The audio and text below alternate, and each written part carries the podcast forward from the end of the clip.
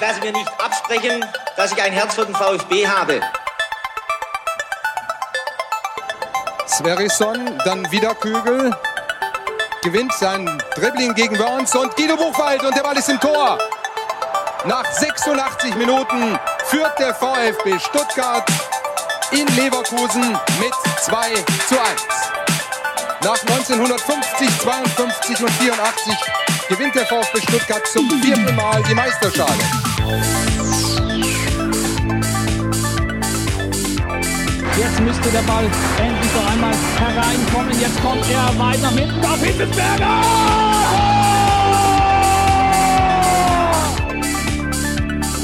Mario Gomez, spitze Winkel, noch einmal nach innen. Pizza hat den Ball und es gibt noch einmal Abstoß vom Tor.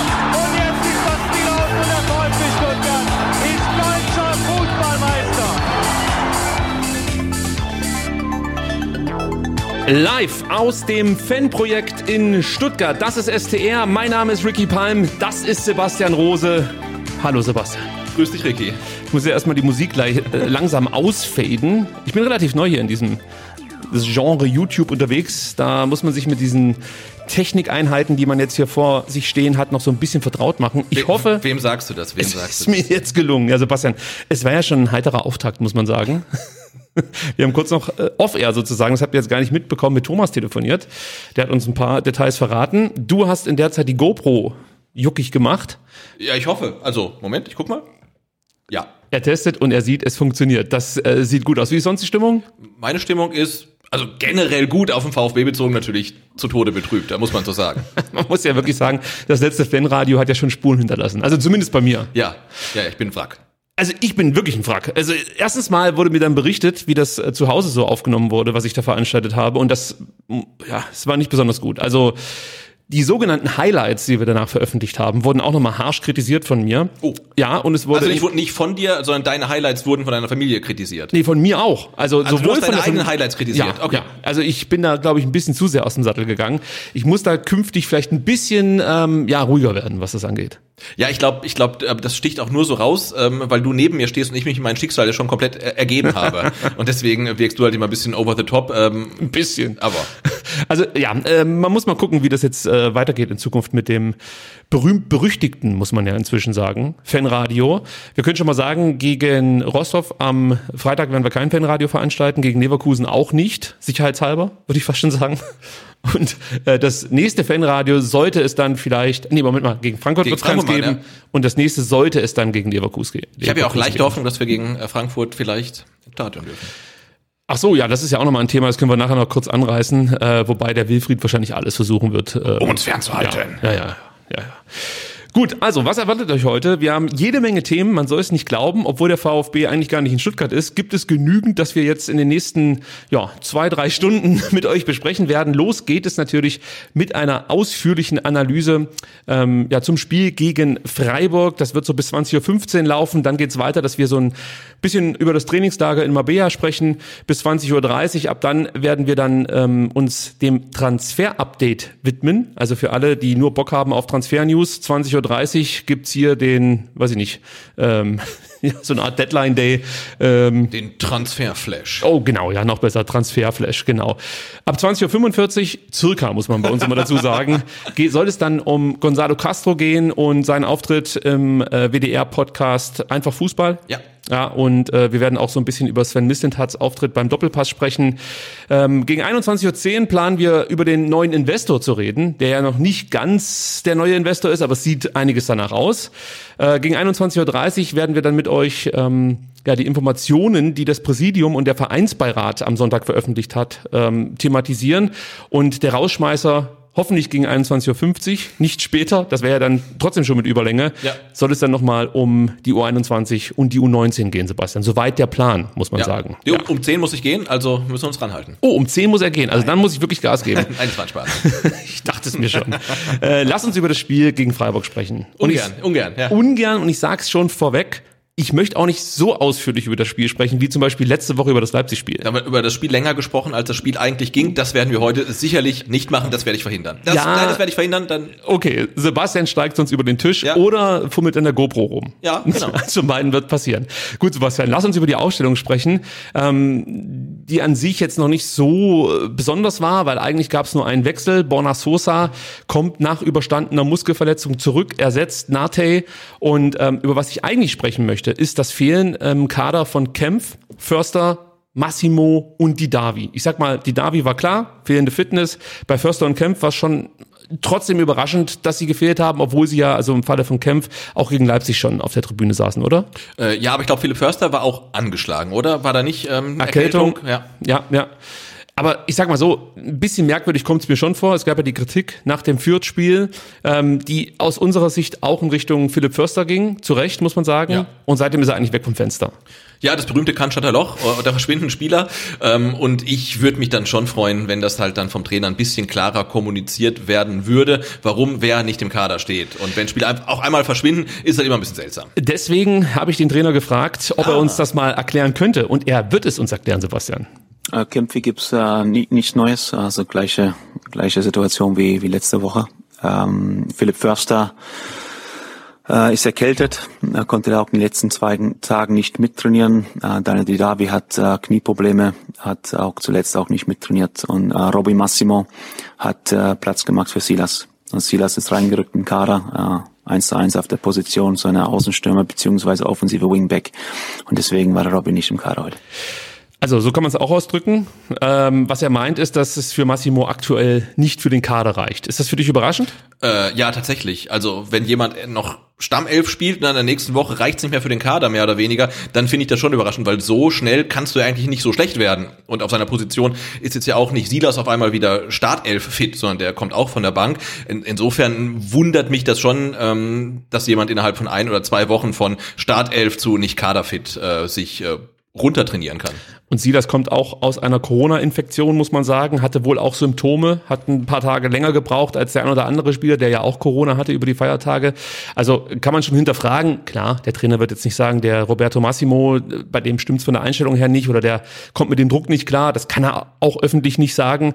Ähm, aber wir haben ja über die drei Kategorien Spieler gesprochen, schon mehrfach und man kann, glaube ich, schon davon ausgehen, dass Roberto Massimo einer der Spieler ist, die einfach, wenn ich, wenn ich wohlwollend bin, würde ich sagen, aktuell die Leistung nicht abrufen können aufgrund des Drucks. Ja. Ja, also wir haben ja auch über dieses über diese große Chance gesprochen gegen Leipzig, die er hatte, äh, toll aufgelegt von Lilian Egloff, äh, wo wir hier auch im Podcast schon gesagt haben, Mann, dann schießt doch ins lange Eck. Materazzo gab uns dann bei der Spieltags-PK für das Freiburg-Spiel auch nochmal recht. Diesbezüglich muss man ja mal sagen an der Ja. Stelle. Also wir können uns ja auch mal selber loben. Auf jeden Fall. Ähm, und vielleicht hat es auch dazu beigetragen, dass ich Materazzo dachte, okay, also aktuell klappt's bei ihm einfach nicht, aus unterschiedlichen Gründen. Ich lasse ihn draußen, nehme ihn dann mit nach Marbella und baue da den Jungen auf. Also ich glaube nicht, dass er abgeschrieben ist. Das glaube ich auch nicht. Ja. Und wenn du ihm halt aufgrund des Drucks keinen Startelf-Einsatz zutraust, ähm, äh, und er gegen Leipzig reinkommt und dann eine große Chance nicht machst, dann ist es auch völlig legitim zu sagen, dann ist er halt einfach mal komplett außen vor in dem Spiel. Also Ja. finde ich jetzt äh, nicht, nicht überdramatisch und äh, Roberto Massimo kennt ja die Situation ähm, schon zu Genüge, weil das ist nicht das erste Mal, dass er irgendwie aus dem Kader verschwindet. Der- Da, damals für mehrere Wochen sogar. So sieht's aus. Also der kennt das kein Schatterloch, um es das nochmal äh, hier anzubringen. Ja, der VfB beginnt abwartend, überlässt Freiburg erstmal den Ball. Äh, Freiburg bleibt ruhig, das war sehr auffällig, gut strukturiert, spielt geduldig. Sie locken den VfB, bringen ihn ins Laufen und über Diagonalbälle kommen sie hinter die Stuttgarter Abwehrkette. Das haben sie sehr, sehr gut gemacht. Dann kommen sie auch zu Abschlüsse. Ähm, in der fünften Minute hat Eggestein gleich eine gute Kopfballmöglichkeit. Äh, wenn man genau hinguckt, sieht man, dass ja Endo so ein Stück weit wegcheckt. Also es könnte sein, wenn der Ball reingegangen wäre, dass da der VR nochmal drauf geguckt hätte. Für mich war das ein bisschen drüber, muss man sagen.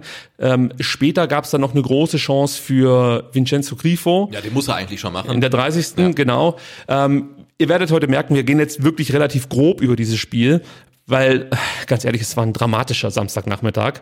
Aber die Szene muss ich rausnehmen, weil man in der Entstehung viel sehen konnte, was beim VfB aktuell komplett falsch läuft und äh, Fehler äh, beobachten kann, die man von den Spielern, die ich jetzt ansprechen werde, so eigentlich nicht kennt. Ja? Und diese Szene mit Grifo ist, wie gesagt, für mich sinnbildlich für die letzten Wochen. Du siehst einfach, Eggestein bekommt erstmal viel zu wenig Druck von Endo und Mangala, ja, spielt den Diagonalball auf den rechten Flügel und dann geht's los. TBD ist halt sehr jung, deswegen mache ich ihm das nicht zum Vorwurf, aber er verliert so ein Stück weit den, den hochpostierten Kübler, der ja eigentlich Rechtsverteidiger ist, aus den Augen. Und hier ist wieder das Thema, okay, du hast hinten Sosa und Ito, ja, die sind bei Schade, aber müssen die sich jetzt beide um Schade kümmern oder kann nicht einer äh, Kübler übernehmen, beziehungsweise TBD vielleicht anleiten in dem Moment. Also bei Ito sage ich, den nehme ich noch ein bisschen raus. Bei Borna Sosa würde ich sagen, er ist jetzt eigentlich schon einer der erfahreneren Spieler, die dann auch das Auge haben müssen, um dann vielleicht den, die ganz Jungen so ein Stück weit mit anzuleiten. Das hat mir in diesem Moment gefehlt. Kübler ähm, kratzt dann den Ball gerade noch von der Grundlinie, flankt den in, Stra in den Strafraum und Grifo verpasst. Du hast gesagt, normal macht er das Ding. In dem Fall hatte man Glück.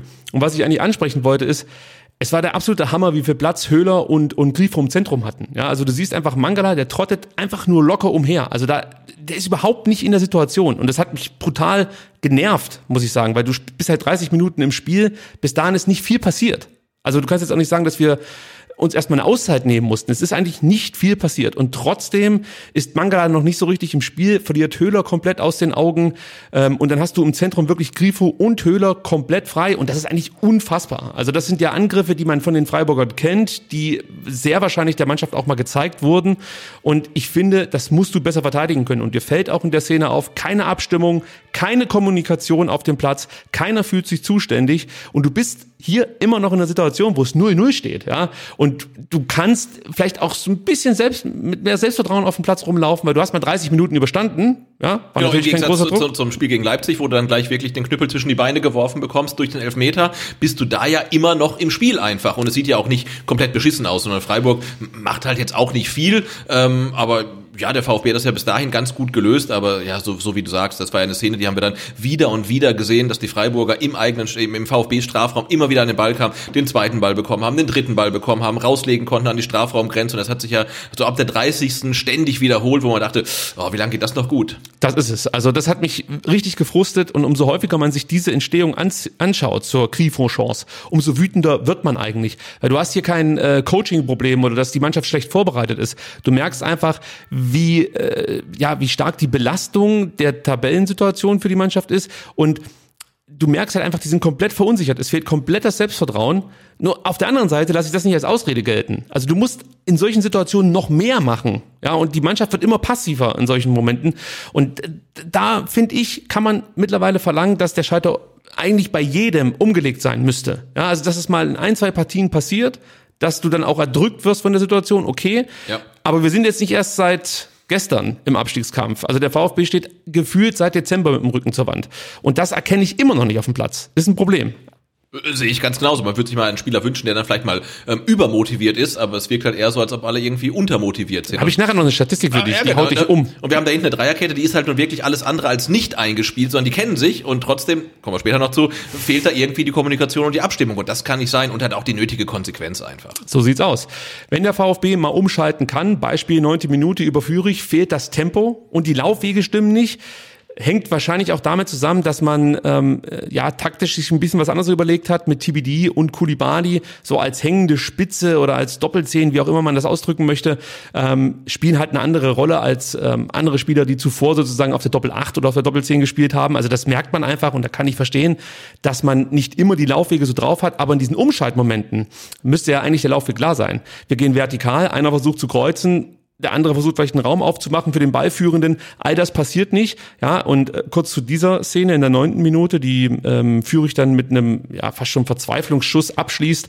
Ähm, da obert Mangala, beziehungsweise der fängt einen Schlotterbeck äh, Pass ab, das macht er ganz gut. Und dann schaltet der VfB um und du siehst, wir stehen drei gegen drei. Also eigentlich eine gute Situation. Der VfB hat den Ball, kommt mit Tempo auf die Kette zu. Schlotterbeck ist hinter dem Ball, was auch nochmal gut ist, weil der da schon hinten die Ordnung mit reinbringt in die Defensive.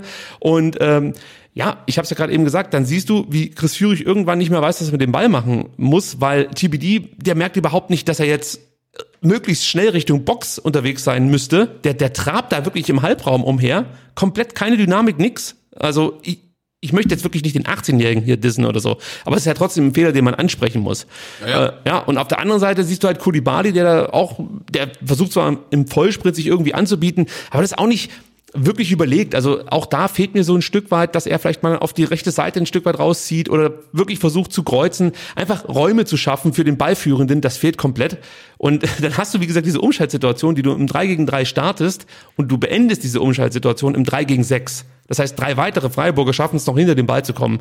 Und das ist, äh, ist einfach scheiße ausgespielt, muss man sagen. Also ja, und genau, und auch wenn die Laufwege und dann noch nicht stimmen, die man dann vielleicht in, in Marbella dann äh, nochmal verfeinern kann und einstudieren kann, gibt's halt auch einfach, also das Problem, was ich sehe, ich weiß gar nicht, das war auch in der ersten Halbzeit eine Situation, ähm, da wird ein Konter gespielt über Endo und Führig, glaube ich, und da stimmt halt einfach die Passschärfe nicht mehr. Und das haben wir in der letzten Saison wirklich perfekt hinbekommen, dass die Pässe scharf gespielt wurden, mit Druck, ja, dass die wirklich schnell waren. Und jetzt werden die Pässe halt mit gefühlt 1,5 kmh gespielt, dann noch ungenau in den Rücken gespielt und das reicht natürlich einer Mannschaft wie Freiburg, um sich dann wieder zu stellen. Also läufst halt wirklich drei gegen drei, spielst einen Pass zu langsam, einen in den Rücken und zack sind die wieder zu fünf zu sechs hinten. Ähm, und da fehlt dem VfB in den Umschaltmomenten einfach Präzision und das Tempo, was auch für mich ein Ausdruck ist vom äh, mangelnden Selbstvertrauen aktuell. Absolut. Passeffizienz ist ein super Thema, habe ich mir auch notiert.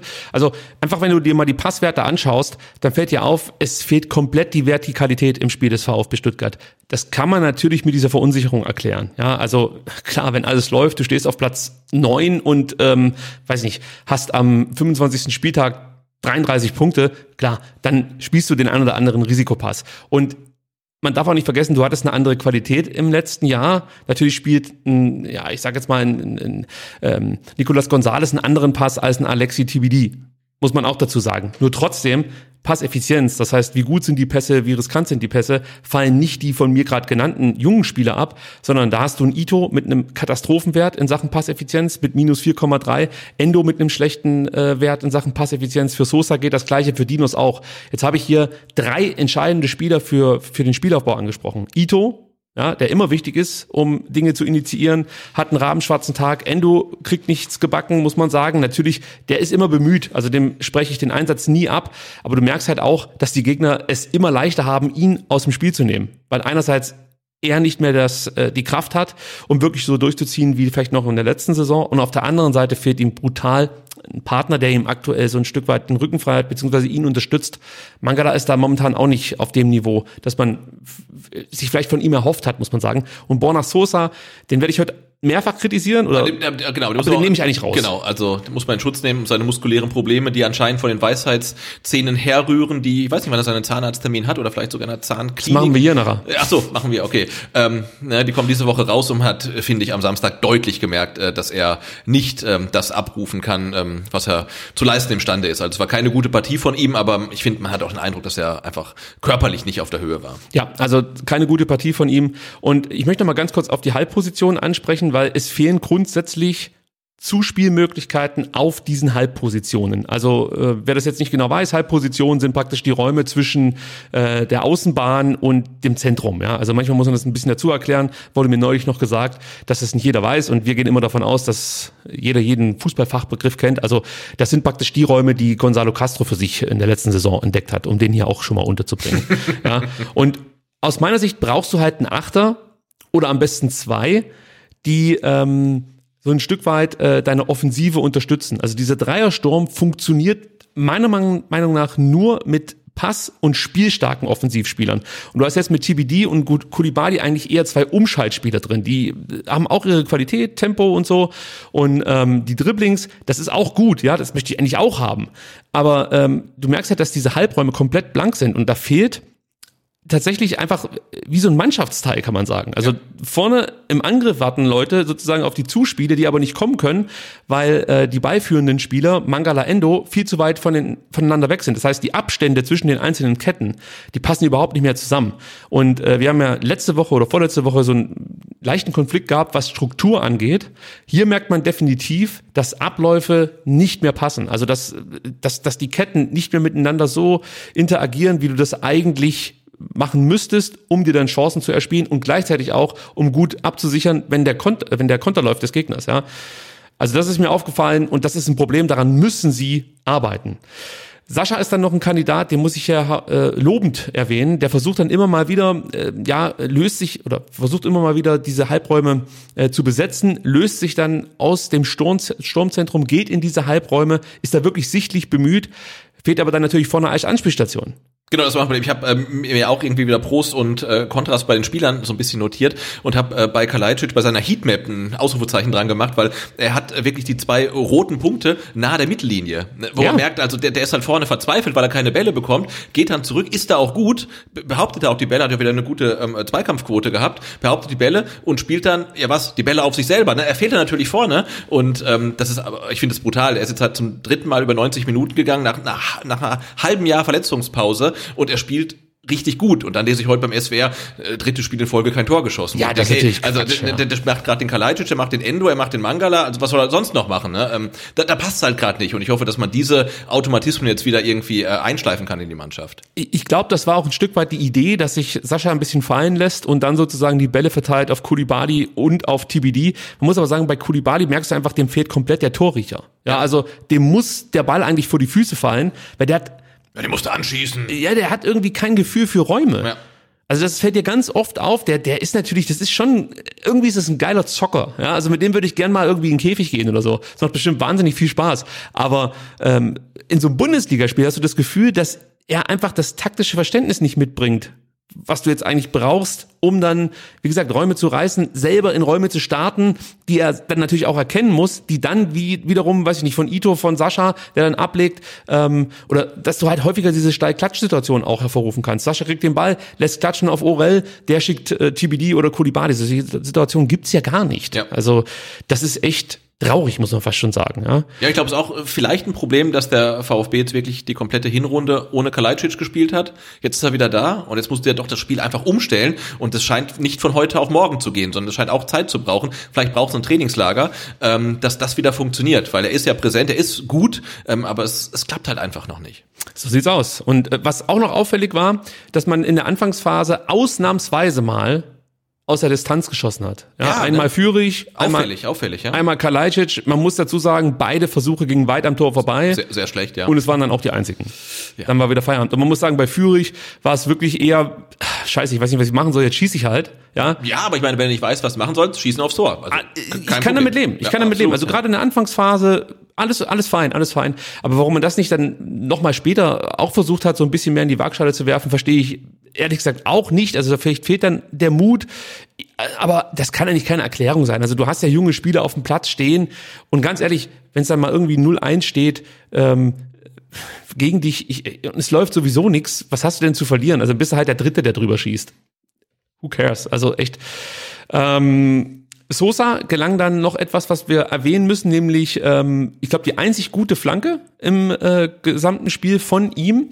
Ähm, du kannst dich erinnern, Nico Schlotterbeck fing dann diese Flanke ab. Ja, ja, ja. Und ähm, dann gab es diese unfreiwillige Rückgabe auf, auf Flecken. Ich glaube, darüber braucht man nicht sprechen, ob das jetzt eine zu ahnende Rückgabe Ich habe war. gesagt, ich habe im Fanradio gesagt, sie war natürlich äh, gewollt, aber das äh, ist, glaube ich, nicht haltbar. Ja, und warum erwähne ich diese Szene? Weil sie ganz entscheidend war, denn du siehst bei der Balleroberung, wie gut der VfB es eigentlich machen kann, wie, der, wie gut der VfB pressen kann. Du siehst halt einfach, ähm, Freiburg hat Einwurf und da stellt Stuttgart richtig gut zu, erzeugt Druck und dann merkst du, dann kommen auf einmal auch die Freiburger ins Schwimmen. Ja? Dann hat DBD ein bisschen Glück, fängt den Ball ab. Äh, das war kein richtiger Befreiungsschlag, also die Freiburger haben schon versucht, die Situation halbwegs spielerisch zu lösen, vielleicht ein bisschen rustikaler, als es der VfB machen würde, aber wo uns das hingeführt hat, sehen wir ja aktuell, also ist das völlig okay.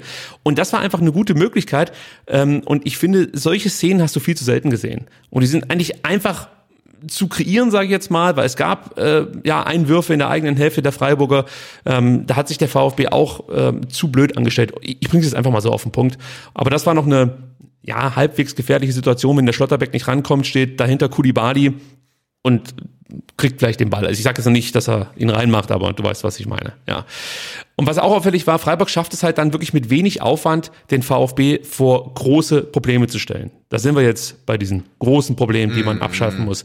Und nur mal so ein paar taktische Schachzüge, die mir aufgefallen sind, ähm, die dem VfB komplett den Stecker gezogen haben. Das ging damit los, dass Günther sehr hoch geschoben hat und somit Führig in der Defensive gebunden hat. Somit lässt er auch Mafropanos wenig Spielraum, um sich mit nach vorne einzuschalten. Das heißt, du nimmst hier auf jeden Fall schon mal eine Waffe Grüße gehen raus an Sven Missentat. Ähm, Dinos Mafropanos konnte einfach nicht so nach vorne stürmen, wie wir das von ihm schon gesehen haben. Also das hing damit zusammen, dass Günther einfach auch immer gefährlich lauerte, sich auch im Ballbesitz der Stuttgarter nicht so weit zurückfallen lassen ähm, hat, wie er das sonst vielleicht als Linksverteidiger tut. Das war wirklich gut. Grifo schafft Übergewicht im Zentrum, ja, im linken Halbraum, bindet so Endo. In der Defensive war auch gut. Höhler lässt sich aus der Angriffsreihe in den rechten Halbraum fallen. Ja, er bindet Mangala und Höhler und Schade haben sich dann immer gut abgewechselt und das sorgte auch wieder für, für Verwirrung. Deswegen hatten wir solche Situationen wie von mir vorhin beschrieben. Ito, der dann zusammen mit Borna Sosa plötzlich Schade deckt, aber keiner ist bei Höhler. Also das waren Situationen, die einfach diese Variation der Freiburger äh, äh, hervorgerufen haben. Und was man auch sagen muss, dadurch, dass sich dann ein Grifo in den Halbraum fallen lässt, ein Höhler in den Halbraum fallen lässt, verhinderst du halt auch, dass sich Mangala und oder Endo mehr ins Pressing einschalten können. Also die können nicht so aggressiv pressen. Ja weil sie dann natürlich diese Halbräume erstmal aufgeben müssen und Schiss haben, dass dann die Pässe kommen auf einen Grifo, auf einen Höhler. Und gerade bei Grifo brauche ich dir nicht erzählen, was der dann für Fähigkeiten hat. Und das hast du halt auch gemerkt. Das, das, das waren relativ einfache Kniffe, die dazu geführt haben, dass der VfB äh, Probleme hatte. Und wenn du mich fragst, musst du darauf als Trainer früher reagieren. Ja, und jetzt ist es immer schwierig, dann wirklich schon in der ersten Halbzeit zu wechseln. Aber also ich hätte, glaube ich, fast in der ersten Halbzeit schon gewechselt, weil du hast einfach gemerkt, dass ähm, einfach, wie gesagt, dieser Achter fehlt. Und ich glaube, wenn der Karasor, Nate oder Ahamada neben Endo gespielt hätte und Mangala wäre sozusagen auf diese Achterposition gegangen und du hättest dann vorne umgestellt auf Doppelspitze Sascha, zusammen mit TBD oder mit Kulibadi, je nachdem. Ich glaube, dass du dann ähm, die Räume better, besser hättest besetzen können und gleichzeitig die Möglichkeit gegeben hättest, für, für einen Mangala zum Beispiel dann auch schon einen Eggestein anzulaufen und so. Also hier hätte ich mir gewünscht, dass man dann spätestens, sag ich mal, zur 50., 55. Minute, vielleicht sogar zur Halbzeit, diesen taktischen Wechsel vornimmt und einfach darauf reagiert, weil es war halt offensichtlich. Mhm.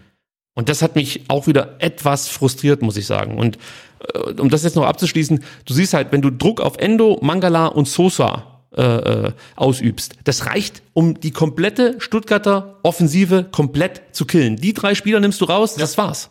Klar, das sind noch eventuell noch lange Bälle von Ito, aber die, die kamen halt auch nicht gegen Freiburg und dann ja, geht halt nicht mehr viel. So sieht's aus.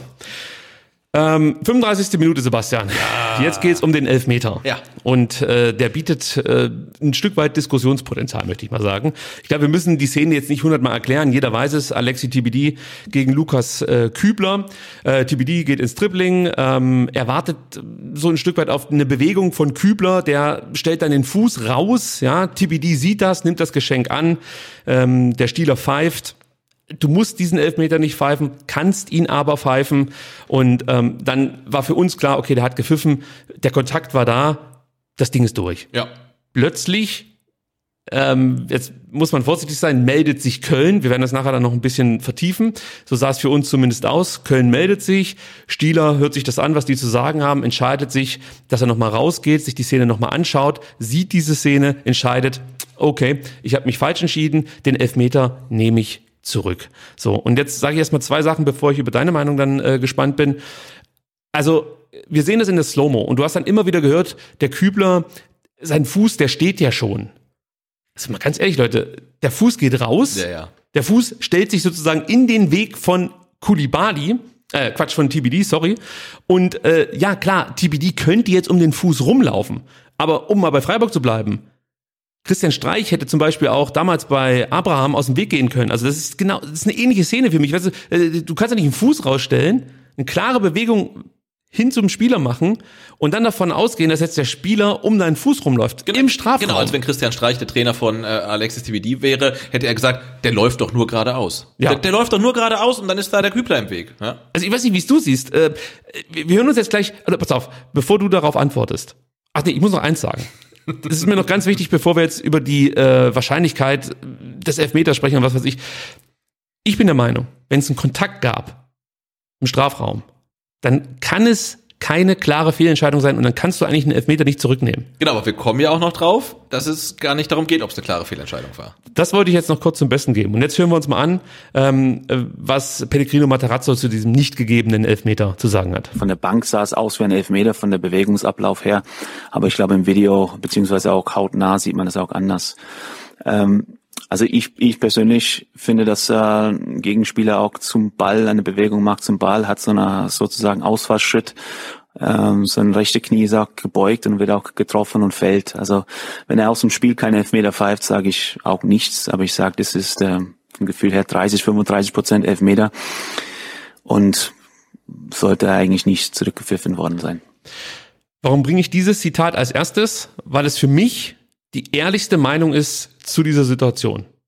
Es ist kein Muss-Elfmeter, es ist so eine 30, 35-prozentige Sache. Ja, wenn der Schiedsrichter sich aber entscheidet, diesen Elfmeter zu geben, weil es für ihn einen Kontakt gab, der den Spieler zu Fall bringt, einen absichtlichen Kontakt nach einer, oder sagen wir mal, einen Kontakt nach einer absichtlichen Bewegung, dann muss er eigentlich auch durchziehen. Pfeift er ihn nicht, werden wir uns trotzdem aufregen. Aber nicht so, nicht so lange. So, und du findest Argumente, dass du sagen kannst, ja, okay, war vielleicht schon ein bisschen TBD-mäßig. Äh, genau, und, und ich finde es halt auch nicht ganz unentscheidend, ähm, wie Stieler den Elfmeter pfeift, weil er steht, glaube ich, ähm, zentral, so 16er Linie, hat zwei, drei Meter zur Situation, er sieht die und er pfeift Sofort. Er pfeift Zeigt sofort, sofort entschlossen ne? auf den Punkt. Und er hat, er hat freie Sicht und er sieht die Situation und er bewertet sie als Elfmeter.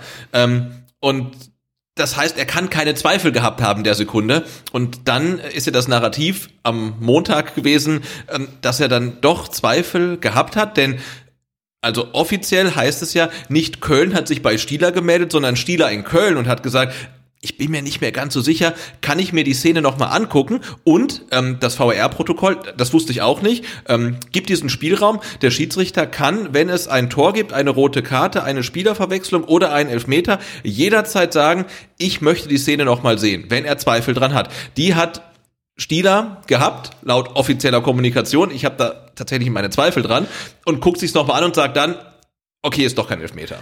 Colinas Erben haben das äh, sozusagen im um, in den Umlauf gebracht und die haben geschrieben, Dennis Eitikin hat heute bei Sky 90 gesagt, Tobias Stieler habe vor sich, äh, von sich aus das Review initiiert, weil er sich bei seiner Entscheidung nicht ganz sicher gewesen sei. Das Protokoll gibt ihm äh, das Recht dazu, eine Eingriffsschwelle ist dabei nicht zu beachten. Dass Referees selbst ein Review initiieren, ist laut sportlicher Leitung der Schiedsrichter in etwa 5% aller Reviews der Fall, also selten. Rund 95% der Reviews kommen äh, mithin auf Empfehlungen des VRR zustande. Im Freiburg war es anders. So, das ist jetzt mal die Aussage von Dennis Eitekin. Man muss dazu sagen, ich habe noch nie irgendjemanden von Astro TV geglaubt. Noch nie.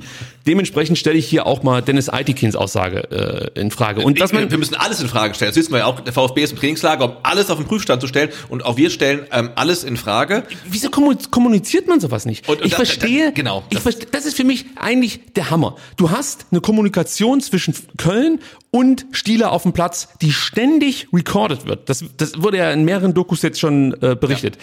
Mein Gott, was ist denn jetzt so sch schlimm daran, wenn es so war? Einfach diesen Audioschnipsel zu veröffentlichen. Das ist doch überhaupt kein Problem. Ja, oder, oder der Stieler stellt sich halt nach dem Spiel hin und sagt und wird gefragt, warum ja, hast so. du den Elfer zurückgenommen? Er sagt, ich war mir unsicher, ich hab's angefordert, ähm, aber es kann ja nicht sein, dass, äh, jetzt übertrieben gesagt, ganz Fußball-Deutschland von Samstag äh, Nachmittag bis Montagmorgen drüber diskutiert und wir dann die das sieht man im Podcast nicht, die vermeintliche Wahrheit ähm, am Montagmorgen erfährt, weil der Stieler mit dem Eitekin geschnackt hat am Telefon ja. und der Eitekin dann am, am Sonntag in irgendeiner Talkshow diese Story erzählt. Also das kann doch nicht sein. Das muss, wenn es so war, offiziell kommuniziert werden, während des Spiels oder spätestens nach dem Spiel. Aber so ist das äh, komplett daneben. Ja, und ich erfahre es dann über den Account von Colinas Erben. Also ich meine, weil man de, de, dem DFB-Schiri-Account äh, schon lange entfolgt ist. Ja, also komm, da brauchen wir überhaupt nicht mehr drüber reden. Das ist der lächerlichste Account, den ich je erlebt habe. Aber es ist halt für mich unverständlich, wenn du diese Protokolle sozusagen hast oder ja. beziehungsweise die Möglichkeit, diesen, diese Kommunikation so aufzuschlüsseln. Dann nimmst du doch auch Sven Missentat, äh, den ganzen Fans, den Spielern, Matarazzo einfach äh, die kompletten Argumente aus der Hand und die Situation ist fein aufgeklärt. Ich verstehe nicht, warum es der DFB nicht hinbekommt, diese Kommunikation zu verbessern.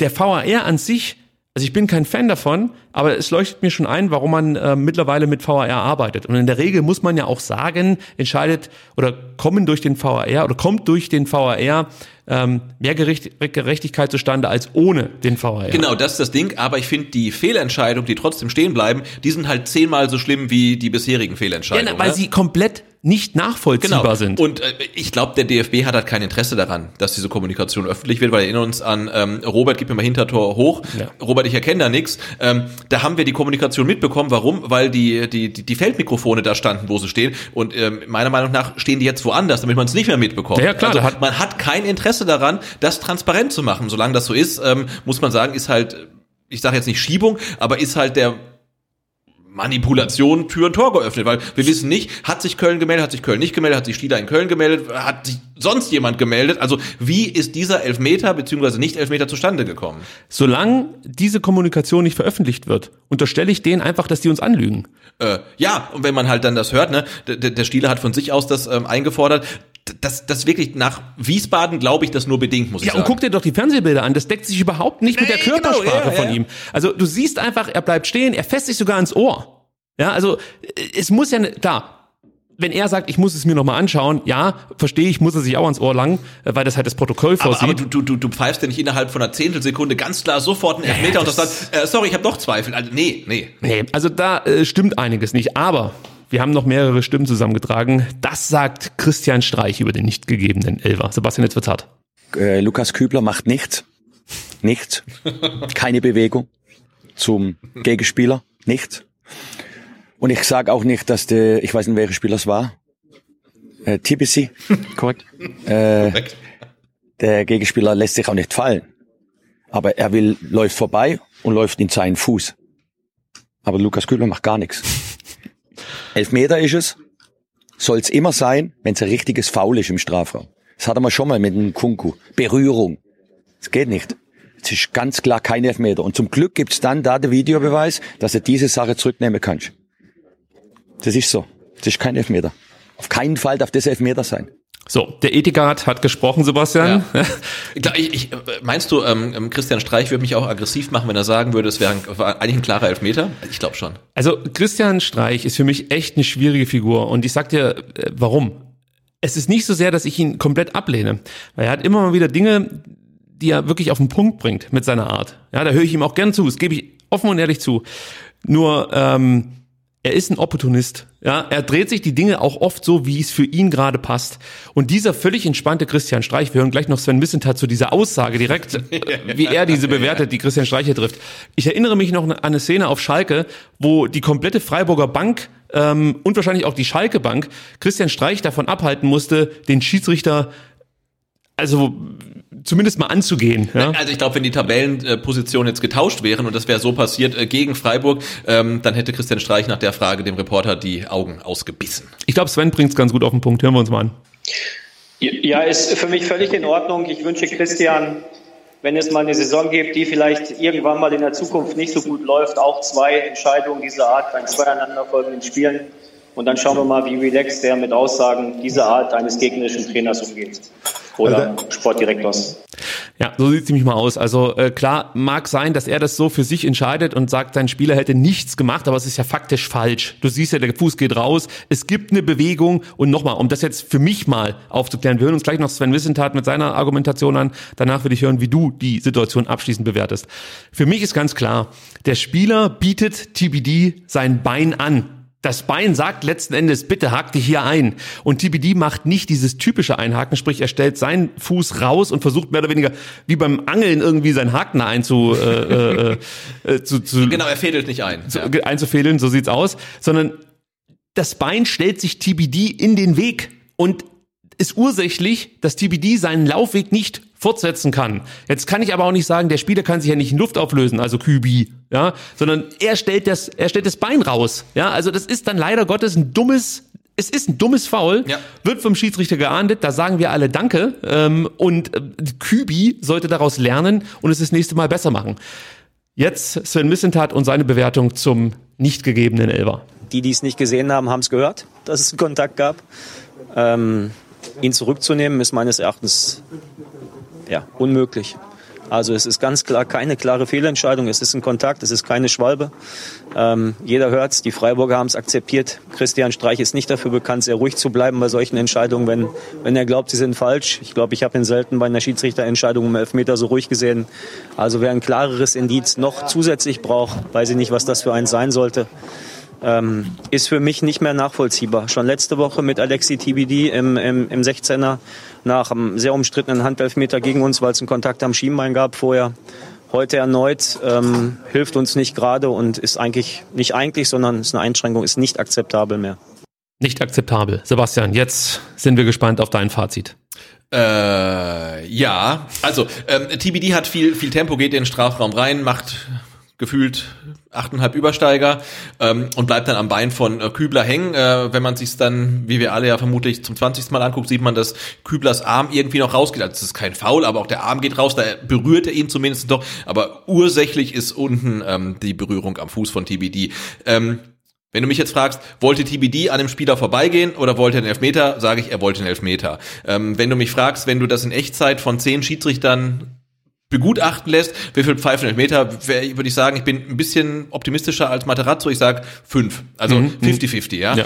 Aber wenn er da gepfiffen wird und mit dieser kurzen Reaktionszeit, mit der kurzen Perspe guten Perspektive, die Stieler hat, und er pfeift den, dann ist es ein Elfmeter. Der VAR kann ihn dann meiner Meinung nach nicht zurücknehmen. Laut offizieller Kommunikation hat er ihn auch nicht zurückgenommen. Und dass dann Stieler seinerseits Zweifel an seiner Entscheidung hat, die er fünf Sekunden später voller Inbrunst gefällt hat, finde ich dann auch relativ seltsam. Also ich würde, meine Meinung ist, man muss ihn nicht geben, aber wenn er zu dem Zeitpunkt in Echtzeit und so gepfiffen wird, dann steht er halt. Das lässt praktisch den Rückschluss zu. Köln hat sich gemeldet, hat gesagt, hey, guck's dir doch nochmal an.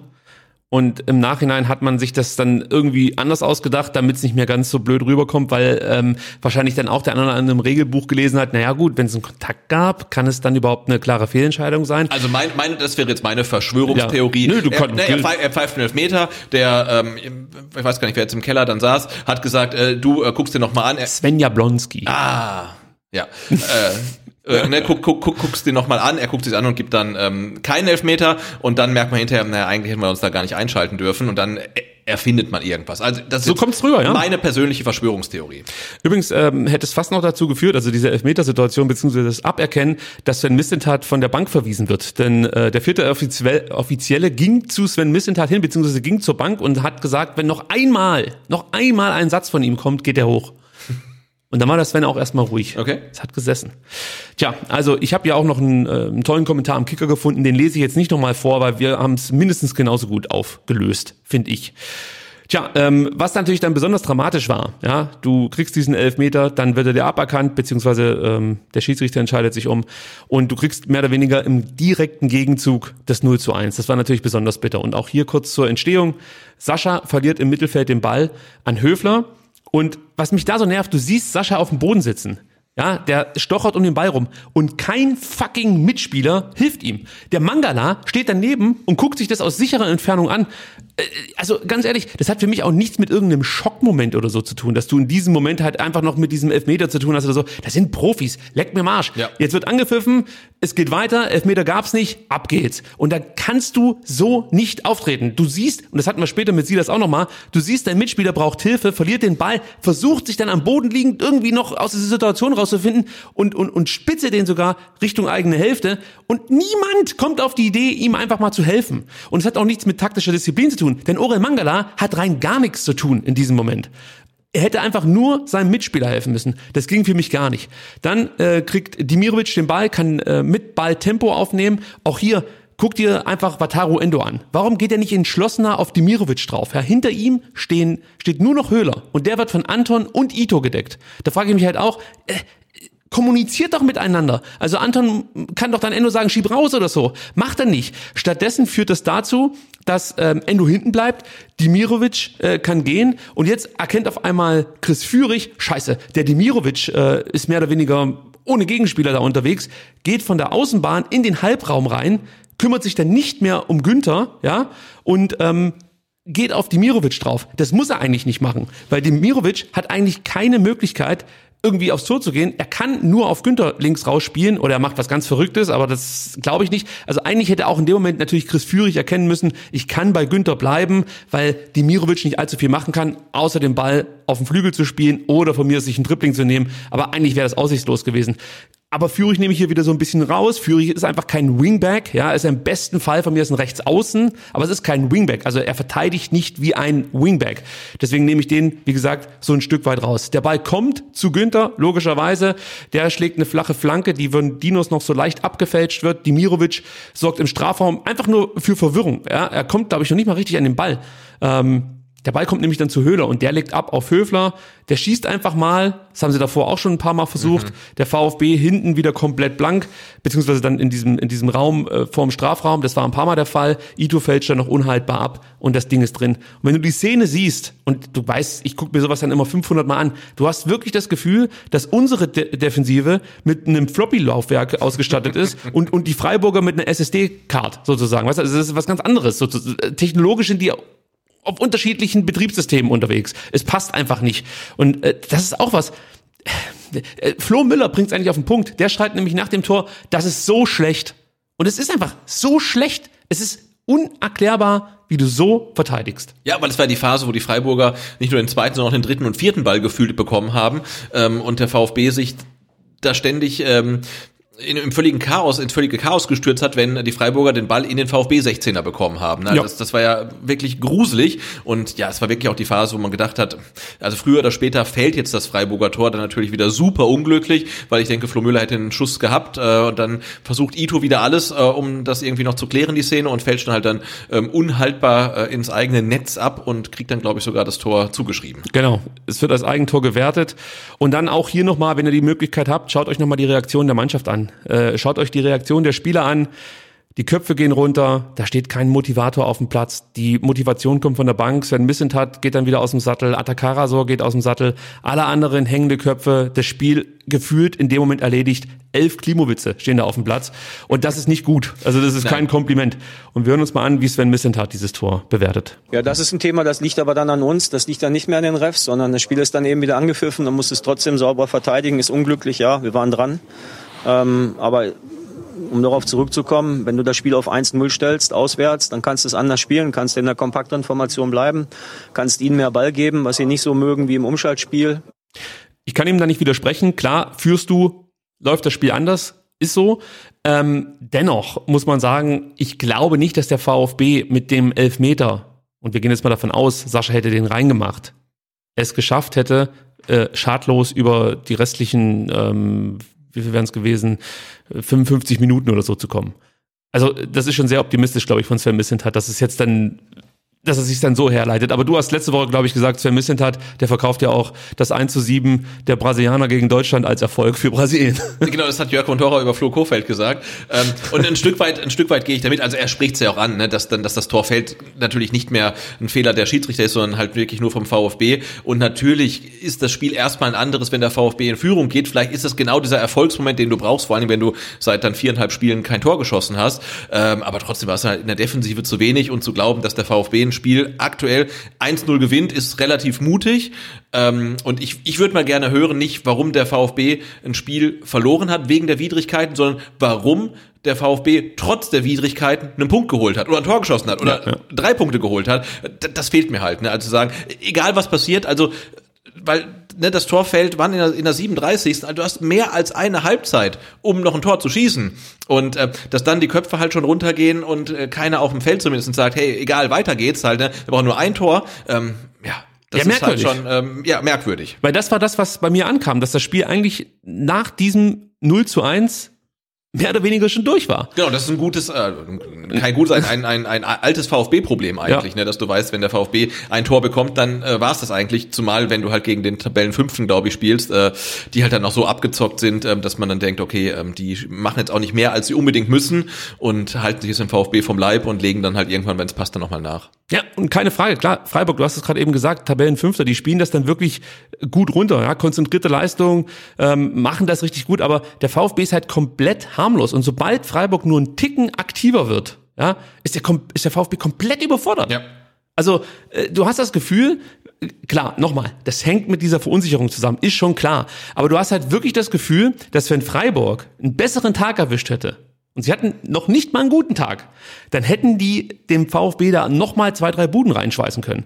Also, das, ist, das war das gleiche Phänomen wie in Leipzig eigentlich. ja, aber ne? da hat man danach auch noch so getan, als wäre es besonders gut gewesen, was man gezeigt hat für eine Leistung. Aber der VfB besser gespielt als gegen Freiburg. Ja, richtig. Äh, Es war besser, aber es war jetzt auch nicht so, dass man sagen kann, ja, wir haben den Bock umgestoßen. Weißt du, das, das war mir auch zu sehr glorifiziert, dieses Spiel Ja, gegen absolut, Leipzig. klar. Ja, äh, klar, man versucht dann wahrscheinlich das Positive mitzunehmen, die Mannschaft aufzubauen, aber ehrlicher wäre halt gewesen zu sagen, ja gut, Leipzig hat es halt nicht besonders gut gemacht. Die haben halt überhaupt keinen Druck erzeugen können. Und äh, eigentlich waren wir immer noch das schwächere Team, weil es uns trotz mehr Ballbesitz, trotz Umschaltmomente, trotz Diagonalbälle von Ito, die ankamen, nicht gelungen ist, überhaupt mal groß Gefahr aufs Tor zu erzeugen. Es gab Chancen, ja, nagelt mich jetzt nicht ans Kreuz, aber es war doch jetzt nicht so, dass der VfB so kurz davor war, äh, den Ausgleich zu machen und das Spiel zu drehen. Das waren alles so, ja, nach Standardsituationen gab es mal immer wieder ein paar gefährliche Situationen und so war es ja jetzt gegen Freiburg auch. Also wir kommen gleich noch auf die 57. wo es dann den Kopfball gibt von, von äh, Sascha, ja. Hat den einen Kopfball. Ja, und das war auch noch nicht die größte Chance, würde ich mal sagen. Ja, also es gibt einfach keine Lösung für das Freiburger Gegenpressing. Es fehlt komplett die Körperlichkeit. Ja, Sosa holt sich in der, in der letzten Minute mal eine gelbe Karte ab, sonst passiert da nichts. Ja, und insgesamt, und das ist jetzt die Statistik, die ich, die, mit, die ich dir mitgebracht habe, als du vorhin auch schon diese Körperlichkeit, die mangelnde angesprochen hast. Jetzt halte dich fest, Sebastian. Historisches ist passiert am vergangenen Samstag. Nicht nur, dass das 400. Tor unter Christian Streich gefallen ist in der Bundesliga. Auch historisch. Der VfB Stuttgart hat in der gesamten Partie gerade mal sieben Tacklings gesetzt. Oh. Und das sind die wenigsten in einem Spiel in den vergangenen drei Jahren. Liegt aber daran, dass ich dann keinen Bock mehr hatte, weiter zurückzugucken. Also es kann auch sein, dass es die wenigsten ever waren. Aber ich bin wirklich drei Jahre bei Who Scored die Statistiken durchgegangen, um zu schauen, wann der VfB das letzte Mal weniger als sieben Tacklings im gesamten Spiel gesetzt hat. Es war tatsächlich gegen Freiburg der Fall und in den letzten drei Jahren habe ich keinen vergleichbar schlechten Wert finden können. Nur um das mal in Relation zu setzen. Der Durchschnittswert in der Bundesliga in Sachen Tacklings pro Spiel pro Mannschaft liegt so bei 15. Ja, man kommt auf sieben. Das ist halt nichts. Das ist, da ist wahrscheinlich einmal einer versehentlich über den Grasheim gekippt und das wurde auch noch als Tackling gewertet. Das, das kann es halt nicht sein. Du spielst fucking hier gegen den Abstieg. Und das muss sich irgendwo auch dann widerspiegeln. Und ja, ich verstehe das, dass man verunsichert ist und dass nicht jeder Ball ankommt und was weiß ich. Ich kann das alles verstehen. Aber was immer gehen muss, ist diese Körperlichkeit. Ja? Und wenn du von mir aus dann nach 40 Minuten fünf Mann mit Gelb vorbelastet hast. Ich lasse mir das gefallen, ja, dann kann der Trainer reagieren. Wir dürfen fünfmal wechseln, theoretisch. Aber gar nichts zu machen, im gesamten Spiel so viel Tacklings abzurufen wie, weiß ich nicht, in einer normalen Mannschaft ein, ein Defensivspieler, das ist scheiße. Und das ist, und das will ich auch mal angesprochen äh, haben. Also nicht nur jetzt von mir oder von dir, sondern bei einer Pressekonferenz will ich mal solche Fragen gestellt haben. Wie kommt das zustande, Herr Matarazzo, dass Ihre Mannschaft im Durchschnitt deutlich weniger läuft als jeder Gegner? Und dann möchte ich auch nicht hören, ja, das war ja früher noch mal anders und hin und her. Nein, das sind einfach schlechte Werte. Ja, aber das, Deut- ist ja- das ist ja das Schöne, ne? Also dann. Ähm, es wird nicht gestellt, diese Frage. Genau. Warum, warum wird nur siebenmal getackelt? Das möchte ich mal wissen. Ja, oder ne, Sven Mislintat erzählte ja, na, wir haben genauso viele Zweikämpfe gewonnen wie die Freiburger. Das sagt er, aber das sagt er halt nicht. Und dann wird er im Doppelpass gefragt, naja, aber die ähm, Laufleistung ist ja runtergegangen. Und sagt er, ja, im letzten Jahr sind wir auch nicht so viel gelaufen. Aber mehr. Aber, aber, aber keiner fragt, warum er auch nicht mehr sprintet. Ne? Also letztes Jahr wenig gelaufen, viel gesprintet. Dieses Jahr wenig gelaufen, wenig gesprintet. Und das sieht man. Also es ist ja Klar. nicht so, dass man sagt, das sind nur Zahlen. Man sieht's ja wirklich. Ne? Und äh, es macht sich auf dem Platz wirklich, ähm, wird's deutlich. Und ähm, da stimmt halt irgendwas nicht. Nee, absolut. Und, und wenn du auch siehst, wie der VfB die Angriffe der Freiburger verteidigt, ja, da gibt es kaum noch eine Ordnung. Ja, die liegen am Boden und werden, wenn es gut läuft, angeschossen. Das ist nicht so, dass das irgendwie gut verteidigt wird. Ja, Äh, also sollte mal ähm, dann irgendwie ein Ball im eigenen Drittel erobert werden. äh, Dann, dann spielt man auch in solchen Situationen nicht wie ein Absteiger, ja, sondern versucht immer noch die spielerische Lösung, die ja nicht gelingt. Das haben wir ja mehrfach gesehen. Die Bälle kommen nicht an und so. Diese ganze Spielweise, defensiv, offensiv, alles, das, das ist, hat nichts mit Abstiegskampf zu tun. Und auf der anderen Seite hat es nicht die Qualität, um an was anderes zu denken. Es passt nichts zusammen aktuell. Und das ist echt ein massives Problem. Und jetzt sind wir jetzt äh, bei dieser Chance, die du vorhin schon angesprochen hast von Kalajdzic. Das war mehr oder weniger die einzige Szene, die du überhaupt jetzt besprechen kannst. Ja. Ja, du hast diesen Kalajdzic Kopfball nach Sosa Flanke, den Flecken gut übers Tor lenkt. Das war gut gemacht. Ja, entstand übrigens auch wieder nach einem Führig-Freistoß, muss man sagen, von rechts. Hat er gut gemacht. Aber das war jetzt für mich auch keine zwingende Torchance. Ganz ehrlich, wenn der reingeht, darf sich Flecken im Nachhinein auch was von seiner äh, äh, Truppe da anhören. Also das ist, ist eigentlich ein Ding, das musst du halten. Das Genau, und das sieht man wieder die Qualität von, von Kalajdzic wegen seiner Körpergröße, weil er steht da ja quasi und wartet auf den Ball. Also er läuft ja auch nicht rein oder lässt sich fallen. Er steht da halt und ist einfach zu groß und zu gut, um ihn zu verteidigen. Und da wird's halt zumindest mal gefährlich. Das Es wird gefährlich, ja. eigentlich das einzige Mal im ganzen Spiel. So sieht's aus. Und Sascha ähm, hat sich über seinen Kopfball und über etwas mehr äh, dann auch im Nachhinein geäußert.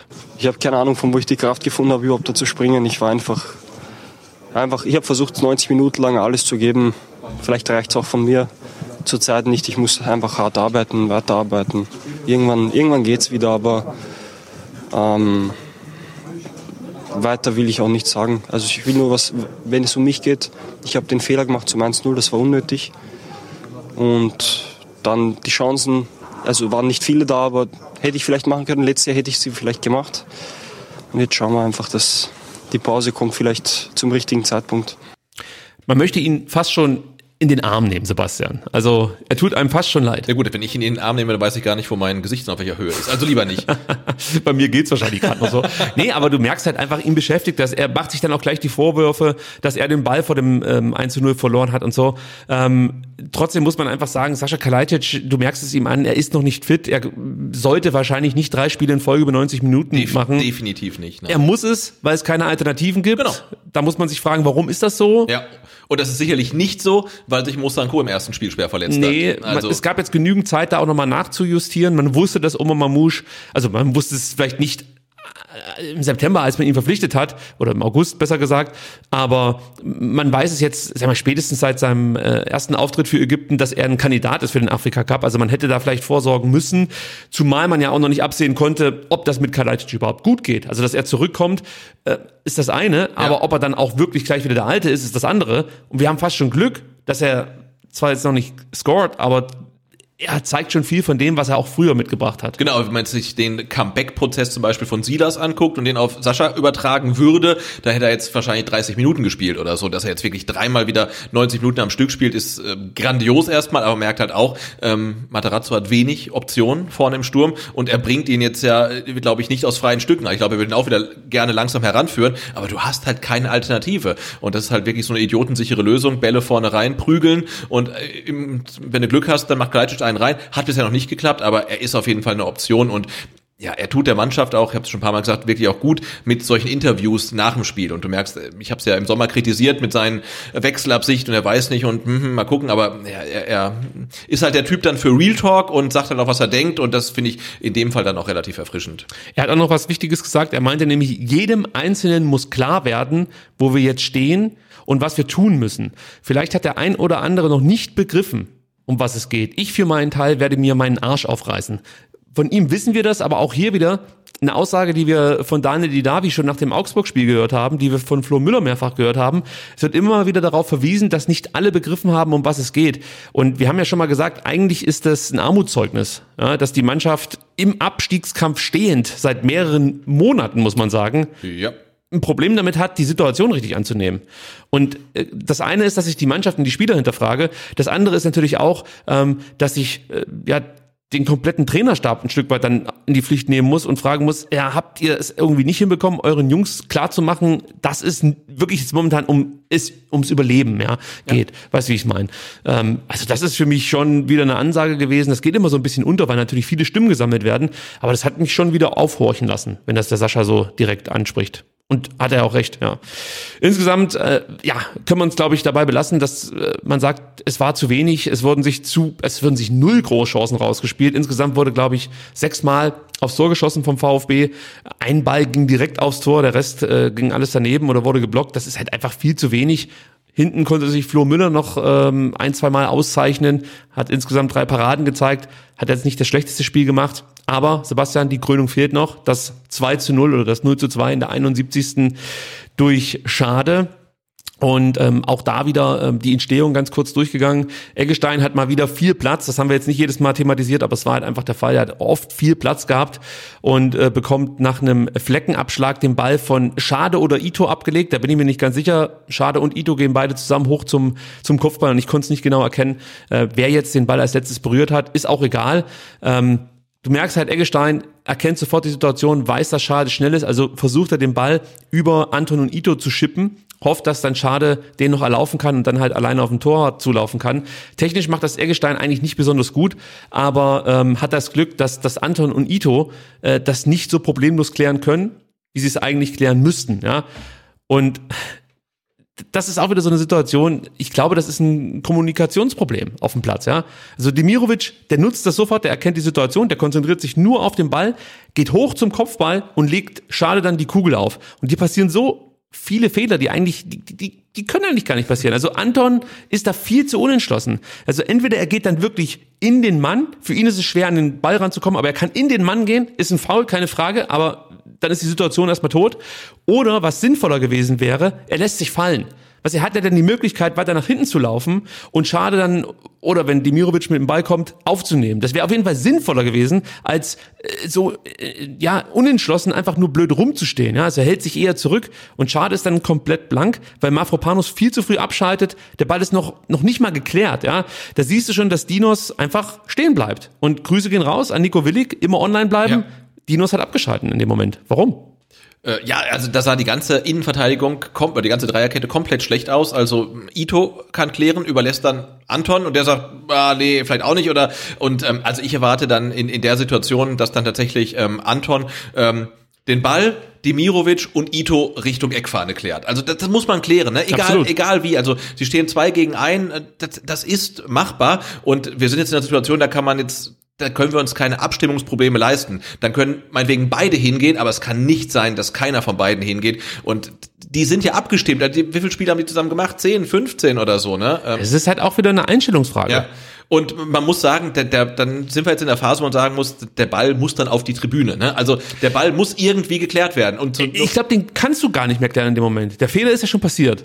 Also das Ito und Anton, das hat, das, das kann auch mal passieren, dass man da so eine Misskommunikation auf dem Platz hat.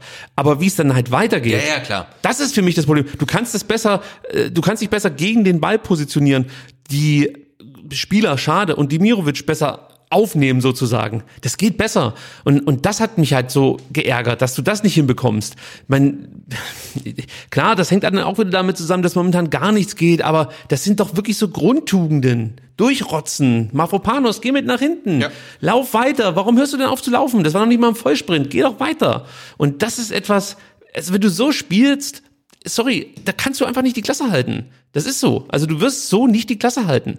Und da muss sich jeder Spieler hinterfragen, ob das momentan ja, sein, sein Leistungsmaximum ist, was er da auf dem Platz abruft. Also bei vielen müsste eigentlich das Ergebnis klar sein. Und, und man muss auch dazu sagen, Schade macht das dann wirklich in dem Moment perfekt, nimmt den Ball direkt. Ähm, und äh, wir haben ja beim Player, Players to Watch darüber gesprochen, dass Schade ein bisschen mehr Zug zum Tor entwickeln muss. Es hat er jetzt in dieser letzten Woche äh, unter Beweis gestellt. Einmal ähm, hat er das äh, äh, im DFB-Pokal gegen Hoffenheim unter Beweis gestellt und dann jetzt eben auch gegen den VfB. Also das war schon sehr stark, muss man sagen. Ja. Ähm, eigentlich musst du fast noch froh sein, dass du nicht das äh, 0-3 äh, noch bekommst. Chong hat dann in der Schlussphase nochmal eine gute Kopfballgelegenheit. Äh, da hat der VfB, wie gesagt, Glück, dass ähm, ja, die, die Freiburger da nicht noch kompromissloser sind, möchte ich mal so sagen. Und was halt auch noch auffällig war, ich möchte das unbedingt noch mit erwähnen, auch wenn wir jetzt wirklich langsam zum Ende kommen müssen mit diesem Segment, ähm, dir brechen halt wirklich aktuell wichtige Spieler im Spiel weg. Ja, also du siehst halt bei Orel Mangala, der als Sechser 20 Prozent seiner Zweikämpfe gewinnt, 55 Ballaktionen hat, als zentraler Spielgestalter äh, nicht einen Abschluss vorzuweisen hat, nicht einen Dribbling-Versuch unternommen hat, äh, nicht einen Pass, und da musst du wirklich zuhören, Sebastian, nicht einen Pass im Strafraum gespielt hat oder in den Strafraum gespielt hat. Das ist halt auch einfach nicht gut. Und dann hilft dir natürlich auch die Passquote von über 90 Prozent nicht weiter. Also das ist halt einfach zu wenig. Und ich mache mal weiter. Mafropanos, der konnte seine Qualität auch nicht zeigen. Keine Dribblings, keine Abschlüsse. Positiv zu erwähnen, sechs Klärungen, 100 Prozent der Luftzweikämpfe gewonnen, drei von drei waren das, sieben von zehn lange Bälle kamen an. Er hat eine Torschussvorlage geliefert. Kann man auch noch sagen, Ito da geht's eigentlich auch besser, muss man sagen. Es war vermutlich sein äh, schwächstes Spiel für den VfB, soweit will ich schon gehen. Ähm, übrigens für mich auch ein Grund, warum man eigentlich einen Spieler wie Marc Oliver Kempf noch brauchen könnte. Weil Ito halt einfach auch ein jüngerer Spieler ist, vielleicht mal Leistungsschwankungen unterliegt. Und ich sag mal so, das, was er jetzt gegen Freiburg gezeigt hat, das schafft der Kämpfer aber auf einer Arschbacke. Also Ito mit dem, mit dem Eigentor sah schlecht aus beim 0-2. 20 Ballverluste ist natürlich ein verheerender Wert. Äh, 7 von 19 Bälle, äh, lange Bälle kamen nur an, 29 Prozent Zweikampfquote, auch das ist nicht besonders gut. Dafür neun Klärungen, zwei geblockte Schüsse. Und ich möchte auch noch ganz kurz TBD und Kulibadi ähm, erwähnen, weil die beiden hängen für mich komplett in der Luft. Ich habe gesehen, beim Spieler des Spiels haben beide beide Spieler auch ihre Stimmen erhalten. Ich kann es nicht ganz verstehen, ähm, weil wie gesagt, beide Spieler komplett in der Luft hängen. TBD mit 25 Ballaktionen in 66 Minuten als Offensivspieler nicht einen Abschluss. Klar, er kann zwei erfolgreiche Dribblings vorweisen, ähm, hatte eine Torschussvorlage, 62 Prozent Zweikampfquote ist auch ganz okay, aber ähm, wie gesagt, da kommt sonst nichts, was irgendwie Gefahr aufs, aufs Freiburger Tor ausstrahlt. Und gleiches gilt für Kulibali, der kommt auf 31 Ballaktionen in 72 Minuten, hat einen Abschluss, hat insgesamt nur vier Zweikämpfe geführt, also auch kein Druck auf ähm, die äh, Spieler, den, die den äh, Spielaufbau vorantreiben bei Freiburg, äh, hat immerhin dann bei vier geführten Zweikämpfen noch eine Zweikampfquote von 75 Prozent vorzuweisen. Ja, und um das vielleicht auch noch rund zu machen von meiner Seite, dann hören wir uns Pellegrino Materazzo an. Ich ärgere mich aktuell über die Situation, aber man merkt einfach, wie der VfB immer noch oder wie dem VfB immer noch diese Verletzungsmisere nachhängt. Ja, das ist einfach spürbar, muss man sagen. Ja, also Spieler sind nicht richtig fit, äh, es gibt immer wieder Ausfälle. Diejenigen, die fit waren, äh, die mussten dann die Verletzten oder Erkrankten, ersetzen. Somit ist kaum Belastungssteuerung möglich. Und manche Spieler, wie zum Beispiel Endo, die ziehen halt seit zwei Jahren komplett durch. Ja, also die, die können sich kaum mal eine Auszeit nehmen. Das heißt kaum mal, die können sich keine Auszeit nehmen. Wenn andere Spieler dann mal eine Auszeit bekommen, dann ähm, hat ein Spieler wie Wataru Endo irgendeine Länderspielreise, zu der er reisen muss. Und ähm, ja, die Weihnachtspause war auch nicht besonders lang. Das haben wir ja auch schon mehrfach besprochen. Also da kann sich momentan auch keiner regenerieren, der in den letzten Monaten viel abspulen musste. Ja, ähm, ich würde sagen, wir hören uns mal ganz kurz an, wie der Trainer Pellegrino Materazzo äh, das Spiel beschreibt. Und zwar auf der Pressekonferenz hat er das getan. Ich denke, wir sind äh, ordentlich im Spiel äh, reingekommen. Äh, fand ich auch ein Spiel auf, auf Augenhöhe, wo wir die eine andere kleine Chance äh, kreiert haben, genauso wie, wie Freiburg. Aus meiner Sicht auch Knackpunkt für uns war das äh, nicht gegebene Elfmeter und direkt im Gegenzug das, das abgefälschte Tor.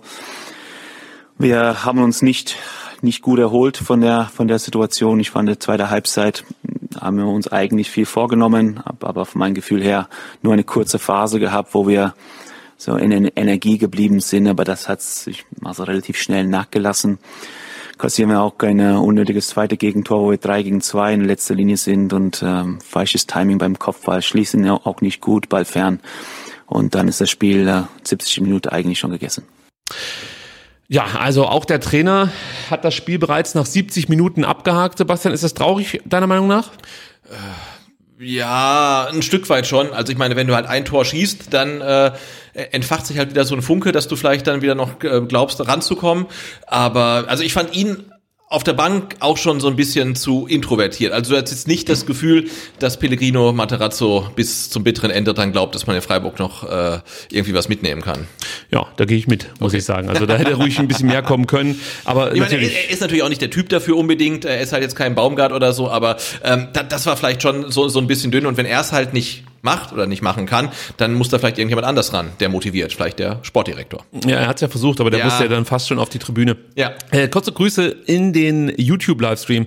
Also bei mir kommt jetzt wieder Bild, Sebastian, du kannst ja mal den berühmt-berüchtigten Schnitt wagen hin zur ähm, normalen Kamera und dann überprüfe ich das gleich bei mir hier auf dem Handy, ob wir jetzt dann auch wirklich wieder im Bild zu sehen sind. Also diese technischen Probleme bitten wir zu entschuldigen. Wir sind Novizen, was das YouTube-Streaming angeht. Du meinst, alle, die jetzt im Livestream sind, die sehen uns auch, nur wir sehen uns nicht, weil es bei uns hängt. Und jetzt sehen 260 Leute, dass ich mich die ganze Zeit im Hintern kratze. So in der Art. Also ah. bislang gab es hier das Umschalten noch nicht. Jetzt hat es funktioniert. Hervorragend. Super.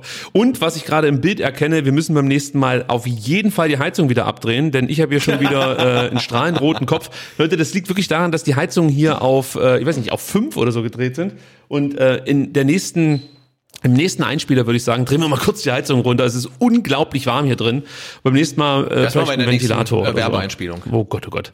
Ähm, gut, also ähm, eins muss ich noch erwähnen. Ähm, es wurde natürlich mehrfach besprochen, aber trotzdem, wenn du denkst, dass eigentlich die die schlimmsten Jahre schon hinter dir liegen, 2015, 2016 und 2018, 2019 und der VfB eigentlich alle Negativrekorde gebrochen haben muss, dann kommt plötzlich 2021, 22 um die Ecke und gibt dir fünf Spiele in Folge ohne eigenen Torerfolg. Auch das ist ein, oder das ist ein neuer Negativrekord für den VfB. Wie gesagt, ich dachte, wir hätten schon alle aufgestellt. Es geht also noch schlimmer. Übrigens, das will ich auch noch kurz besprechen.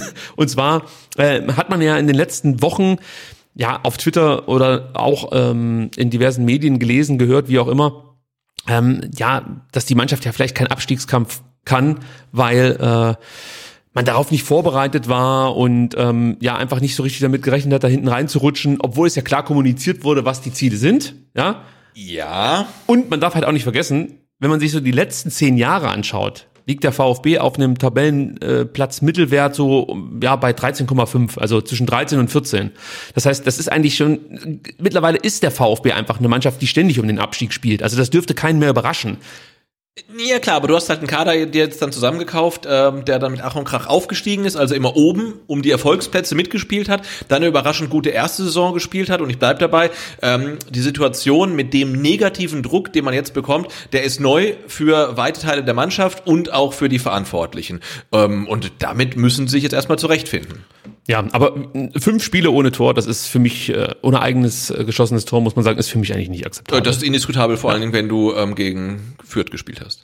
Das kommt noch mit dazu, das habe ich schon wieder komplett vergessen. Verdrängt hast du das. So sieht's aus. Wir hören uns mal ganz kurz an, ähm, was Flo Müller zur Situation zu sagen hat. Und zwar, wenn ich den Flo Müller hier auswählen kann auf diesem unglaublich technisch hochwertigen Gerät. Ich glaube, es zählen jetzt einfach nur Siege und Punkte und scheißegal, wie wir spielen, wie die Leistung ist. Wir müssen einfach punkten und das, das fehlt gerade. Ja, das ist, glaube ich, gut auf den Punkt gebracht, oder? Ja, er bringt's immer auf den Punkt, ne? Er bringt es auf den Punkt und er hat es sogar noch ein bisschen ausgeweitet, seine Aussage. Er meinte, bis zur Elfmeterentscheidung haben wir ordentlich gespielt, dann lassen wir uns zu sehr von dem zurückgenommenen Strafstoß beeinflussen und kassieren kurz darauf das 0 zu 1. Das darf uns nicht passieren. Wir hören auf, unsere, unser Spiel durchzuziehen. Das geht nicht. In der zweiten Hälfte war Freiburg die bessere Mannschaft. Wir müssen uns jetzt straffen. Ja, auch diese Formulierung habe ich schon mehrfach gehört. Zusammenraufen und in den kommenden zwei Wochen auf das Heimspiel gegen Frankfurt vorbereiten. In den restlichen Spielen sind wir gefordert, Vollgas zu geben. Auch da wieder klare Ansage. Äh, ja, und ich finde es ein bisschen, also ich finde es gut, dass es von ihm kommt, aber ich finde es halt ein bisschen schade, dass es dann ausgerechnet von jemandem kommt, der jetzt äh, neu in der Mannschaft ist, der zum Saisonbeginn gekommen ist. Ne? Wir haben viele Leute, die sind schon lange da. Ähm, von denen kommt das jetzt erstmal nicht. Also klar, Kalajdzic sagt das in anderen Worten. Borna Sosa ist vielleicht auch nicht der Typ dafür. Ne, Marc Oliver Kempf wäre vielleicht der Typ dafür, der sowas sagt. Der ist jetzt halt gar nicht mehr da. Ähm, ja, also es ist eine schwierige Situation aktuell. Ähm, ich würde sagen, wir lassen es erstmal dabei. Ähm, Ja, ein, 20 Uhr 21, du hast ja auch hier einen ähm, Timetable aufgestellt. ja, um so halbwegs in der Zeit zu bleiben und äh, widmen uns noch ganz kurz dem Spieler des Spiels. Äh, wir haben wieder dazu aufgerufen auf Twitter. Ähm, diesmal äh, vorsichtshalber erst einen Tag später, weil wir dachten, ähm, äh, die Stimmung ist so scheiße, dass wahrscheinlich irgendwie 60 Prozent der eingehenden Namen eh Quatschnennungen sind. Ja. Und darauf hatte ich keinen Bock. Deswegen habe ich einfach ein paar Stunden gewartet, habe erst am Sonntag zum Spieler des Spiels aufgerufen und es kamen immerhin noch 144 gültige Stimmen an, muss man sagen. Und die meisten Stimmen bekam Alexi TBD. 89. Ja. Für mich eine Überraschung, aber gut. Wataru Endo dann mit 23 Punkten oder mit 23 Nennungen ähm, auf Platz zwei bekommt zwei Punkte und Flo Müller mit zwölf Nennungen ähm, auf Platz drei der bekommt einen Punkt, Sebastian. Hast du denn für dich schon den Spieler des Spiels? Ah, ich sehe schon, Ja. du hast deine, deine Akten zurechtgelegt, dann hau doch mal raus. Pass auf, ich mache das jetzt ganz schnell, weil ich dann auch ganz schnell tatsächlich kurz auf Toilette muss. Ja, jetzt erlebt ihr es mal live. Ja, so, und jetzt sage ich kurz meine Namen, dann kannst du ganz ausführlich deine vorstellen. Ähm, ich sag Wataru Endu zwei Punkte, Ja, äh, Sascha Kalajdzic zwei Punkte, ja, TBD einen Punkt, ja. Müller einen Punkt. So, Ja, so, also bei Sebastian brennt's offensichtlich wirklich, weil so schnell hat er das noch nie gemacht. DVD kriegt noch einen Punkt und dann war es Flo Müller, oder? Ja. Und dreh bitte die Heizungen runter. Danke, wenn sie überhaupt ange... Die ist ausgedreht. Also hier ist es irgendwie bei mir warm. Guck mal, ob die da drüben an sind.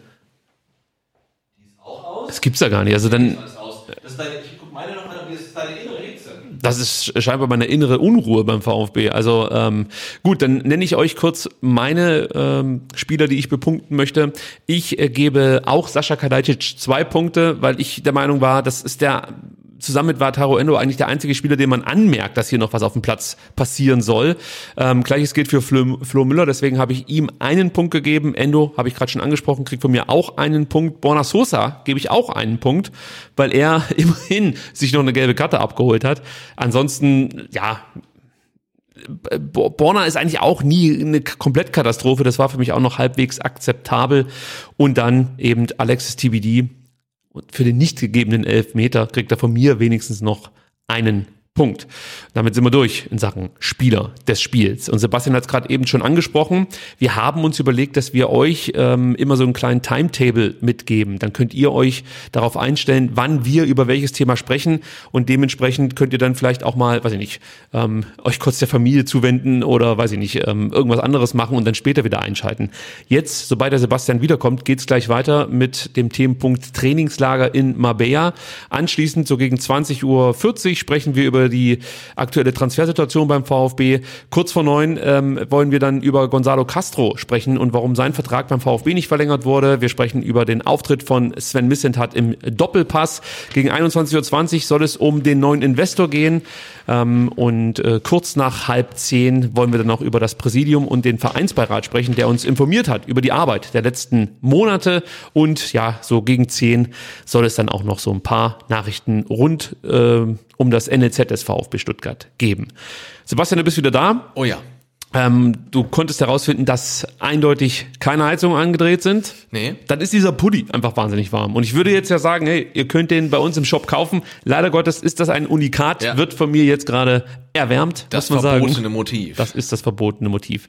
Lass uns über äh, Marbella sprechen. Ich hätte fast gesagt über Sonne, Sonne, über Sommer, Sonne, Party. Hey, auf jedem Bild, was ich sehe aus dem Trainingslager, Sturm, graue Wolken, die, die Spieler tragen lange Hosen, ähm, ähm, Mützen, also weiß ich nicht, das ist irgendwie noch nicht so gut. Das sieht nicht gut aus, Nee. willst du sagen. Ja, äh, gehe ich absolut mit. Ähm, in Stuttgart war es jetzt, ich weiß gar nicht, wie war es denn jetzt eigentlich die letzten zwei Tage? Also gestern war es super, so ein Hauch von Frühling fast schon. Heute war es kalt, aber sonnig, ab morgen wird's scheiße. Ich war ähm, heute in Freudenstadt den ganzen Tag. Da war ein wunderbares Wetter mit toller Schneelandschaft. Also da liegt Schnee. Es war wunderbar. Und gestern, wo war ich denn gestern? Gestern hatte ich auf jeden Fall auch Sonne. Ich kann mich nur nicht mehr erinnern, wo ich da war. Gibt's ja gar nicht. Also da, wo ich gestern war, schien auch die Sonne. Das kann ich schon mal festhalten. Aber wir wollen ja über Marbella sprechen. Am Sonntag flog die Mannschaft nach Marbella und ähm, wird sich da auf die letzten 14 harten Spieltage vorbereiten. Und offensichtlich muss man, kann man glaube ich sagen, an allem arbeiten. Äh, ja, und das glauben nicht nur wir, das hat ja tatsächlich auch äh, Pellegrino Materazzo so kommuniziert, was ich dann einerseits gut finde, mir andererseits aber auch so ein bisschen Sorge bereitet, wenn man jetzt dann 14 Tage vor Schluss äh, über alles nochmal nachdenken möchte. Soll ich den einen Spieler gleich reinhauen? Äh, ja, wenn du einen hast, klar. Ich habe einen. Da erklärt Pellegrino Materazzo, welche Aufgaben auf den VfB Stuttgart in Marbella warten und wir hören uns mal an, wie er das beschreibt, der Trainer. Also ich finde, die nächsten zwei Wochen sind trotzdem sehr wichtig, dass wir äh, einfach gut zusammenarbeiten, äh, auch athletisch, eine Overload-Woche nächste Woche einfach sehr gut, sehr viel arbeiten, dass wir dann auch ein ein, äh, einen Effekt haben in den nächsten Wochen, glaube ich, nicht, nicht unwichtig für uns, noch äh, ein Stück weit fitter zu werden.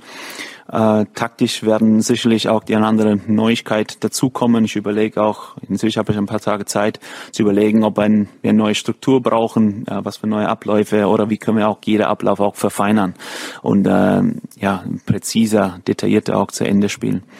Also Ich glaube, es ist viel, viel, wo man äh, arbeiten kann und man darf auch nicht vergessen, dass man als Gruppe da ein paar Tage unterwegs ist, abends so ein, ein Bierchen trinkt, wo wir keine Gelegenheit hatten, auch zuletzt das zu tun. Ja, wenn es ein normales normaler Leben wäre, würde auch ab und zu auch eine Mannschaft einladen zu einem Abendessen oder man geht auch weg und feiert man als Gruppe. Das, das gibt's aktuell nicht und ich glaube, das würde unsere Gruppe einfach sehr gut tun, ein paar Stunden zusammen zu verbringen, äh, zu quatschen über die Situation und äh, zusammenzuwachsen. Ja, also das hört sich schon so ein bisschen nach bestehenden konditionellen und athletischen Defiziten an, muss man sagen. Ja, und auch atmosphärischen. Ja, auch in Sachen Teamgeist, da gebe ich dir absolut recht, scheint da noch Luft nach oben zu sein. Ja, und ich frage mich halt, also warum hat man nicht die Gelegenheit, sich dann mal abends zusammenzusetzen auf ein Bierchen und zu quatschen, weil das kann man ja in der Kabine machen. Also das ist ja. Mm, ja, ich glaube, seitdem es diese Corona-Ausbrüche gab, geht das nicht mehr so einfach. Da greift ja äh, so ein Sonderprotokoll der DFL, dass du dich nicht mehr nach dem Spiel sozusagen in geschlossenen Räumen treffen darfst. Ah, die Spieler okay. müssen zu Hause duschen. Es gab ja dann auch die Zeit, da wurden die Mannschaftsbesprechungen, Video, Videoanalysen Okay, okay, im Freien dann- veranstaltet. Dann nehme ich das zurück, weil ich dachte, ne, jetzt irgendwie sich mal treffen und Ja. irgendwie austauschen oder so. Aber klar, wenn das dann wirklich auch der Corona-Situation geschuldet ist, ist es natürlich ein, ein Punkt, der der Mannschaft jetzt vielleicht fehlt, was man jetzt in Marbella dann nachholen kann. Aber wenn er das halt sagt, dann scheint mir auch wirklich so der Team Spirit ein bisschen zu fehlen. Ja, also man hat es jetzt mehrfach gehört. Wir haben es ja vorhin auch besprochen. Ähm, wer war's? Äh, Sascha Kalajdzic hat darauf abgezielt. Flo Müller hat es ein paar Mal gesagt. Irgendwie scheint die Truppe ja heterogen zu sein. Also das passt einfach noch nicht so, wie es vielleicht in der letzten Saison gepasst hat. Ich meine, es ist nicht so ungewöhnlich, dass es Grüppchen gibt. Das ist ganz normal. Jeder, der im Fußballverein gespielt hat, der weiß, da gibt's halt irgendwie die fünf, die verstehen sich besonders gut und die drei verstehen sich besonders gut. Wichtig ist, dass es dann trotzdem zusammen eine Einheit ergibt. Und ähm, ich glaube, daran muss man einfach noch so ein bisschen arbeiten, weil äh, es scheint da halt einfach so ein paar Leute zu geben, die entweder die Situation noch nicht verstanden haben, nicht verstehen wollen oder nicht verstehen können. Und ähm, das führt natürlich dazu, dass dann vielleicht andere, die sich da einen Arsch aufreißen Woche für Woche, dann auch wenig Verständnis haben für die gezeigten Leistungen ihrer Teamkameraden. Und vielleicht muss man daran arbeiten. Das ist natürlich von außen immer schwer zu, zu bewerten, aber wenn ich so häufig diese Thematik in Pressekonferenzen oder nach Interviews ähm, von Trainern oder vom Trainer und von Spielern höre, dann muss ja was dran sein. Und ja, die berühmte Pressekonferenz mit den drei Kategorien an Spielern, das war ja auch kein Zufall. Also auch da hat ja Pellegrino Materazzi schon ganz klar ähm, ein Stück weit äh, äh, seine, seine eigenen Spieler hinterfragt in Sachen Einstellungen. Äh, Oder in Sachen Einstellung besser gesagt. Was ich mich jetzt halt frage, du gehst nur sechs Tage ins Trainingslager, willst an Kondition arbeiten, an Spritzigkeit, an der Formation, an der Struktur, an einzelne Abläufe. Du möchtest äh, die Mannschaft mental befreien, um es mal sozusagen, Blockaden lockern, dann noch was mit dem Teamgeist machen. Das sind schon eine Menge Aufgaben für sechs Tage.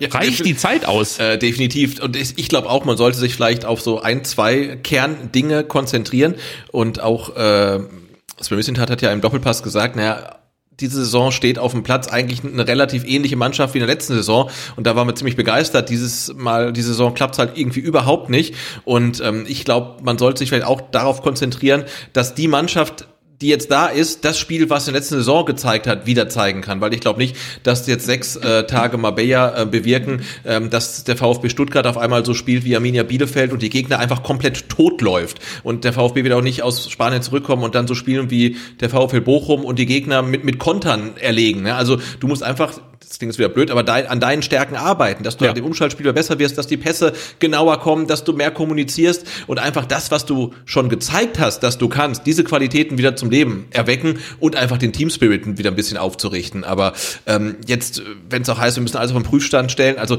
ich, ich sehe jetzt nicht, dass der VfB auf einmal mit, weiß ich nicht, Viererkette und drei Stürmern spielt oder so. Also ich glaube, da ist die Zeit auch einfach zu kurz für. Ja, ich meine, ähm, einzelne Anpassungen kann man schon vornehmen, auch was die Formation angeht. Also eine Viererkette kann man sich überlegen, ob das Sinn ja, macht. und wie du erwähnt hast, dass man halt sagt, man bringt einen Karasor, um halt einem Mangala mehr offensiv äh, Potenzial zu gestatten und so weiter. Klar, das ist ja keine Frage. Ja, da, da werden Möglichkeiten mit Sicherheit durch, äh, durchgesprochen. Ge- Ja, ganz klar. Das Ding ist halt, äh, du musst, glaube ich, mit der Mannschaft eine eigene Art und Weise kreieren, wie du jetzt im Abstiegskampf bestehst. Also das wird halt die Hauptaufgabe in diesen sechs Tagen und natürlich auch darüber hinaus sein. Weil äh, du hast es perfekt beschrieben, du kannst halt einfach jetzt nicht so spielen wie Bielefeld oder Bochum. Dafür hast du die Spieler nicht. Ähm, oder es ist, es ist auch eine komplett andere Art und Weise, wie der VfB sich eigentlich äh, rein von der Kaderstruktur her aufstellt. Das heißt, du musst jetzt trotzdem eine aggressive Spielweise finden. Und es ist ja nicht so, dass, dass der VfB in der äh, äh, bisher gespielten Saison immer so körperlos gespielt hat, mit so wenig Körperlichkeit. Also eine Zeit lang war der VfB die Mannschaft mit den meisten gewonnenen Zweikämpfen. Und in der letzten Saison war das ja auch eine Stärke, die vielen gewonnenen Zweikämpfe. Also äh, ich glaube schon, dass man dahin wieder kommen kann. Hauptthema wird halt einfach sein, die aktuelle Blockade, die jeder mit sich rumschleppt, irgendwie zu lösen. Und dazu gehört natürlich dann auch Tore zu, äh, zu erzielen. Und Sebastian, man versucht das am Freitag um 11 Uhr gegen die Weltmannschaft, möchte ich fast schon sagen, FK Rostow oder Rostov. Ich Rostov, weiß, Rostov am Don, kennt doch jeder. Nee, kenne ich nicht. Okay. Nie gehört. Ich habe mir heute den Kader angeguckt, ich kannte da auch niemanden. Ja, den Kader habe ich mir auch angeguckt. Viele Russen und zwei Schweden, glaube ich, ne? Kenne ich auch keinen. Ähm, ja, aber wir werden sie kennenlernen. Denn, Denn, das Spiel ja. wird live auf VfB TV übertragen. Ich weiß, den Witz fand ich auch gut. Ähm, aber ihr könnt beruhigt sein, auch der VfB YouTube-Kanal überträgt das Spiel. Genau, und doch VfB TV auch äh, für alle frei empfangbar, also ne? Ja. VfB.de, dann TV und dann könnt ihr es in 480p dann euch angucken. Genau, und auf YouTube wahrscheinlich auch in 480p. Ja, Ex vermutlich. extra für YouTube wird da wahrscheinlich nochmal eine Stufe weiter unten angesetzt. Irgendwie, weiß nicht, was, was ist die kleinste Stufe, die man auswählen kann? 140p? VfB gibt dann auch Das ist 70p. Mit, mit, mit, einer, mit, einer, mit einer Ka- Kartoffel aufgenommen. Ich, Ein Pixel. aber ich weiß auch gar nicht, ob es da in, in Marbella halt ein ähm, lokales Kamerateam gibt, was wahrscheinlich dann irgendwie so Holger Laser heißt in, in, in, in Top-Notch-Quality alles äh, streamt oder ob halt ähm, Holger Laser mit seiner Super 8-Kamera das Ding wieder Ich hoffe. Ja. Und ich hoffe, dass er das auch kommentiert. Äh, Meine ich ernst. Also Ja. lieber habe ich einen Holger Laser da sitzen, der sich irgendwie äh, amüsant mit Tobi Herbert unterhält, als irgendjemanden, der mir wieder weismachen will, dass der VfB sein großer Verein ist und ähm, weiß ich nicht, Mario Götze mit Mario Gomez verwechselt und solche Geschichten. Ja. Also denn, denn man kann Holger Laser viel vorwerfen, aber er ist definitiv ein äh, sehr, sehr großer VfB-Experte. Einer von uns. So sieht's nämlich Ja. aus. Was ich vergessen habe zu erwähnen, aber unbedingt nachholen möchte, ist, dass der VfB ähm, sich zwar darauf freut, dass man endlich mal als komplette Gruppe da anreist, aber so ganz stimmt es ja nicht. Wir wissen, Oma Mamouche weilt noch beim Afrika Cup, spielt übrigens morgen gegen die Elfenbeinküste im Achtelfinale. Schönes Achtelfinale. Ja, kann man sich mal reinziehen. Ich habe mir jetzt äh, tatsächlich mehr Spiele angeguckt bislang, als ich wollte. Also äh, wollte mal, ich Ja, wollte ja, es ja. nicht ignorieren, sondern zeitlich halt einfach, was so möglich ist. Aber hast du gestern ähm, die Kommunen Gestern gesehen? STR. Sensationell. STR, STR, STR war gestern angesagt. Borna Sosa müssen wir auch erwähnen. Du hast es vorhin schon gesagt. Genau, da werden die Weisheitszähne gezogen. Ähm, man hofft oder man geht davon aus, dass äh, diese Weisheitszähne dafür verantwortlich sind, dass er zuletzt anhaltende muskuläre Probleme hatte, die ja über Rücken dann in die Oberschenkel ausgestrahlt haben. Jetzt hoffen wir auch, dass das der Grund war. Und der ewige Endo, muss man sagen, der kann sich auch wieder nicht zurücklehnen. Also nicht, dass sich die anderen Spieler aktuell zurücklehnen, aber er muss halt wieder dann auch noch lange Reisen unternehmen. Spielt am Donnerstag gegen China und am Dienstag in einer Woche gegen Saudi-Arabien. Ja, schwierig. Also mit Endo echt, puh, ist schon heftig, ist schon heftig, muss man sagen. Ja, weil ne, du hast dann fast alle beisammen, aber muss dann auch sagen, äh, mit Borna Sosa und Wataru Endo fehlen halt zwei absolute Stützen des Spiels, also wirklich zwei absolute Stammspieler, so, ja. ähm, die du nicht ersetzen kannst. Und mit Omar Mamouche fehlt jemand, auf den du halt große Hoffnung setzt, dass er halt Kalajdzic ähm, entlasten kann, dass er nochmal ein komplett neues Element bringt. Also ähm, ich würde sagen, dir fehlen jetzt im Trainingslager tatsächlich drei Schlüsselspieler für die restliche Saison. Ähm, und gerade um Omar Mamouche herum musst du ja dein System eigentlich irgendwie aufbauen, weil den wirst du brauchen und der fällt halt auch komplett aus in der Zeit. Ähm, also das sind dann natürlich auch nicht so die allerbesten Vorzeichen. Äh, Drückst du ähm, den Ägyptern am Mittwoch die Daumen? Ganz ehrlich jetzt. Dann sag ich zuerst. Ja. Nein, absolut nicht.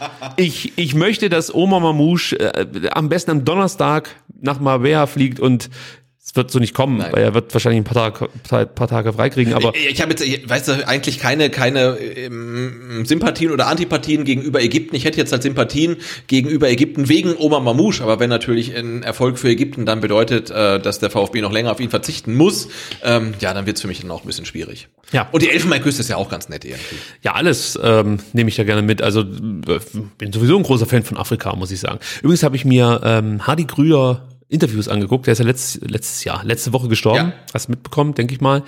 Und faszinierender Mann, muss man sagen. Also es gibt tolle Interviews von ihm im Spiegel und auch auf YouTube. Lange Interviews.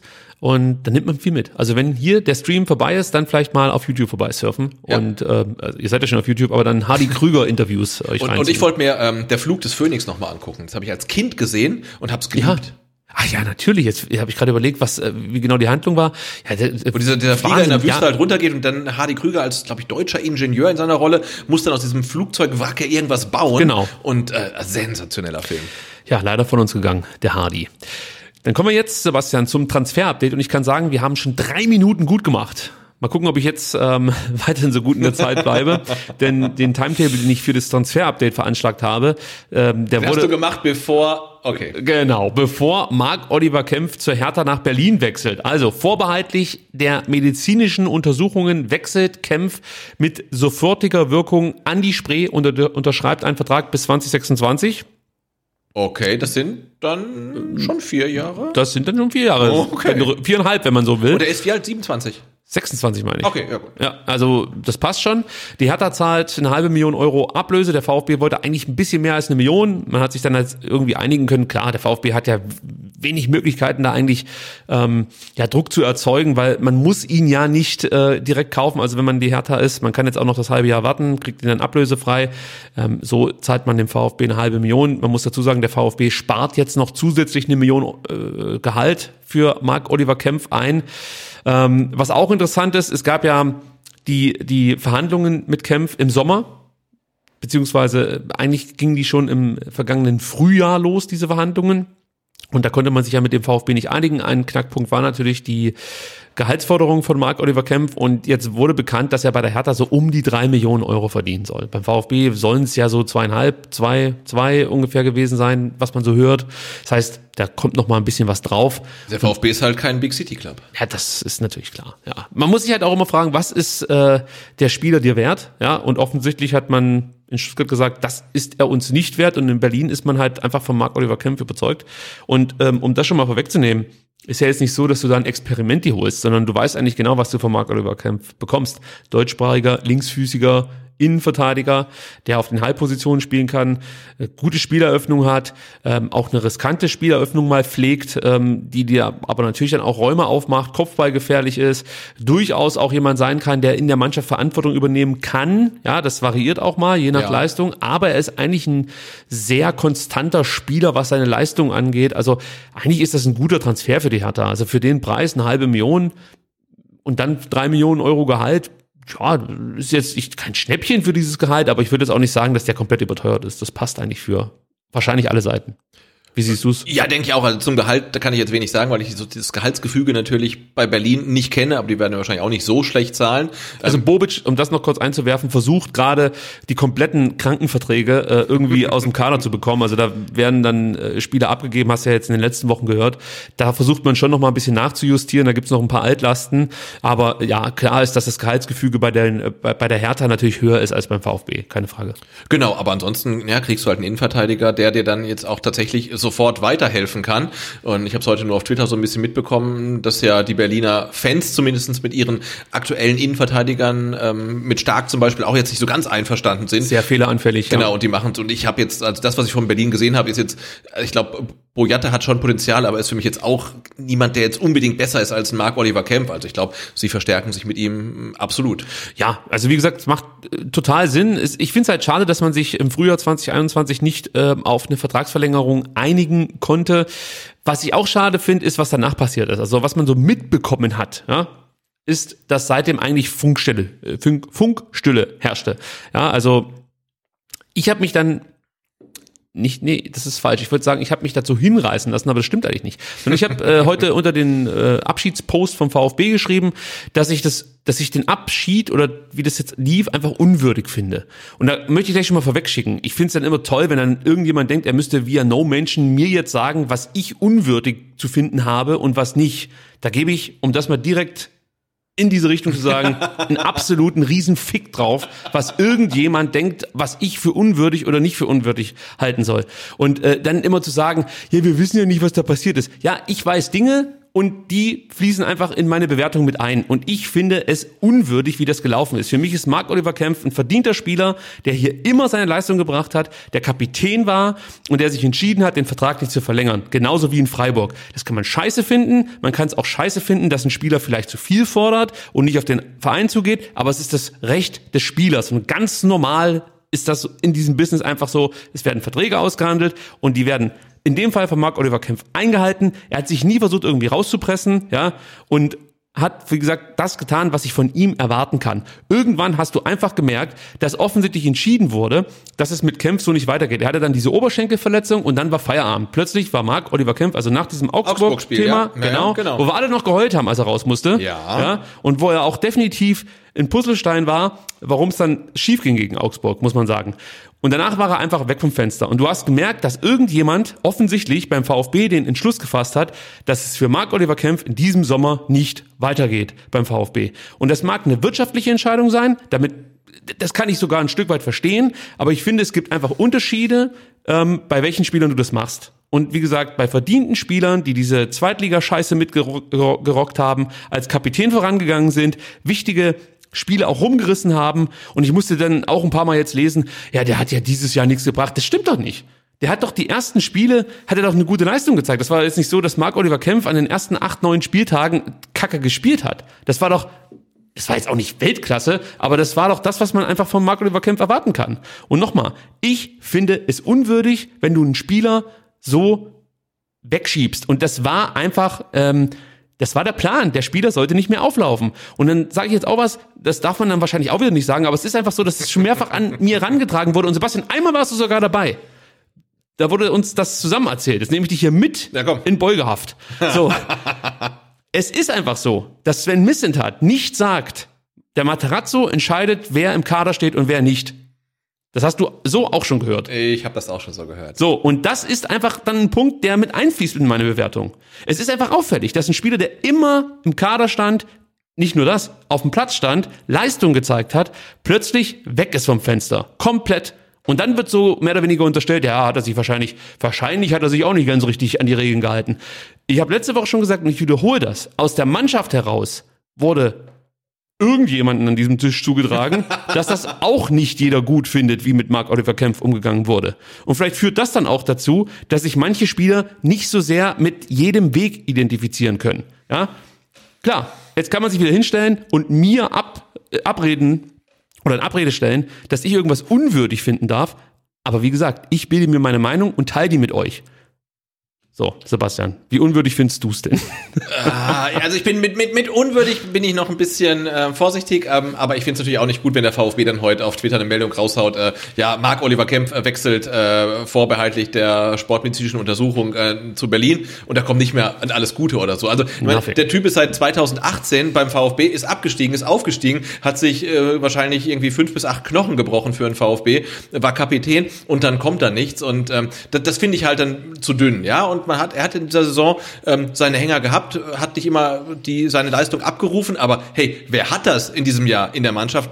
Kein Spieler. Der fällt mir nicht als erster ein, den ich da aufzählen würde. Er, er ist unser zweitbester Torschütze nach Mavropanos, also so traurig das ist. Ähm, und ich bin wirklich äh, ein Freund seiner Spielweise. Und der VfB hat Glück oder hat das Glück, äh, dass ein Ito, der eigentlich für die zweite Mannschaft geholt wurde, jetzt wirklich auf Dauer so gut performt, ähm, dass er einen Marc Oliver Kempf auch rein sportlich betrachtet verdrängen kann. Ja, das kann er. Ähm, aber ich finde, ein Kempf bringt natürlich genau die Qualitäten mit, die du im Abstiegskampf braucht brauchst, die ein Ito nicht hat. Das ist halt eine brutale Physis, ähm, eine Kopfballstärke und eine Torgefahr. Und alles das bringt Ito halt nicht mit. Also er ist ein toller Kicker, aber genau das, was man jetzt vielleicht brauchen würde, ähm, hat einen Kempf und hat einen Ito nicht. Und dazu kommt, du gibst den Spieler jetzt nicht ab nach Italien, nach England, nach sonst wo, sondern wo gibst du den ab? Zu, ähm, zu Hertha, die wie viele Punkte vor dir stehen? Ja, direkte Konkurrenz. Ja, der wird ja spielen, ja. Und zur direkten Konkurrenz und das für eine halbe Million. Und schwächst dich. Und schwächst dich, weil das ist auch klar, ähm, der Kader ist wir haben einen riesen Kader, weil wir halt im zentralen Mittelfeld unfassbar viele Spieler haben, aber wir haben ein paar neuralgische Positionen, Sturmspitze, die Sosa-Position und den Linksverteidiger. Offensives Mittelfeld. Auch noch, aber ne, wenn Ito jetzt ausfällt, wenn der sich jetzt im Trainingslager verletzt, wer spielt gegen Frankfurt? Und ich glaube, Mola kann keine Antwort sein. Mm, Also wer soll da spielen? Du musst halt dann komplett umbauen, da muss halt irgendjemand da komplett positionsfremd spielen. Ähm, und ob das dann dir eine halbe Million wert ist, weiß ich nicht. Ja, äh, das ist ja genau mein Punkt. Also du hast einfach keine Option, Stand jetzt für diese Position. Es kann da sich noch was tun, da- reden wir gleich noch drüber. Ähm, ob es da Neuzugänge geben wird oder nicht. Ähm, ja, aber es ist halt einfach, wie du sagst, du gibst dem direkten Konkurrenten, und es ist ein direkter Konkurrent, einfach noch einen der besten Abwehrspieler, der einfach über 96 Spiele für den VfB nachgewiesen hat, was er kann. Auch das muss man sagen. Ich meine, der steht kurz davor, die 100 Spiele für den VfB zu machen. Solche Spieler, die stößt du so nicht ab. Jedenfalls nicht, wenn sie sich sonst eigentlich korrekt verhalten haben. Ja. Du kannst nicht beleidigt sein, nur weil der dein Vertragsangebot nicht angenommen hat. Und was man dann auch mal gehört hat, ja, der äh, Berater von Kempf, der hat sich aber auch, ja, äh, ohne Scheiß, das interessiert mich doch nicht. Ah, das ist der Castro-Berater, oder? Ja, genau. Okay. Aber wobei, man muss dazu sagen, soweit ich weiß, ähm, das ist dieselbe Agentur, 360 Grad, wie die heißen. Aber ein anderer. Ähm, Genau, Struth macht, glaube ich, ähm, Ich erzähle jetzt nichts Falsches. Auf jeden Okay. Fall, die haben ja mehrere Berater und es Gleiche ist- Agentur, ja, andere Berater. ja, ja. Aber gleicher, okay, gleiche Es Agentur ist, es ist ne? der, äh, genau, es ist Okay. die gleiche äh, Butze sozusagen. Kommen wir nachher noch drauf zu sprechen, äh, ob da es irgendwelche Zusammenhänge geben könnte zwischen Castro ähm, Nichtverlängerung und der ähm, ausgeschlagenen Verlängerung von Kempf. Reden wir nachher drüber. Ich kann schon mal wegnehmen, wahrscheinlich nicht. Ja, also insgesamt, ich Spoiler. find's ja, ich find's, äh, ich find's ein bisschen blöd, dass man das jetzt so beendet hat, die Nummer. Und Ja, ich hoffe, es fällt dem VfB nicht auf die Füße. Äh, genau, das muss man hoffen und ähm, ob jetzt unwürdig oder nicht, ähm, aber man kann das sicherlich äh, irgendwie besser lösen. Ja. Und äh, wie gesagt, wir haben es gerade eben schon angeteasert. Also jetzt ist natürlich die große Hoffnung des einen oder anderen VfB-Fans, dass da vielleicht noch Neuzugänge kommen, weil immerhin hat man jetzt ja 1,5 Millionen eingenommen. Dann gibt's ja noch einen neuen Investor, da reden wir auch noch gleich drüber. Also auch da habe ich natürlich versucht, was herauszufinden. Ja, du kennst mich ja. Also, also ich habe natürlich jetzt nicht diese Kontakte wie äh, Sky oder sonst irgendwas, aber man kann ja mal nachhaken, ob es denn grundsätzlich da Bewegungen gibt. Und man ist bemüht, wurde mir gesagt. Man ist bemüht um Verstärkungen Okay. und Plural. Verstärkungen. Bin ich mal gespannt. Also was ich auch mitbekommen habe, ist, dass der VfB eigentlich sich kaum einen großen Sprung leisten kann. Also es, es kann eigentlich, wenn es eine Soforthilfe sein soll, nur über eine Laie gehen. Ja. Anders fast nicht möglich. Oder über einen Spieler, der halt komplett raus ist bei seiner Mannschaft und trotzdem schon eine gewisse Qualität hat, aber da irgendwie nicht zum Zug kommt und bereit ist, auch auf viel Geld zu verzichten, muss man dazu sagen. Also der VfB kann jetzt nicht in die äh, ganz obere Schublade greifen. Ich bin mal gespannt, was, was sich Sven Missentat da so ausdenkt. Ich habe heute kurz über äh, Rick van Drongelen nachgedacht. Uff. Ja. Okay. Jetzt als Spieler meinst du auch. Schon Spieler, ja. Er ist Linksfuß. Ja, gut, aber er spielt halt so oft wie du ungefähr. Ja. ja, nee, also, ja, mal sehen, was man so macht. Also klar ist für mich, man braucht irgendwie ein Backup. Weil du kannst jetzt auch nicht aus der U21 Spieler holen, weil die haben ja selber keine Innenverteidiger. ich Also, wollte gerade sagen, also da, da habe ich auch überlegt, dann kannst du einen hochziehen, aber die ja, haben ja selber keine. das ist ein Problem. Sven Missentat hat vor dem Transfer von Marc Oliver Kempf noch ähm, ein Statement abgeliefert. Sebastian, magst du mal Oh ja. Lesen? In meiner besten Misslintat-Voice. Mach's mal. Ja. Nein, es ist ganz klar, dass wir dabei sind, den Verein ganz unabhängig von Corona seit 2019 wirtschaftlich zu konsolidieren. Mit dem Schnitt 25 Millionen Euro Netto-Transfergewinn in jeder Transferperiode, zusammen 75. Das ist ein ganz klarer Wert und ich glaube auch, dass zu dieser Einordnung gehört, dass wir eigentlich für die Rückrunde vier Neuzugänge haben oder dreieinhalb. Und das sind eben Sascha Kalajdzic, Silas und Chris Führig und Oma Mamouche, der sechs Wochen gefehlt hat. Und wenn wir die vier Jungs fit haben und in die Gruppe kriegen, dann sind wir deutlich schlagkräftiger. macht alles im allen Sinn. Wir haben ja schon mehrfach über diese drei, vier Spieler gesprochen. Wir brauchen das nicht nochmal tun, aber das hört sich halt ganz klar danach an, dass Sven Mislintat halt eigentlich keine Neuzugänge plant.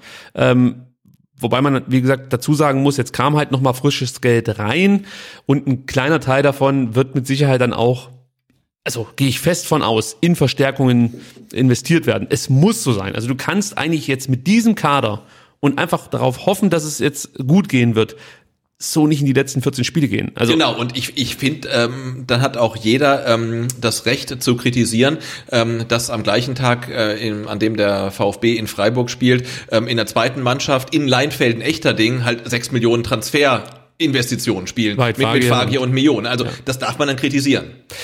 Ja, wobei man hier immer äh, schon nicht vergessen darf, wie diese Transfers immer kommuniziert wurden. Das sind Spieler, die einfach, also wir sagen immer, die Spieler müssen auch bereit sein, den Weg über diese zweite Mannschaft mitzugehen. Das bedeutet natürlich auch, dass wir da nicht rumschreien dürfen, wenn die mal in der zweiten Mannschaft spielen, warum spielen die in der zweiten Mannschaft?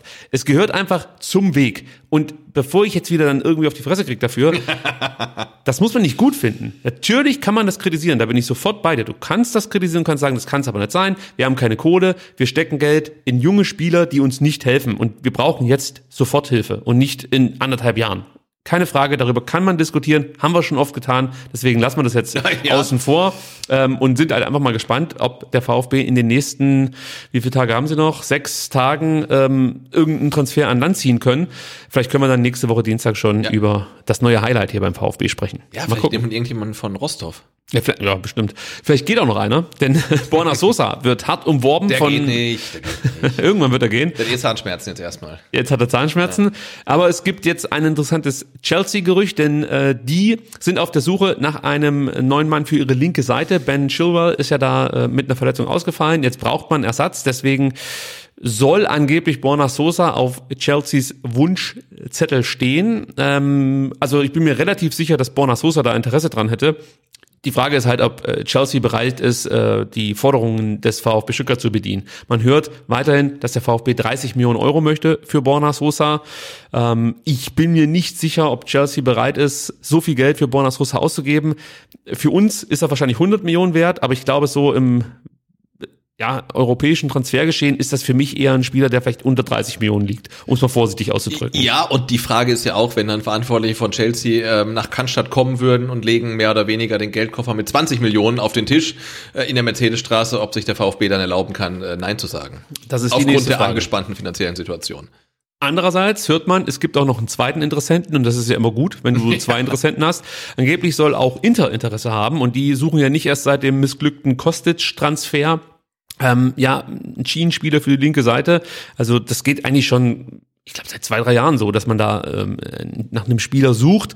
Ähm, das, was man so mitbekommt, ist klipp und klar, ist, äh, es gibt Interessenten, das liest man und das ist auch so. Und klar ist auch, dass der Spieler bereit wäre, den nächsten Schritt zu gehen.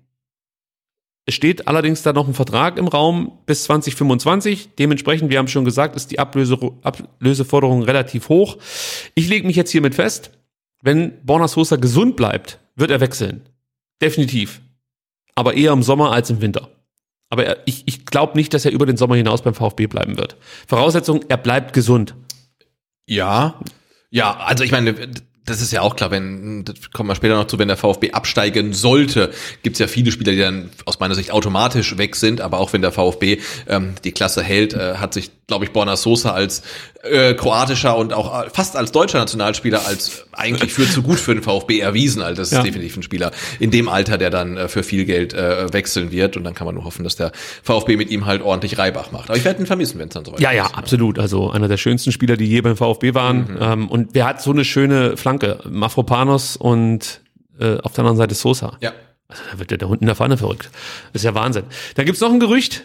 Ja, das war lustig. Eigentlich ist es kein Gerücht, sondern es ist echt dummes Gelaber. Und zwar Orel Mangala, der angeblich von ähm, Galatasaray umworben wird.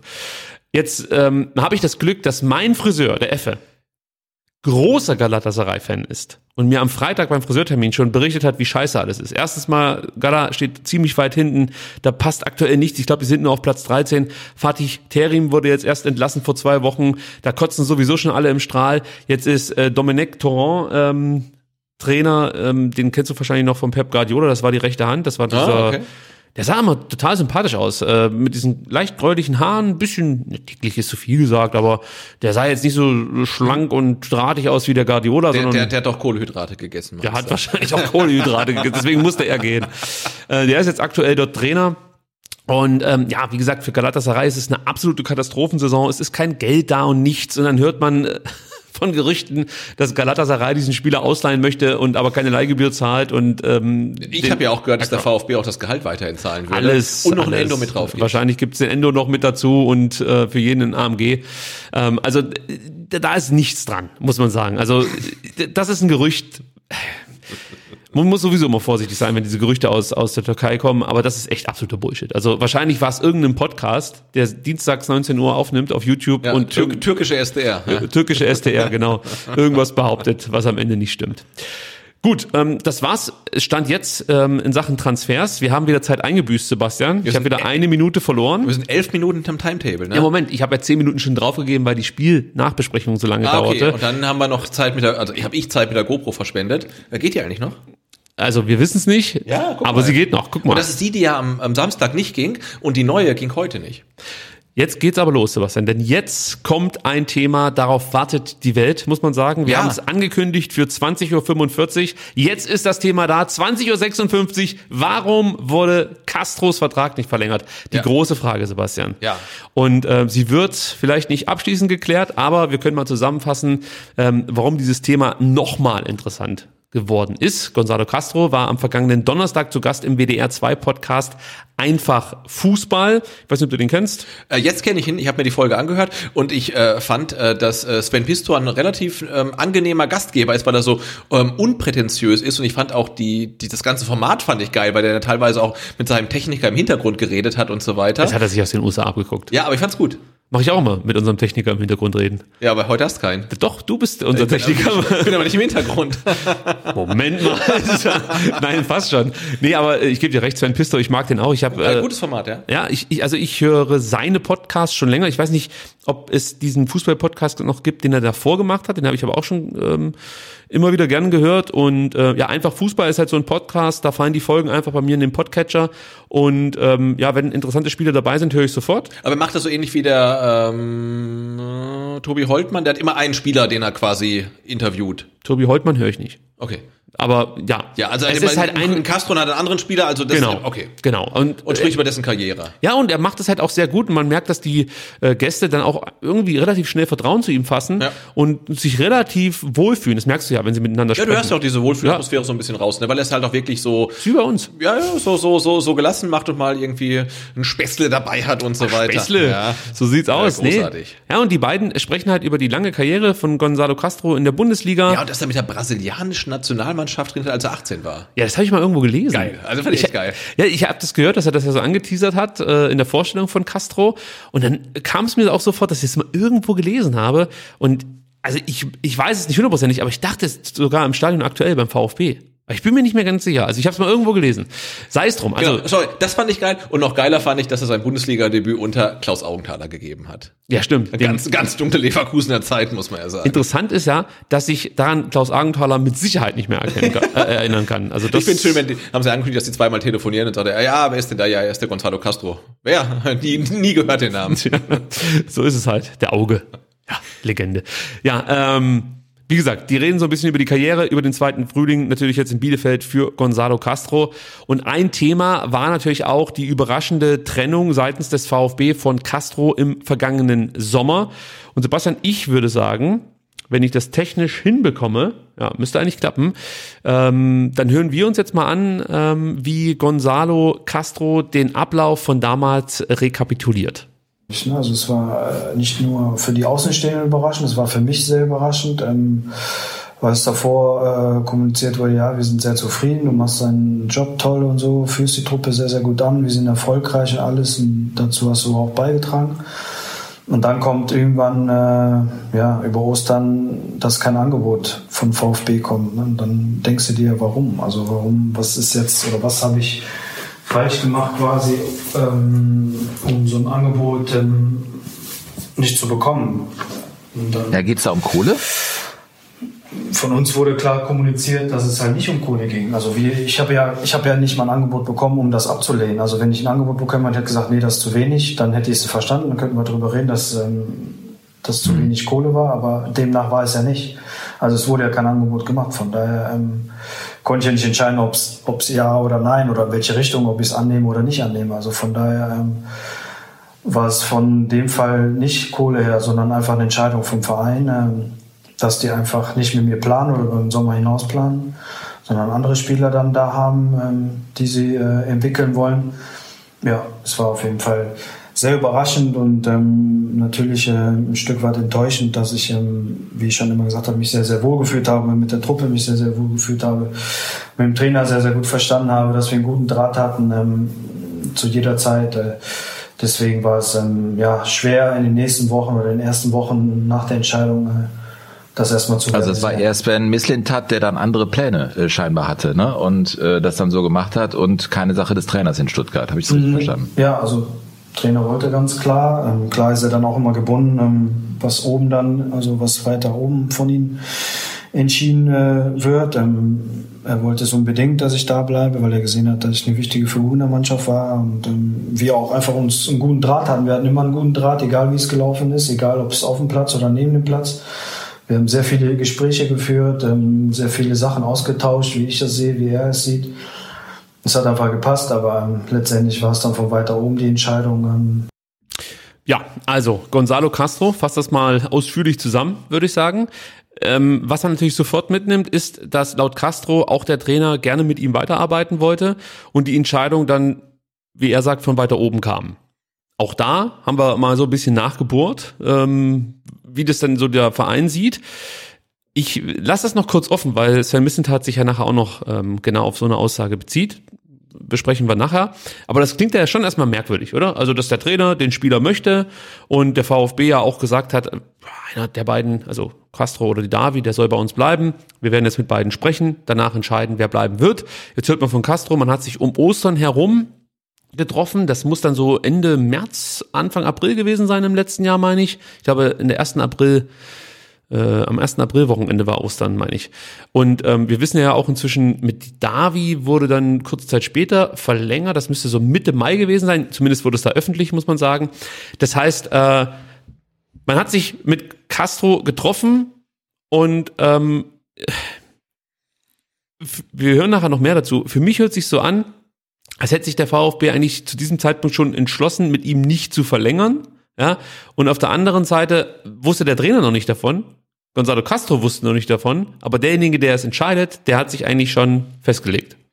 Ja, es klingt schon ein bisschen seltsam, ne? Also vor allen Dingen, wenn man dann hört, dass Geld anscheinend keine Rolle gespielt hat. Also es scheint ja wenn man jetzt sagt Castro, wenn man genau, wenn man jetzt ähm, den Aussagen von Gonzalo Castro äh, Glauben ähm, schenkt, dann ist es ja so, dass man gar nicht so weit gekommen ist, um zu sagen, äh, ein Jahr, zwei Jahre, eine Million, zwei Millionen, Einsatzprämie, Fest, Festgehalt, was machen wir, sondern dass der VfB gesagt hat, äh, du äh, Gonzo, du bist einfach raus, wir wollen dich nicht mehr. So klingt's für ihn. Jetzt weiß man natürlich auch wieder nicht, ähm, was haben seine Berater mit den Verantwortlichen VfB abgesprochen, was hat er davon wiederum mitbekommen? Ähm, und wenn man jetzt dann hinterher dann die Aussagen von Mislintat im Doppelpass hört, dann bleibt für mich zumindest eine Klarheit und die ist, ähm, einer von beiden sagt nicht die Wahrheit oder weiß nicht die Wahrheit. Oder ähm, verkürzt oder wie auch immer. Ja, genau, ja, ja, aber auf jeden Fall haben wir jetzt auch erstmals dann im Doppelpass von Mislintat ähm, eine weiterführende Stellungnahme gehört und die passt jetzt nicht zu dem, was Gonzalo Castro jetzt äh, im, im WDR 2 Podcast gesagt hat und er hat ja ähnliches auch schon mal vor einem halben Jahr gesagt, bei, gesagt, bei, ja. bei Kicker halt, ne? Ja, und dass auch er schon in, in vom VfB überhaupt kein Angebot erhalten hat. Und ob das jetzt stimmt, das ist natürlich die große Frage. Ja, ich kann mir schon vorstellen, dass es kein Angebot gab. Weil man vorher gesagt hat, wir kommen nicht zusammen, klar. Also weil im Vorfeld gesprochen wurde. Genau. genau. Und es wurde gesprochen. Also, da, also von allen Seiten, mit denen ich irgendwie sprechen konnte, heißt es, es wurde gesprochen. Nicht mit, also das Einzige, was ich mehrfach gehört habe, ist, dass mit Castro nicht gesprochen wurde. Das, es soll wohl sogar so gewesen sein.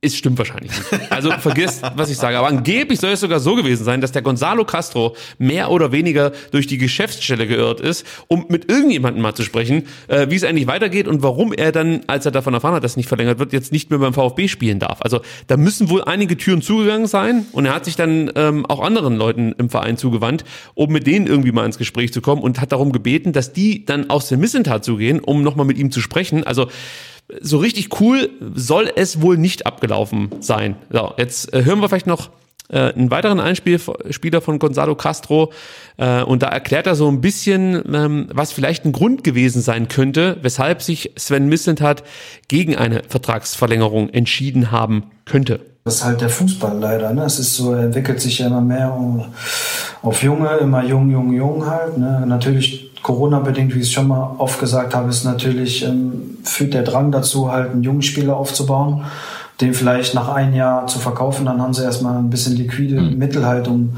um den Verein zu stützen. Das ist, ähm, das habe ich auch empfohlen und das ist absolut nachvollziehbar. Natürlich, ähm, wie es gesagt, mir ging es halt darum, dass halt kein Angebot kam, dass ich ablehnen konnte oder nicht ablehnen konnte. Das war so mehr der Fakt halt, äh, was ich halt nicht verstanden habe. Und da können wir uns jetzt ja wahrscheinlich wir beide uns kein, kein Urteil erlauben, weil er scheint irgendwie, ihm scheint es irgendwie wirklich was ausgemacht zu haben, dass es überhaupt kein Angebot gab. Also man hätte ja theoretisch sagen können, wir verlängern um ein, ein Jahr, du kriegst kein Geld. Also es wäre ja immerhin ein Angebot gewesen. Ja, genau. Und ich weiß halt nicht, wie stark dieser Filter der Berateragentur ist. Ne? Lassen die alles an den Spieler ran oder sagen die dann halt, ähm, sorry, aber jetzt das, den Einjahresvertrag mit dem halbierten Gehalt, den stelle ich unseren Klienten gar nicht vor. Ja, also vielleicht gab es ein VfB-Angebot, was es dann gar nicht zu Gonzalo Castro geschafft hat, aber so wie er jetzt klingt, ähm, gab es gar nichts. Gab es für ihn zumindest gar nichts. Ähm, und ähm, so wie es im Instant hat, klingt, gab es was ähm, und irgendwo dazwischen ist die Agentur oder irgendwas anderes. Und auch noch aus guter Quelle äh, kann ich was vorsichtig weitergeben. Der Satz fiel, ich würde Gonzalo Castro glauben. So wurde es mir gesagt. So und ich habe es auch gehört, ja. Du hast es auch gehört, okay? Dann ist das hiermit fast schon besteht. Ist es ja verifiziert. Wir haben es ja jetzt beide von einer, einer zweiten Quelle. Ja, ja, ja, nein, also ähm, ja, es, es, es scheint so ein typischer Missentat zu sein. Und das verurteile ich gar nicht. Ich finde, Gonzalo Castro beschreibt das eigentlich ganz gut, den Weg, den Plan von Sven Missentat, ja. ja. Und das ist ein absolut legitimer Plan. Auch hier kann man sagen, das finde ich scheiße. Man kann sagen, ja, finde ich super, wir müssen das so durchziehen, das kann jeder für sich selbst entscheiden. Ähm, und ich finde jetzt, so wie es der VfB gemacht hat, dass man sagt, wir verlängern nicht mit äh, Gonzalo Castro, das ist jetzt erstmal okay. Der Vertrag lief aus, man hat gesagt, wir wollen nicht verlängern, das ist ihr gutes Recht Thema beendet. Jetzt können wir darüber sprechen, wie sinnvoll das war, ob man äh, sich sportlich das erlauben konnte. Ähm, ja, das ist ein anderes Thema. Ich würde sagen, wir hören uns jetzt mal Sven Missentat an. Der war am Sonntag zu Gast im Doppelpass, wurde natürlich auf diese Castro-Thematik angesprochen und er schilderte den Ablauf, du hast es schon gesagt, etwas anders und zwar genau so. Also es ist ja immer sehr, sehr einfach, wenn man die Ergebnisse seiner Entscheidungen kennt, sie nochmal zu besprechen. Wir können, wir können Entscheidungen nur zum Zeitpunkt treffen, wenn man sie eben treffen muss. Und das ist heute knapp ein Dreivierteljahr her. Und da waren wir in einer Situation, ähm, wo wir uns in Verhandlungen mit seinem Berater befunden haben über zwei Spieler und wo zwei oder wo wir einfach in bestimmten Punkten nicht zusammengekommen sind. Und dann sind wir mit unserem Weg, mit der Philosophie, die wir gehen wollen, am Scheideweg zu entscheiden, wollen wir Platz frei machen für, in diesem Fall ganz konkret, Lilian Eckloff, unser bestes Akademietalent, und Naui Armada, einem unserer talentiertesten zentralen Mittelfeldspielern hinter Aurel Mangala und Wataru Endo. Oder ob wir Gonzo behalten und ihm die 25 Spiele geben, die er gemacht hat. Und dann ist einfach in dem Gesamtkontext der Analyse zweite Bundesliga, erste Bundesliga-Abstieg, erste Bundesliga-Jahr, wann waren heiße Phasen, wer hat sich wie verhalten, wie ist die finanzielle Gesamtsituation des Clubs, ähm, wo wir deutlich, deutlich nochmal aufgrund von Corona Gehälter reduzieren mussten, war ganz klar unsere Entscheidung, und es war von allen im Club, Lilian Eckloff und Naui Armada, diese Spielzeit zuzutrauen und ihnen zu geben. Konterkariert wurde der Plan allerdings dadurch, dass beide nach der, nach der Vorbereitung im Prinzip erneut mit Mittelfußbruch und Sehnenriss ausgefallen sind von drei bis fünf Monaten. So, beide Jungs sind gestern eingewechselt worden und das ist Teil des Weges, den dieser VfB Stuttgart geht, weil er ihn gehen will und weil er ein Stück weit auch gehen muss. So, da steckt jetzt eine ganze Menge drin, auch viele Erklärungen, die für mich erstmal total sinnig sind. Ja, also zum einen sagt er Sven Missentat klipp und klar, es wurde verhandelt. Es wurde miteinander gesprochen. Er hat die Situation, ich brauche jetzt nicht nochmal alles wiedergeben, ihr habt es ja gerade eben gehört, aber es wurde einfach miteinander gesprochen. Es wurde zum einen über Marc Oliver Kempf gesprochen, es wurde zum anderen über Gonzalo Castro gesprochen. Ich habe das mal kurz, muss ich auch zugeben, falsch verstanden, weil es hörte sich für mich so an, weil es mit Kempf nicht geklappt hat, äh, hat man auch mit Castro nicht mehr weiter verhandeln wollen. Also so eine Art Retourkutsche. Ja, das, das muss ich zurückziehen, aber wenn du es live guckst, Doppelpass, kann schon mal sein, dass du da irgendwie die Hälfte äh, nicht ganz so äh, richtig zusammensetzt, wie es dann eigentlich gemeint ja. war. Ähm, äh, ich verstehe Sven Missentat so, um das nochmal rund zu machen, der VfB wollte aus finanziellen Gründen, also Geld einsparen und ähm, wollte aus finanziellen Gründen nicht mit Gonzalo Castro verlängern, ja. Und gleichzeitig wollte man jungen Talenten, so wurde es ja auch immer kommuniziert, mehr Spielzeit einräumen. Und deswegen hat man sich gegen eine Verlängerung von Gonzalo Castro entschieden.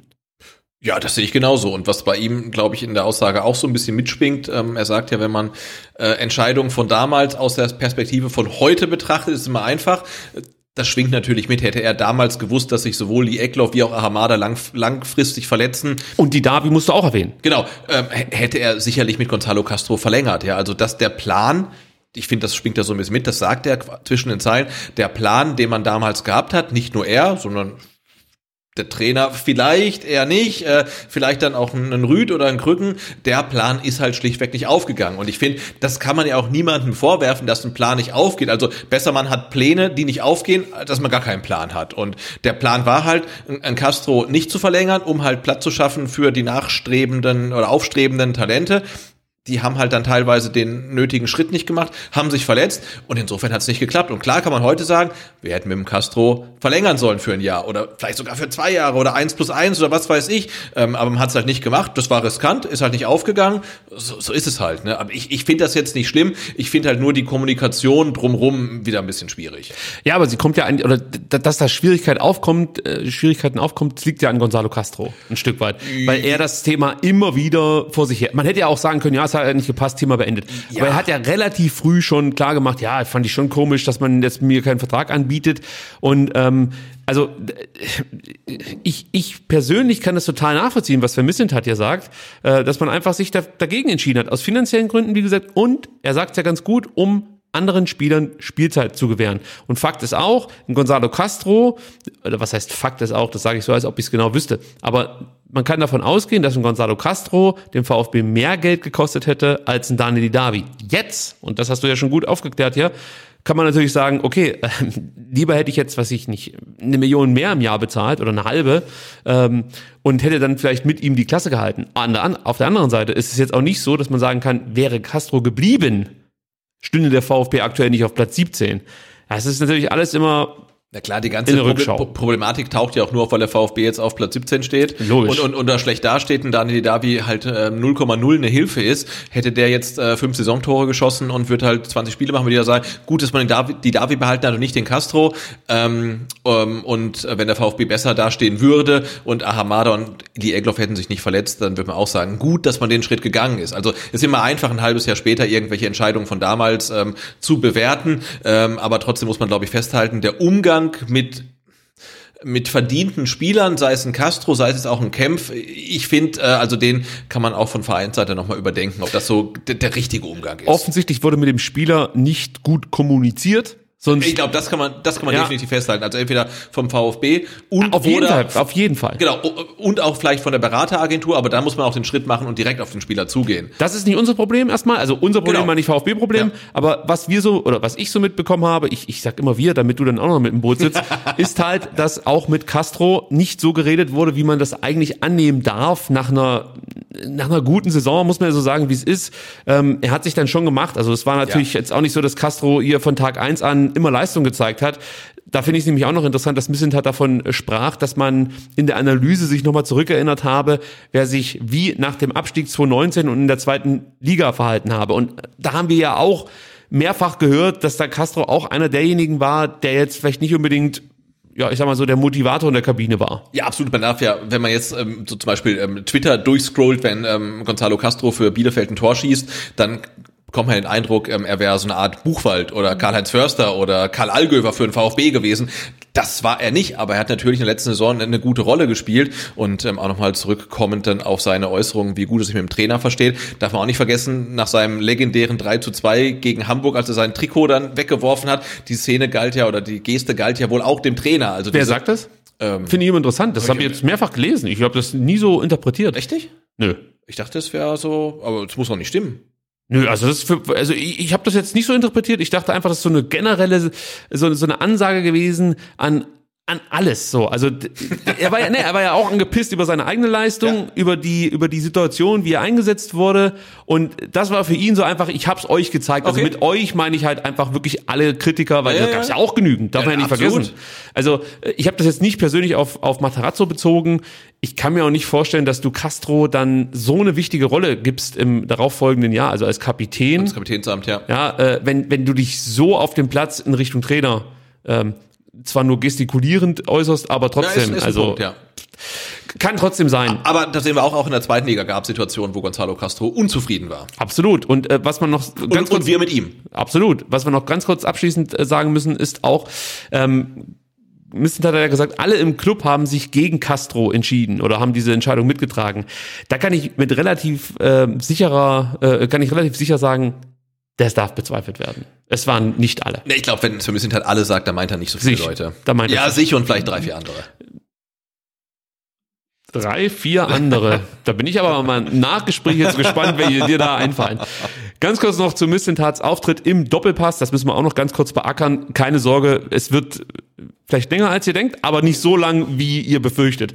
Also insgesamt hat er sich natürlich und auch seine Idee gut verkauft, aber es gab jetzt nicht so viele äh, besprechenswerte Zitate. Es ist grundsätzlich, finde ich, ein sehr anstrengendes Format. Also du hast es auf Twitter ganz gut geschrieben, da gibt's dieses, dieses ja, Format, muss man sagen, so schaut's aus, wo du dir einfach nur noch an den Kopf fest, ja, also wo dann auch noch Hansi Müller gehuldigt wird und, und Zusammenhänge aufgebaut werden, die machen überhaupt keinen Sinn. Ist halt einfach Dreck. Genau, also das Format ist ähm, an sich finde ich gut, weil erstmal ein paar provokante Thesen in den Raum geworfen werden, wie da zum Beispiel auch, äh, was macht eigentlich Hitzelsberger noch? Also die Frage muss man stellen, finde ich gut. Der war äh, zum Beispiel bei SWR zuletzt. Ja, ja, genau. Ne? Aber ähm, diese diese Viertklässler Photoshop-Montagen zusammen mit irgendwelchen ähm, schlechten Zusammenhängen, also ich, das, das fand ich brutal anstrengend. Ich gucke den Doppelpass normalerweise nicht ähm, und ich weiß jetzt auch wieder warum. Ja, ich auch, muss man sagen. Ich gucke normalerweise auch nicht. Weil du siehst halt auch, du hast da zwei Stunden Sendezeit oder ich glaube sogar mehr und, und, und trotzdem trotzdem, trotzdem werden wirklich viele Themen oberflächlicher behandelt, als, als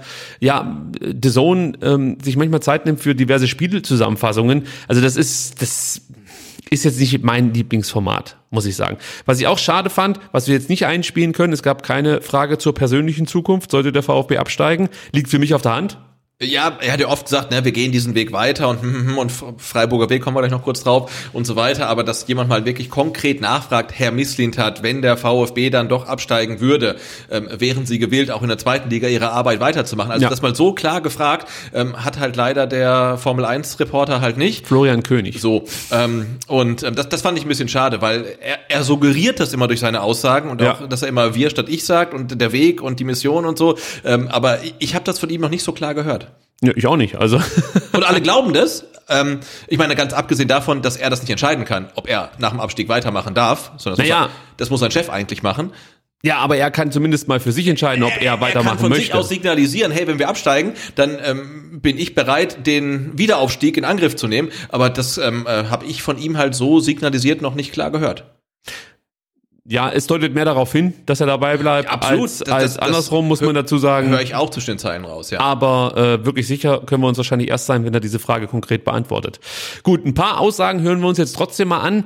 Los geht es mit Missentat, der denjenigen widerspricht, die jetzt nach mehr Erfahrung und älteren Spielern rufen. Jetzt muss ich wieder schauen, dass ich den richtigen Einspieler erwische. Ich hoffe, der ist es. Drück die Daumen.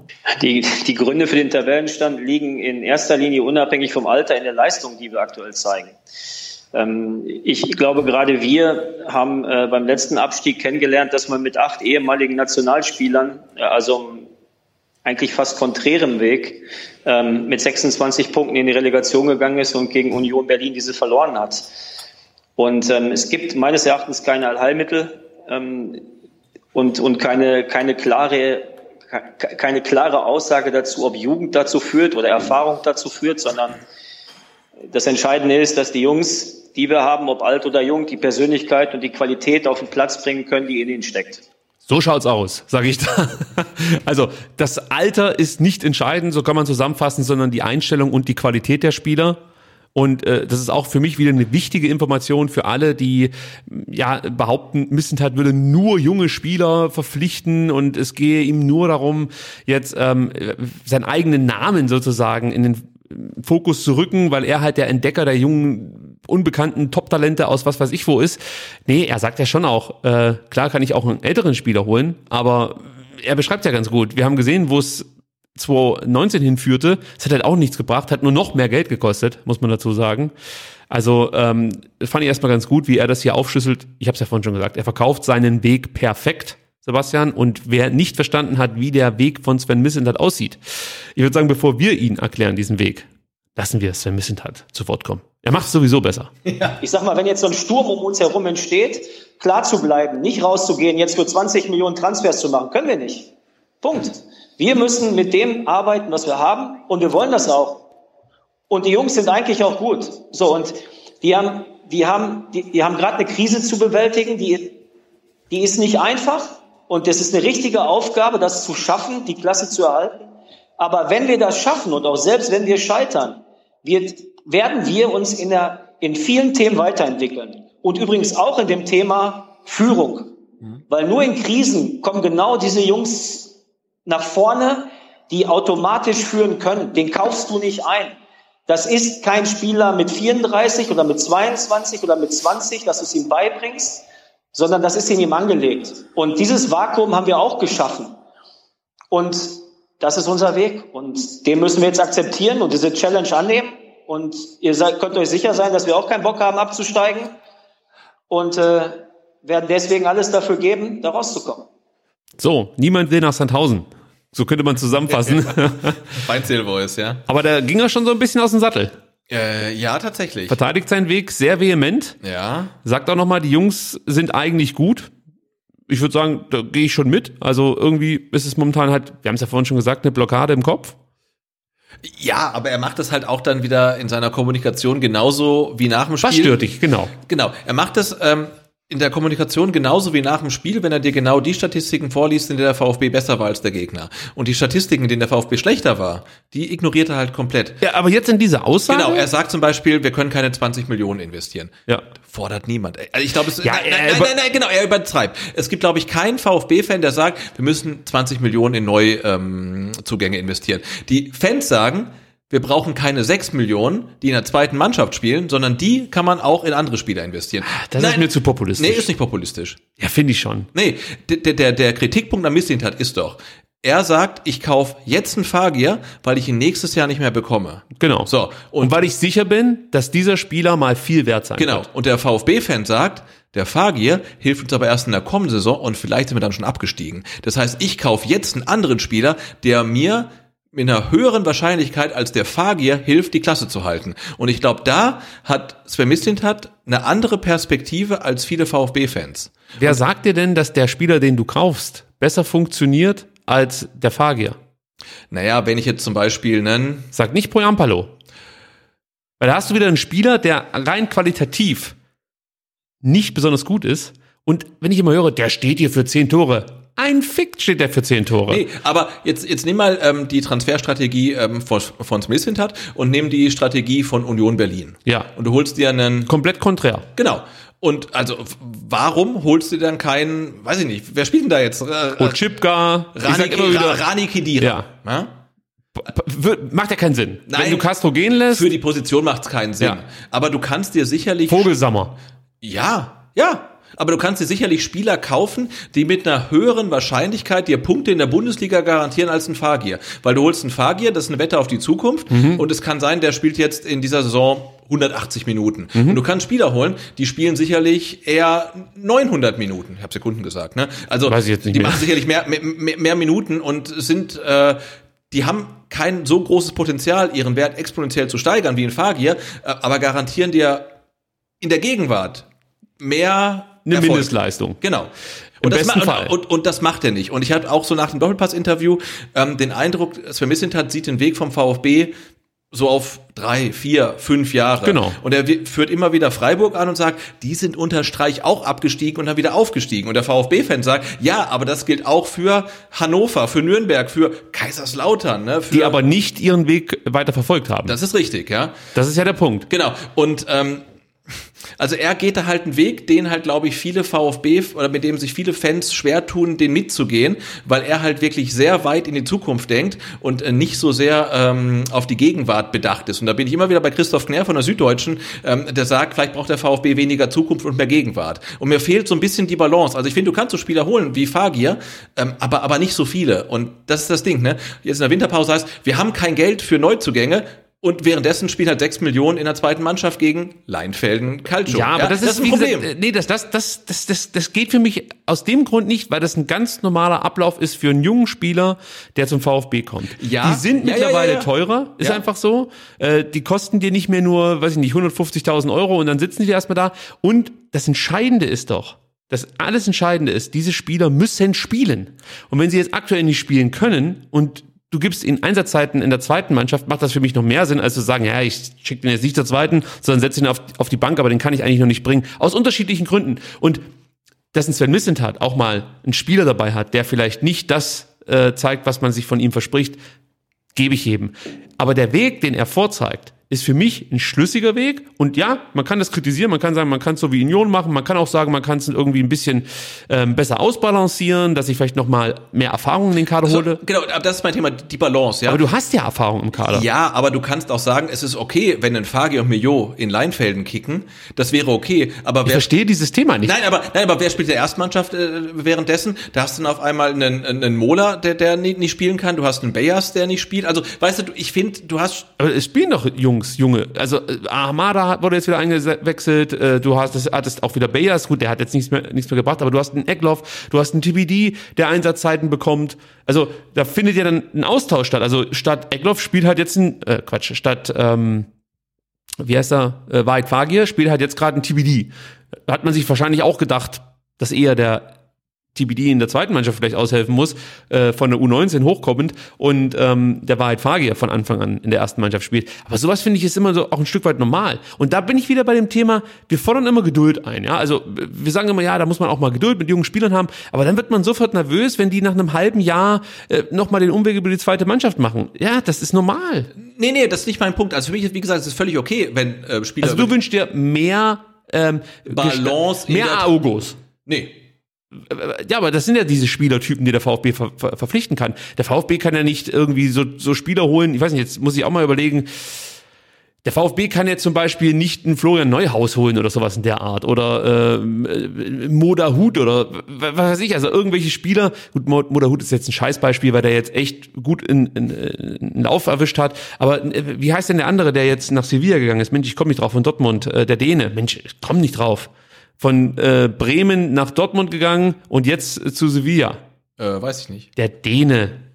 Das gibt's ja gar nicht. Hier stehe ich auf der, auf der Leitung. Normal würden wir jetzt unterbrechen und nachgoogeln. Ja. Aber den meine ich. Aber die, solche Spiele kann der VfB nicht verpflichten. Der VfB kann Dennis Haogo, Christian Gentner, äh, Ochipka, solche Leute holen. Genau, aber der VfB, würde ich sagen, kann auch jeden Spieler holen, den Arminia Bielefeld oder der VfL Bochum holt. Da finde ich jetzt kein Beispiel.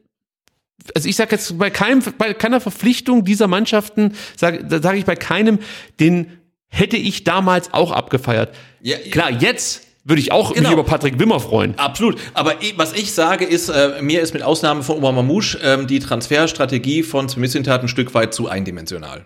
Kann man so sehen. So. Kann man so Mehr sehen. will ich gar nicht sagen. Also, das ist mein Punkt.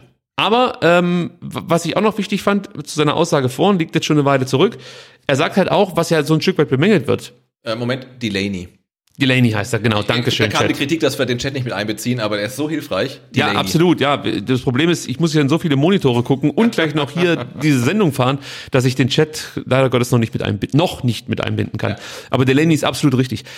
Geiler Spieler, würde ich mich freuen, wenn er kommt, aber das kannst du vergessen. Nein, der Solche ist natürlich, Spieler der, der, der, ist natürlich drei, drei Schubladen zu hoch, aber es Aber dann bist du halt bei den Ochipkas dieser Welt. Und ja, auch ein Vogelsammer kann man sich überlegen, ist das vielleicht jemanden, den man angreifen könnte?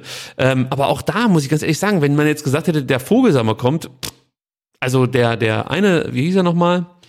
Der von Delaney. PSW, nee, von PSW Eindhoven, jetzt Ach, müsste Rizzo- uns Rizzo wieder Doan. Rizzo Doan, Oh, hätte ich sofort genommen. Natürlich, ja. Aber wenn der Missetat gekommen wäre, übrigens, wir haben jemanden aus Bielefeld und alle freuen sich schon auf Doan, es ist Andreas Vogelsammer. Dann hätte ich aber auch gedacht, für die zweite? na gut, also ich, ich persönlich würde mir über jeden Spieler von Bielefeld freuen Ja. und jetzt vielleicht auch über Okugawa, aber ähm, Ja, klar. Ja. Also klar, man jetzt aktuell ist es natürlich leicht, an diesem Projekt Kritik zu üben.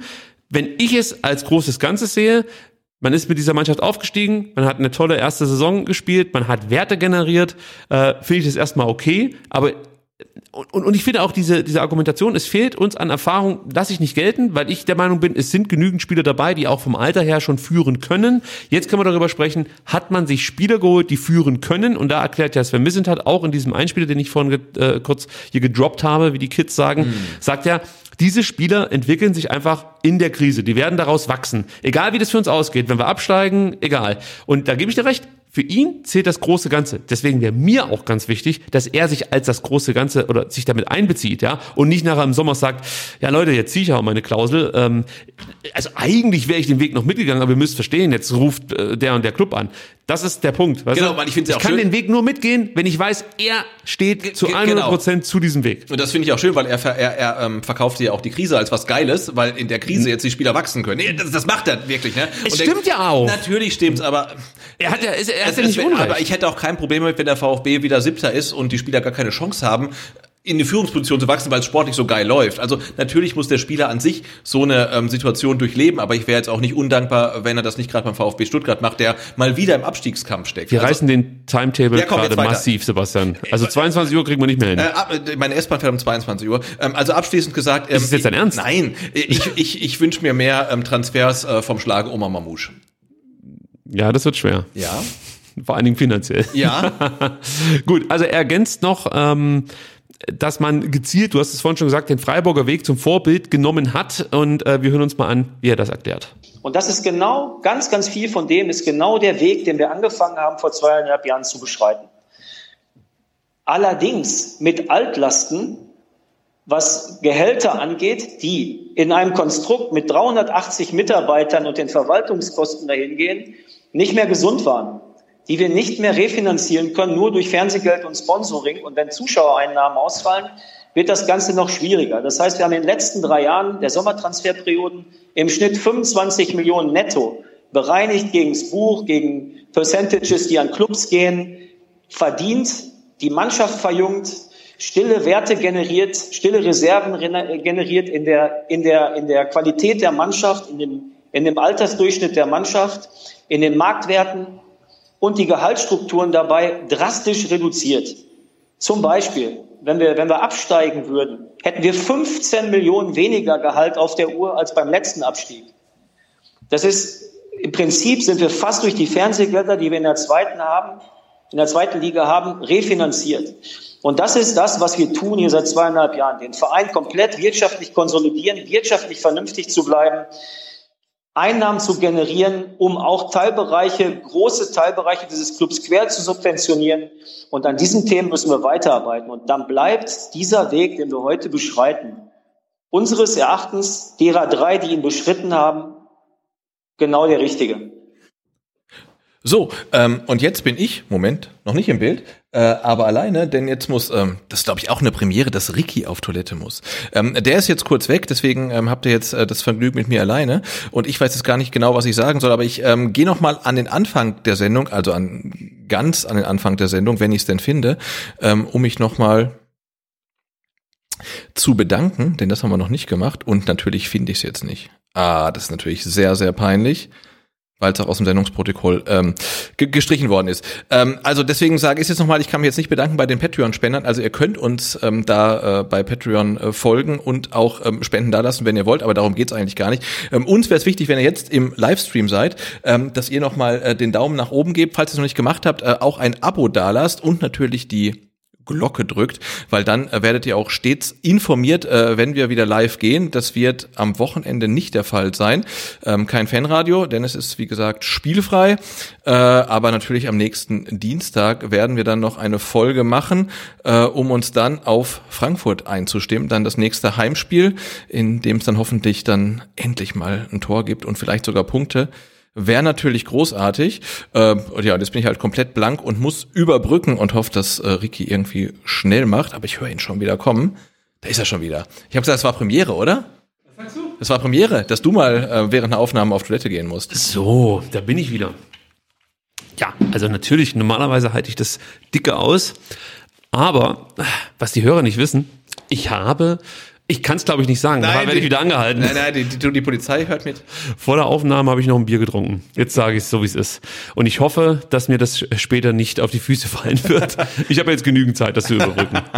Sebastian, ähm, können wir direkt mit Missenthals Aussage weitermachen oder habe ich dich jetzt unterbrochen in Nö, irgendeiner ich, wichtigen ich, Ankündigung? Ich, ich, wollte noch irgendwie Bedankungen ähm, raushauen an die äh, Patreon-Spender. Ich habe den Punkt im Sendungsprotokoll. Den gibt es diesmal nicht, das wollte ich noch erwähnen. Da kam ich nicht dazu. War so. einfach zu viel zu tun. Ja, da hättest du lang suchen können. Das gibt's dann ich nächste habe ich Woche. hab, ich hab lang gesucht, ähm, aber ich habe noch ähm, kurz ähm, angekündigt, ähm, wie es denn weitergeht. Nee, wir können gleich weitermachen. Also, ähm, ihr könnt euch mit Sicherheit noch dran erinnern, was der Sven gerade eben erzählt hat. Ich muss hier ganz kurz nochmal mein Mikrofon vernünftig aussteuern. Jetzt sollte es eigentlich passen. Also, ähm, Gehälter wurden reduziert, hat er gesagt. Und ähm, was ich auch noch interessant fand, das haben wir vorhin schon mal ganz kurz angerissen, ist das Thema Transferperioden, dass man jetzt wirklich dreimal in Folge 25 Millionen Euro verdient hat sozusagen und den Kader natürlich auch verjüngt hat. Das sind natürlich schon Werte, klar, wenn der dann absteigt mit seinem super jungen Kader, mit seinen generierten Werten, dann kotzen wir trotzdem im Strahl. Aber man darf halt wirklich nicht vergessen, dass es im Falle eines Abstiegs, was beim VfB einfach mit einkalkuliert werden muss, das lernen uns die letzten Jahre, äh, schon auch okay ist, solche Werte im Hinterkopf zu haben. Ja, und auch wie er es erklärt, sollte der VfB absteigen, ähm, muss man 15 Millionen Euro weniger an Gehälter zahlen. Äh, finde ich alles scheiße. Ich habe keinen Bock, 15 Millionen weniger zu zahlen. Aber ich finde es zumindest mal gut, dass sich jemand über diese Zeit Gedanken macht. Das hatten wir in den letzten Jahren nicht. Das da wurde richtig, nämlich ja. alles Genau. äh, mehr oder weniger auf eine Karte gesetzt. Genau, früher, früher, früher gab's halt äh, hu- 100% Gegenwart, 0% Zukunft. Jetzt So. ist es vielleicht, äh, ja. Ähm, Also von daher, ich, ich, ich finde, so wie er das beschreibt, ist das ein Weg, den ich bereit bin mitzugehen. Und ich bin total bei dir, was du sagst. Das finde ich völlig in Ordnung. Du sagst ja auch nicht, du bist gegen den Weg oder nein, nein, nein, nein, nein, nein, nein, nein. Ich muss, Aber ich muss dich jetzt noch kurz ermahnen mit deinem Mikrofon. Mikrodisziplin, warte, ich lehne mich zurück, jetzt komme ich ganz Irgend, so, so, irg- so. Irgendwo hängt dein Mikrofon, nur nicht vorm Mund. So, jetzt passt es Nein, auch. ich bin auch be be tatsächlich bereit, äh, den, den Weg mitzugehen, ähm, aber ich äh, ähm, ja, finde halt auch, dass der Weg, den Missintat einschlägt, noch nicht unbedingt der ähm, allerbeste ist. Und ich hoffe, dass er da vielleicht auch noch die eine oder andere Justierung vielleicht vornehmen kann. Ich glaube, du wirst diesen einen allerbesten Weg nie finden. Weil es wird immer, immer wieder wird es irgendwas geben, was du im Nachhinein kritisieren kannst. Ja, Nimmst du jetzt die absolut. erfahrenen Spieler dazu, Ja. wird es jemanden geben, der sagt, ja, wo entwickelt sich denn jetzt ein Matarazzo? Äh, äh, Quatsch, in äh, Ja, der Mangala. auch, der auch, der auch, Der ja. auch, aber wo entwickelt sich denn ein Mangala? Wo entwickelt sich ein Endo? Wo können denn Spieler wie, jetzt nehme ich mal Beas oder so, in diese Lücke stoßen, wenn Spieler XY diesen Platz zumacht? Diese Diskussion wirst du genauso führen. Richtig, jeder Weg hat seine Schwachstellen, jeder Weg, egal welchen du wählst. Und der Weg, der funktioniert, ist der richtige. Jetzt aktuell ist es der falsche, weil er nicht funktioniert. und im letzten Jahr war es der richtige. Ja, das ist und das richtig. ist einfach schwierig, wenn Ja, du das immer so, äh, wenn, wenn man sich so hinbiegt, wie es gerade passt. Also ich persönlich denke, für den VfB, für die aktuelle Situation, für die finanziellen Voraussetzungen, die der VfB jetzt gerade hat oder eben nicht, ist das der einzig sinnvolle Weg. Und das Schlimmste, was passieren kann auf diesem Weg, wäre, der VfB steigt ab, weil dann äh, musst du dir wieder was Neues einfallen lassen. Beziehungsweise ähm, wird es schwerer, oder du fängst eigentlich bei Null an, so kann man sagen. Äh, Ein Stück weit fängst du bei Null genau, an, es weil, werden man- viele weil, Spieler gehen. Weil, weil wir auch gesehen haben, dass der Missintatsche Weg in der zweiten Liga nicht unbedingt äh, leichter wird mit einer ambitionierten Mannschaft, äh, die auf Aufstieg oder auf erste Liga quasi getrimmt ist. So sieht's aus. So, jetzt haben wir unsere, unseren Timetable komplett, Komplett, gerissen, ja, ja. sind jetzt beim neuen Investor und ich versuche jetzt mal ein bisschen Schwung reinzubringen. Oh, ist ganz schnell, ist ja, Ja. auch eigentlich völlig langweilig. Es ist, es ist gar nicht so langweilig, das ist das Problem an der Sache. Also wir können erstmal sagen, der neue Investor wird nicht Lagardère sein, es wird auch nicht der Clan Bregal sein, das ist das Gut, es, äh, Gute, es wird schwäbisch praktisch gut. Ich habe gehört zwischen Jaxt und Kocher, ne? So sieht's aus. Jakko steigt ein. Also, Jakko übernimmt etwas mehr als ein Prozent der Anteile. Ähm, zum gleichen Wert übrigens wie die Daimler AG 2017, als man ja ausgegliedert hat. Finde ich schon komisch, weil damals wurde ja erzählt, sobald der Daimler einsteigt, wird der VfB mehr wert und die Anteile müssten teurer werden. Aber hat nicht so funktioniert. Egal. Äh, Ja, das kommt noch. Du musst da einfach auch in zehn Jahre denken, zehn Ja, ja. Jahre Schritte. Äh, ja, also nur damit man sich das finanziell so ein bisschen vorstellen kann, das sind dann so vier Millionen Euro in etwa. Ja, das ist das, was was Jakko für dieses eine Prozent zahlt. Also außerdem ist der Einstieg eine äh, Verlängerung oder mit diesem Einstieg ist eine Verlängerung des Ausrüstervertrags einhergehend oder aneinander gekoppelt und zwar um weitere fünf Jahre. Genau, läuft noch bis nächstes Jahr. Äh, genau bis 2023. richtig. 2018 abgeschlossen, über fünf Jahre, glaube ich. 1920 wurde gestartet. Damals Genau, genau. wurde noch nicht bekannt gegeben, wie lang der Deal läuft. Jetzt wissen wir's. Jetzt wissen wir's. ähm, da hieß es nur langfristig Ja. möchte man zusammenarbeiten. Das kennt man ja inzwischen. Genau, also dieser Vertrag äh, soll weiter Bestand haben. Ähm, Jako, ist, ist es auch wichtig, klar, die kommen ja aus der Region, dass der VfB der sogenannte Leuchtturmpartner wird. Das wurde ja schon ein paar Mal äh, äh, ja, auch so benutzt in, in diversen äh, Pressemitteilungen von Jakko und man möchte halt jetzt wirklich mit dem VfB langfristig zusammenarbeiten, tut das ja auch schon ein Stück weit. Ich finde eigentlich auch, dass es von dem von der Teamwear her passt. Also ich finde die Trikots in Ordnung. Dieses Jahr war es vielleicht nicht ganz so stark wie die Jahre davor. Die scheiß Punkte gehen mir auch auf den Sack. Ja, und sie fallen halt zu klein aus. Ähm, ja, gut, dann kauft man sich eine Nummer größer, dann geht's auch wieder. Also Ja. äh, äh, Na, aber- findest aber- einen Workaround. Ge- Genau, aber, grundsätzlich vom Einstieg von Jakko bis heute würde ich sagen, sind sie in meiner persönlichen Wahrnehmung oder in der Wertschätzung auf jeden Fall gestiegen. Ja, absolut. Also allein von der Wertigkeit der Trikots und so. Genau, Qualität ist also, super, ja, ja man also sagen. wenn ich mich da an Puma-Zeiten zurückerinnere, wo mehr oder weniger nach dem ersten Mal waschen, der aus dem Puma irgendwie nur eine Raubkatze äh, im Handstand wurde, also das, das war ja alles fürchterlich, diese Qualität. Genau, und grundsätzlich kann man Also- die Ideen, wie zum Beispiel diese Saison mit irgendwelchen Cannstatter Kurven, Wellenbrecher, Optiken, kann man scheiße finden, aber mir ist dann allemal lieber, man hat ein Trikot-Design, das unverwechselbar ist, was man Ja. blöd findet, ähm, als halt bei Puma oder Adidas oder Nike Design hat halt irgendwie äh, das gleiche Template wie 58 andere Vereine in Europa. Und wahrscheinlich auch die gleiche Erklärung, ähm, warum es jetzt so aussieht, weil der Wellenbrecher, weiß ich nicht, im Block 39b Genau, genau. hat die und nee, die also deswegen ähm, alles cool. Jetzt kommen wir zur, zur Kohle, muss man sagen. Also das Gesamtvolumen des neuen Ausrüstervertrags beträgt circa 20 Millionen Euro, heißt es, ja. Äh, jetzt ist die Frage, wie genau kriegt man diese Kohle? Ähm, wenn ich es richtig verstanden habe, wird die nicht mit einmal ausbezahlt, sondern wahrscheinlich jährlich, würde ich jetzt vermuten. Das wären dann 4 Millionen pro Jahr. Und ich habe mir das mal angeschaut. Also erstmal ist es wichtig zu wissen, ist, sind diese 4 Millionen, also insgesamt diese 20 Millionen, irgendwie an Liga-Zugehörigkeit gekoppelt. Mhm. Davon haben wir bislang noch nichts erfahren, aber es könnte natürlich sein, dass die Summe etwas geringer ausfällt, sollte der VfB absteigen. Das wäre nicht so unüblich, das kann sein.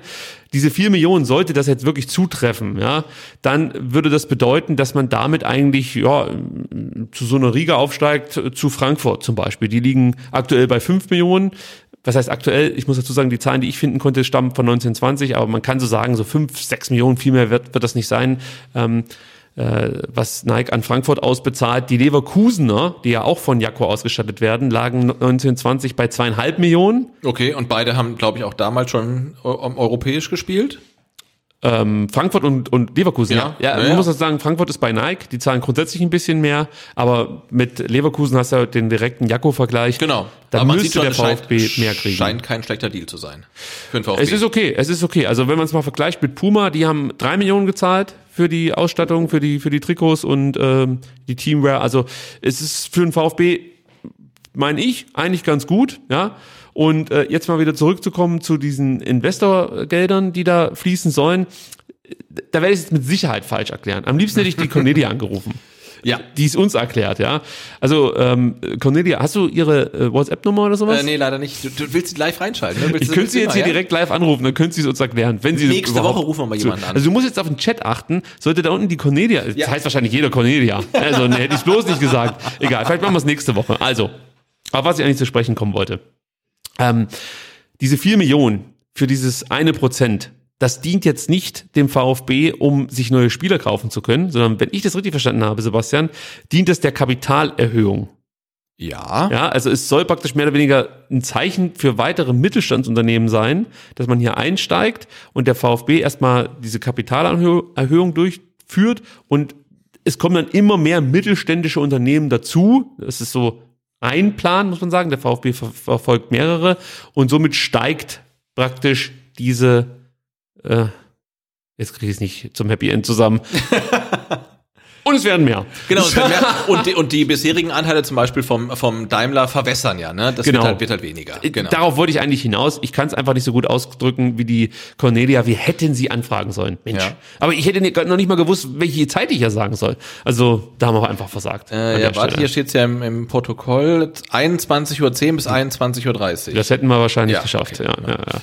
ja, also ähm, Mittelstandsbündnis kommt dir bekannt vor? Habe ich schon mal gehört. Ja, ja. das stammt noch aus dem Wahlkampf von Klaus Vogt 2019. Ja, und lustig eigentlich ähm, komplett beerdigt, ne, weil ich auch dachte, jetzt auch gerade wegen Corona, also wer hat denn jetzt Geld übrig für den VfB? Nicht so viele. Nicht so Jakko. viele. Ja, Jakko hat anscheinend Geld übrig und hat natürlich ist diese berühmt-berüchtigte strategische Partnerschaft. Man hat das Unternehmen eh schon im Boot ähm, als Ausrüster äh, und es macht natürlich brutal Sinn, das halt zu vertiefen. Ja, also es ist, es ist, glaube ich, auch schon eher ein symbolischer Akt, wenn man das so sagen kann, weil es steht sonst überhaupt kein Mittelstandsunternehmen aktuell parat. Also es ist jetzt nicht so, dass der VfB jetzt in, im Wochenrhythmus die ein Prozent hier um die Ohren die um die Ohren haut und dann kommt der und dann kommt der. Aber es ist mal ein Anfang und dann müssen wir mal gucken, wie sich das weiterentwickelt. Was man auch hört, ist, dass der VfB trotz dieses Plans mit Mittelstandsunternehmen sozusagen dieses Bündnis hinzubekommen, weiterhin auf der Suche ist nach der großen Lösung mit einem wirklich großen strategischen Partner.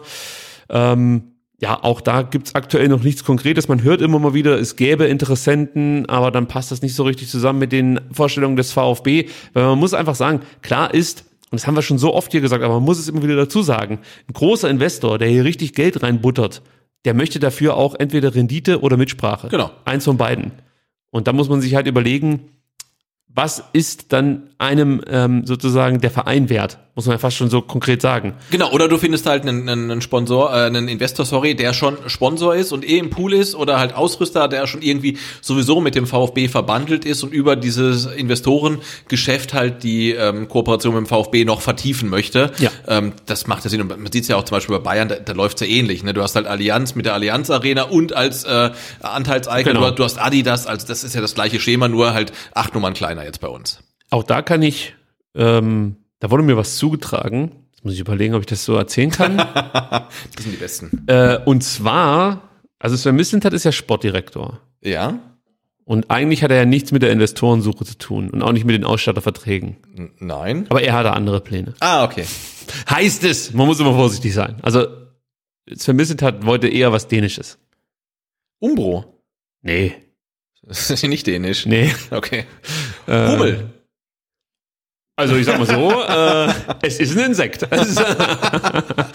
ja, also äh, keine Ahnung, wie da die. Übrigens stimmt's glaube ich gar nicht, dass die Hummel physikalisch gar nicht fliegen kann. Ja, nee, ich habe schon welche fliegen sehen. Ja, ja. Also, ja, ja, ja, ja. Das ist immer die, die, die Hummel fliegt, weil sie nicht weiß, dass sie nicht fliegen kann. Aber das ist Quatsch. Ja, so geht's grundsätzlich, glaube ich, aktuell auch bei vielen VfB-Spielern, ähm, die auf dem Platz stehen, es nicht hinbekommen eigentlich, aber es sieht trotzdem irgendwie so aus, als würden sie Fußball spielen. Und so ist es vielleicht auch mit der Hummel. Also eigentlich kann sie es nicht, aber es sieht trotzdem irgendwie so aus, als würde sie fliegen. Wer weiß das schon so genau. Das sind Themen, die äh, besprechen wir vielleicht nächste Woche, wenn wir äh, ein bisschen mehr Zeit haben. Vermutlich. Man weiß es beim VfB nie so wirklich.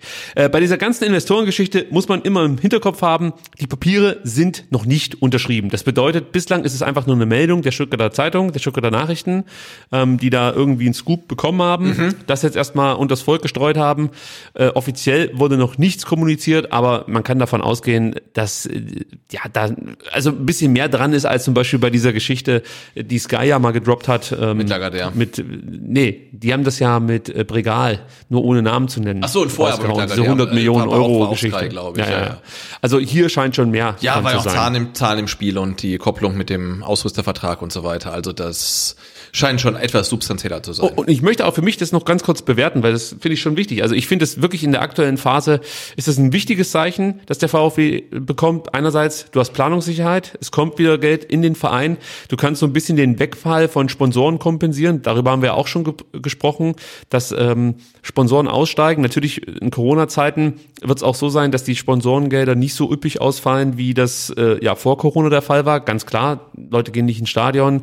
Ähm, das Interesse lässt vielleicht allgemein nach. Also das wird sich schon bemerkbar machen. Dazu natürlich die ausbleibenden Zuschauereinnahmen, die man auch irgendwie kompensieren muss. Oh ja. ja also all das tut dem VfB jetzt ganz gut. Und klar, das Jakko-Engagement ist gut, jeder Cent zählt. Äh, man ist dadurch etwas handlungsfähiger. Man muss vielleicht nicht den ein oder anderen Notverkauf durchwinken, ja. Aber wenn man ganz ehrlich ist, ist es halt auch nur ein Tropfen auf dem heißen Stein. Es, es wird nicht reichen. Also der VfB wird wahrscheinlich noch irgendwo einen größeren Investor auftreiben müssen. Und ich hoffe, ähm, dass es eher ja, früher als später gelingt. Was ich mich noch gefragt habe, Sebastian, du wirst mir die Frage nicht beantworten können, aber man kann es ja einfach mal in den Raum werfen, ist natürlich, ob Jakko jetzt einen Sitz im Aufsichtsrat bekommt. Weil es hieß ja mal, Ein Prozent. ja, aber es hieß ja mal, wenn ein zweiter Investor kommt, dann, ich, ich weiß nicht, ist es an Prozente geknüpft? Weiß ich, nicht, aber, es- ja, aber ich weiß finde ein ein Prozent halt schon ein bisschen, bisschen äh, Ist dir zu wenig. Ja, Investeurle. Ich meine, überleg mal, jetzt wird halt äh, jedes von den 70.000 VfB jedes von den 70.000 VfB-Mitgliedern 100 Euro geben. Ja, das will man ja nicht. Nein, das will man nicht, aber dann wären 7 Millionen. Das heißt, du bist dann bei fast 2 Prozent. Und dann würden wir zwei Sitze im Aufsichtsrat bekommen. Nein, Nee, so funktioniert's ja nicht. so funktioniert's, ich weiß. Aber ich meine, da siehst du mal die Größenordnung. Also, Ja. äh, ne, also 4 Millionen klingt, na gut, es klingt auch nicht mehr viel. Also mit 4 Nee. Millionen kaufst du nicht mal einen Wahid Fagir. Ähm, sorry, aber ne, also wenn, Also da reitest du schon gern Nee, aber rum. wenn- Der hat so schön abgenommen, der Weid. ja, und dann hat er in Leinfelden gespielt. Aber was ich meine ist, Ja, ne, wo wenn, hast wenn du denn gespielt am Samstag? So. Äh, Ich war hier im, im, im Und der. Didavi, wo war der denn? Ähm, aber ne, Du was ich bist doch sage, wenn jetzt jeder, Hat der Castro denn gespielt? jedes Mitglied, jedes Mitglied 100 Euro geben würde, ja, dann äh, könnte man sich ähm, äh, knapp zwei Prozent vom VfB, der VfB AG leisten. Das möchte man ja nicht. Natürlich diese- möchte man nicht, aber, aber ich finde, eine Fanbeteiligung wäre immer noch ein Ding. Also ich, da könntest du Geld generieren. Ich habe damit irgendwie schlechte, oder ich habe da schlechte Erinnerungen dran. Wo war das mit dieser Fanbeteiligung? Ähm, nee, das war an, eine Fananleihe, war das, glaube ich, auf äh, Schalke. Auf Schalke, oder? Ist nicht, ist nicht die, oh Gott, ist äh, völliges Glatter, ist für mich die Green Bay Packers komplett äh, so. Ja, das ist nochmal ein, ein anderes Thema, über das wir am besten nicht sprechen Ja, sollten. weil ich gar keine Ahnung habe. Komm, wir machen mal weiter mit dem Präsidium. Genau, wir sind äh, mittlerweile 20 Minuten im Zeitvollzug. Wir geben weiter Gas. Das Präsidium und der Vereinsbeirat informierten ähm, am Sonntag über die Arbeit der letzten Monate, Sebastian. Ja, und es wurde, ich würde sagen, es wird, es wurde höchste Zeit. ne? Am 18.07. Ähm, war die MV. Ähm, die Leute wurden mit äh, meistens über 90 Prozent in die Ämter gewählt. Es gab einen riesen Jubelsturm und dann sind sie halt alle komplett abgetaucht. So sieht's aus. Also ich habe heute äh, in unserer Ankündigung geschrieben, Lebenszeichen vom Ja, die waren auch im EV. im, Loch anscheinend. Ja, da kam ja wirklich gar nichts mehr. Und das war auch ein bisschen, ich meine, klar, ich kann es nachvollziehen, aber es war schon ein bisschen blöd, dass man überhaupt nichts mehr gehört hat. Ähm, jetzt wissen wir, so ein paar Dinge wurden angepackt und wir gehen die mal so grob durch. Also zum einen wurde natürlich der Finanzplan für die laufende Saison angepasst und durch die Mehreinnahmen, die wir ja beschlossen haben, durch die erhöhten Mitgliedsbeiträge bei der MV, du erinnerst dich, 2021? Ja, ja, ja. Sebastian ist schon wieder voll vertieft in sein? OBS. Also ähm, durch diese durch diese Mehreinnahmen, durch die erhöhten Mitgliedsbeiträge konnte man zum Beispiel sich eine bessere personelle Ausstattung für das Nachwuchsleistungszentrum für die Bereiche U11 bis U15 ähm, leisten. Die Und, zum EV gehören und dann, Genau. darüber dann zur AG, genau. so sieht's aus. Dann wurde der Datenskandal zum Abschluss gebracht. Aber Sa nicht, sa sagt man, ja. noch nicht ganz. Also die gute Nachricht ist, die Versicherung, soweit ich weiß, ist, dass die Allianz übernimmt alle entstandene Kosten, Bußgeld und Kanzlei und Gutachterkosten des EV. Ja, da muss man wieder aufpassen, denn ähm, der Schaden für die AG, der wurde noch nicht abgewickelt. Oder ja, Oder kann nur, nur zum Teil, ne? Ja, ja, weiß, weiß ich jetzt gar nicht. Ja. Ja, äh, möglicher Grund soll da wohl sein, dass äh, die AG ja deutlich mehr Gutachten äh, in Auftrag gegeben hat und da ist man wahrscheinlich jetzt gerade noch, weiß nicht, ob man das dann verhandeln nennt, auf jeden Fall in Gesprächen, so könnte man sagen. Genau, aber es würde mich auch nicht wundern, also wenn ich jetzt halt irgendwie äh, einen, eine Rechtsstreitigkeit, hab- Rechtsstreitigkeit habe und äh, beauftrage dann gefühlt irgendwie acht Anwaltskanzleien damit, dass dann meine äh, Rechtsschutzversicherung sagt, du, also alle zahlen wir aber nicht. Ja, du kannst ja nicht so lange Gutachter äh, Ja, beauftragen, bis mal das Gutachten rauskommt, das dir passt. Ja, und dann genau. sagst du, hier zahlt mal, jetzt passt's gerade. Schwierig, ja. Ja. Äh, was ich ein bisschen, also ich sage jetzt schade, wollte aber ein anderes Wort sagen, fand, ist, dass der ESECOM-Bericht mit keiner Silbe erwähnt wurde. Denn ähm, irgendwo denke ich mir schon, jetzt bringen wir das Baby hier sozusagen zum Ende. Jetzt könnte man dann auch mal das Ding veröffentlichen oder zumindest nochmal sich darauf beziehen, wie es eigentlich damit aussieht. Also weil es hieß ja mal von Klaus Vogt, wenn alles zum Abschluss gebracht wird, dann ist es auch denkbar, dass dieser Bericht veröffentlicht wird. Und äh, den gar nicht mehr zu erwähnen, ist meiner Meinung nach ein Versäumnis. Äh, ja, also zumindest muss man mal erwähnen, warum er immer noch nicht oder warum er vielleicht auch niemals veröffentlicht wird. Genau. Äh, aber das dann tot zu schweigen, äh, finde ich auch, ist mangelnde Transparenz und äh, das hätte man anders regeln sollen. Aber vielleicht kann man irgendwann im Darknet runterladen. ich bin gespannt. Gonzalo Castro liegt den dann heimlich. Ähm, dann wurden neue Projekte aufgelegt und da gibt's ein paar interessante Sachen. Gehen wir mal kurz durch. Also Vermarktungs- und Sponsoring-Konzepte machen Sinn, ist jetzt für uns nicht so wahnsinnig interessant, ist aber wichtig für den EV. genau, ich würde es das äh, Pierre-Enrik Steiger Projekt nennen. Ja, Das ist so sein Steckenpferd Ja, und ich glaube, der, der, der, der hat auch ein paar gute Ideen gehabt. Genau, und vielleicht nimmt man die auch auf. Ähm, aber der, der, der, der EV ist halt auch angewiesen auf mehr Einnahmen und wenn man die aus sich selbst generieren kann, durch äh, welche Konzepte auch immer, dann ist das gut. Und ich glaube, da muss man oder hat man noch Potenzial auf jeden Fall. Also, äh, da wird sich äh, drum gekümmert, um es mal so zu sagen.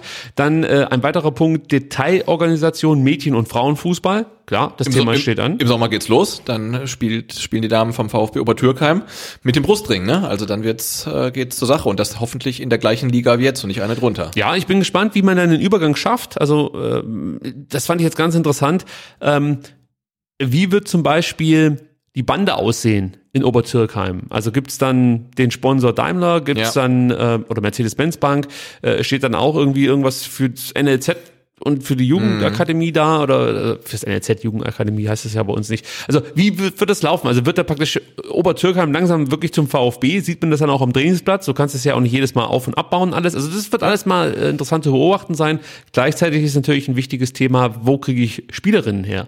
Ja. Ja, also wie kann ich die von diesem Weg überzeugen? Wie läuft das mit den Sichtungslehrgängen und so weiter? Oder nennt man das so? Ja, kann man so. Nee, Sichtungslehrgang ist, glaube ich, ähm, auf, auf nationaler Ebene, wenn der DFB einlädt, sondern das sind dann halt einfach so Vorspieltermine, ich weiß es nicht genau. Wie heißt denn das nochmal, wenn man die Spielerinnen einlädt, um mal vorzuspielen? Schon Sichtung, oder? Sichtung, also nennen wir das so. Dann ähm, wird der Grundlagenvertrag gecheckt. Das ist natürlich interessant. Klingt spannend, ne? Ja, es wird die AG besonders freuen, glaube ich, Mhm. wenn man da nochmal drüber schauen möchte. Die Frage ist halt, der Check ist mal gut. Die Frage ist, ob man darüber hinaus noch irgendwas machen kann. Genau, also man kann festhalten, okay, da gibt's ganz viele Punkte, äh, wo die AG uns irgendwie ähm, Geld abnimmt und das könnten wir selber machen, aber ähm, ja, ändert man daran was? Kann man daran überhaupt was ändern in diesem Vertrag? Also Vertrag ist Vertrag, äh, aber dass man das überhaupt mal prüft, finde ich auch schon gut. Über diesen Grundlagenvertrag hört man ja unter vorgehaltener Hand nichts Gutes, um es mal vorsichtig auszudrücken.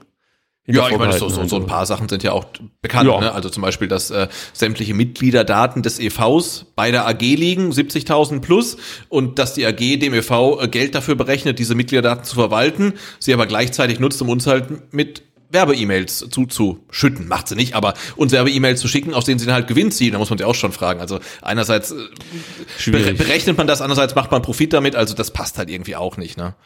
Ein weiterer sehr interessanter Punkt, NLZ Neustrukturierung.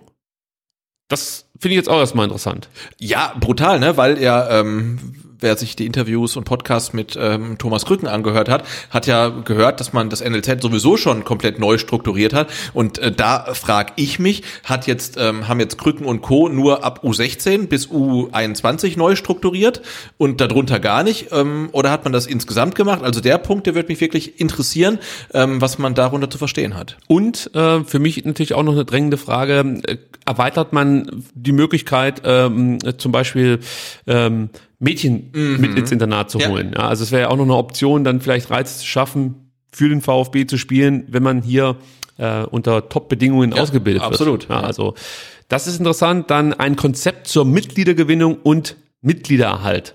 Jo.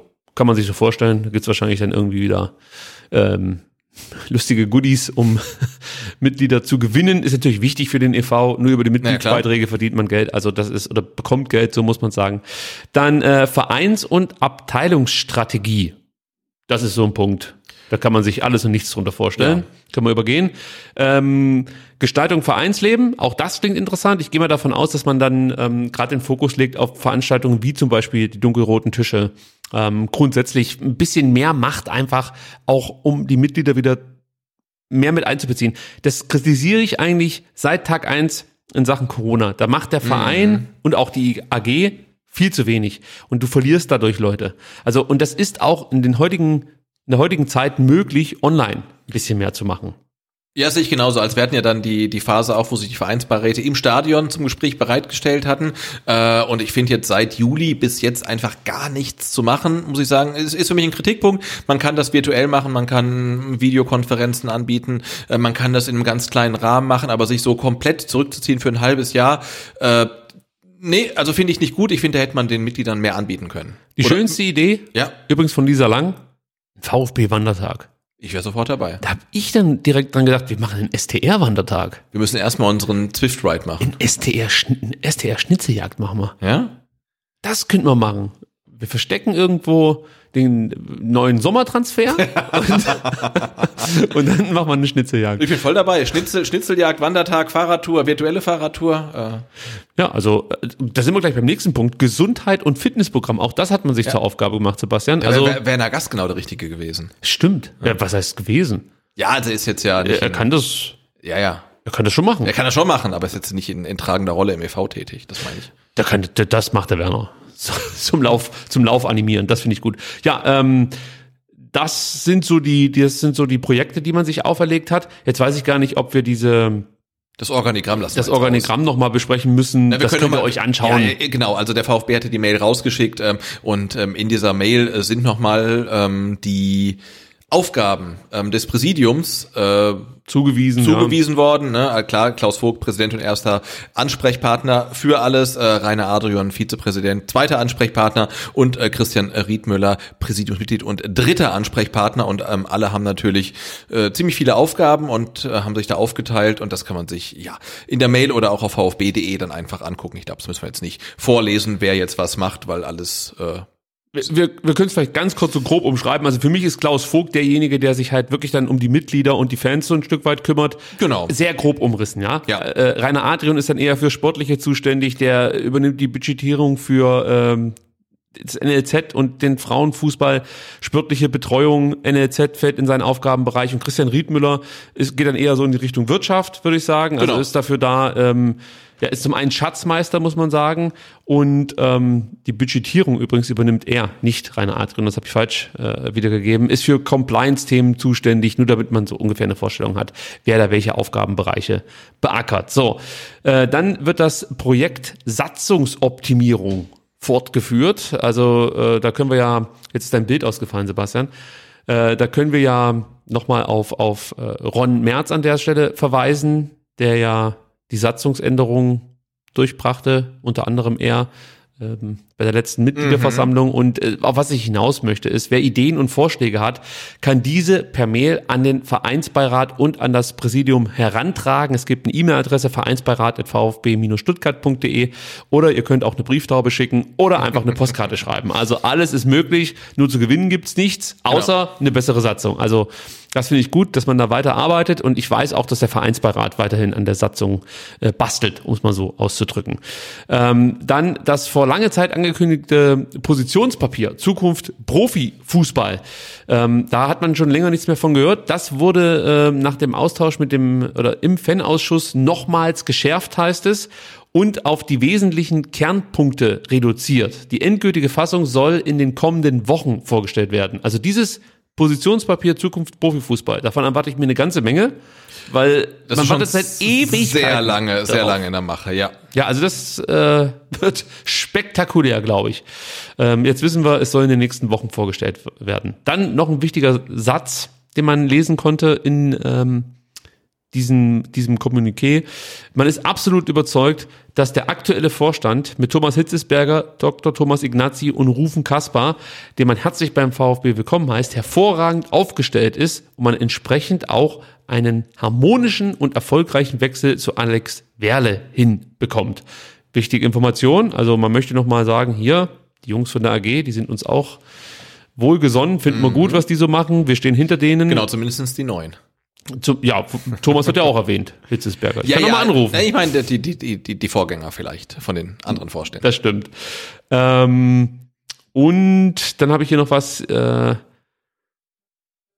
ja, genau, das, den, den Satz, jetzt habe ich gerade überlegt, warum habe ich den denn mit reingenommen? Ähm, den fand ich interessant. Äh, ich lese ihn dir mal vor und du interpretierst ihn kurz. Hier steht, ihr seht, dass man bei allen notwendigen form formalen Untersch Unterschieden nicht trennen kann und soll. Es gilt nur ein VfB und für den setzen wir uns ein. Ist das auch so eine kleine Botschaft an die AG? Ach, ich weiß ich nicht. Aber vielleicht schon. Mich hat eher gewundert, dass man, glaube ich, ähm, dass es neu ist, dass äh, die Mitglieder geduzt werden, oder? Also so auf Mitgliederversammlung war das schon immer Ja, so? ja, weiß ich nicht. Also du, du vielleicht nicht, aber so, ich wurde eigentlich immer geduzt. Ich bin nicht so ein jugendlicher Typ. Hat, hat uns der Dietrich geduzt, also in der offiziellen Ansprache? Weiß ich gar nicht. Das weiß ich nicht, aber ich, ich habe ihn ja mal kennenlernen dürfen, da hat er mich geduzt. Fand ich sehr sympathisch, muss ich sagen.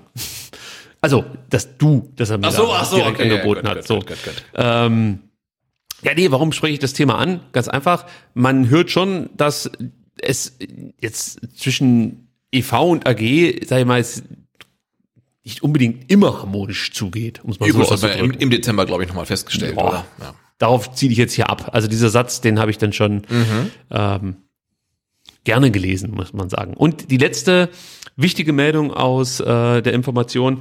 Anlässlich zum Jahrestag der Befreiung des Vernichtungslagers Auschwitz am 27. Januar richtet der Verein eine Gedenkveranstaltung an der Stele vor dem Clubzentrum aus und sagt nie wieder.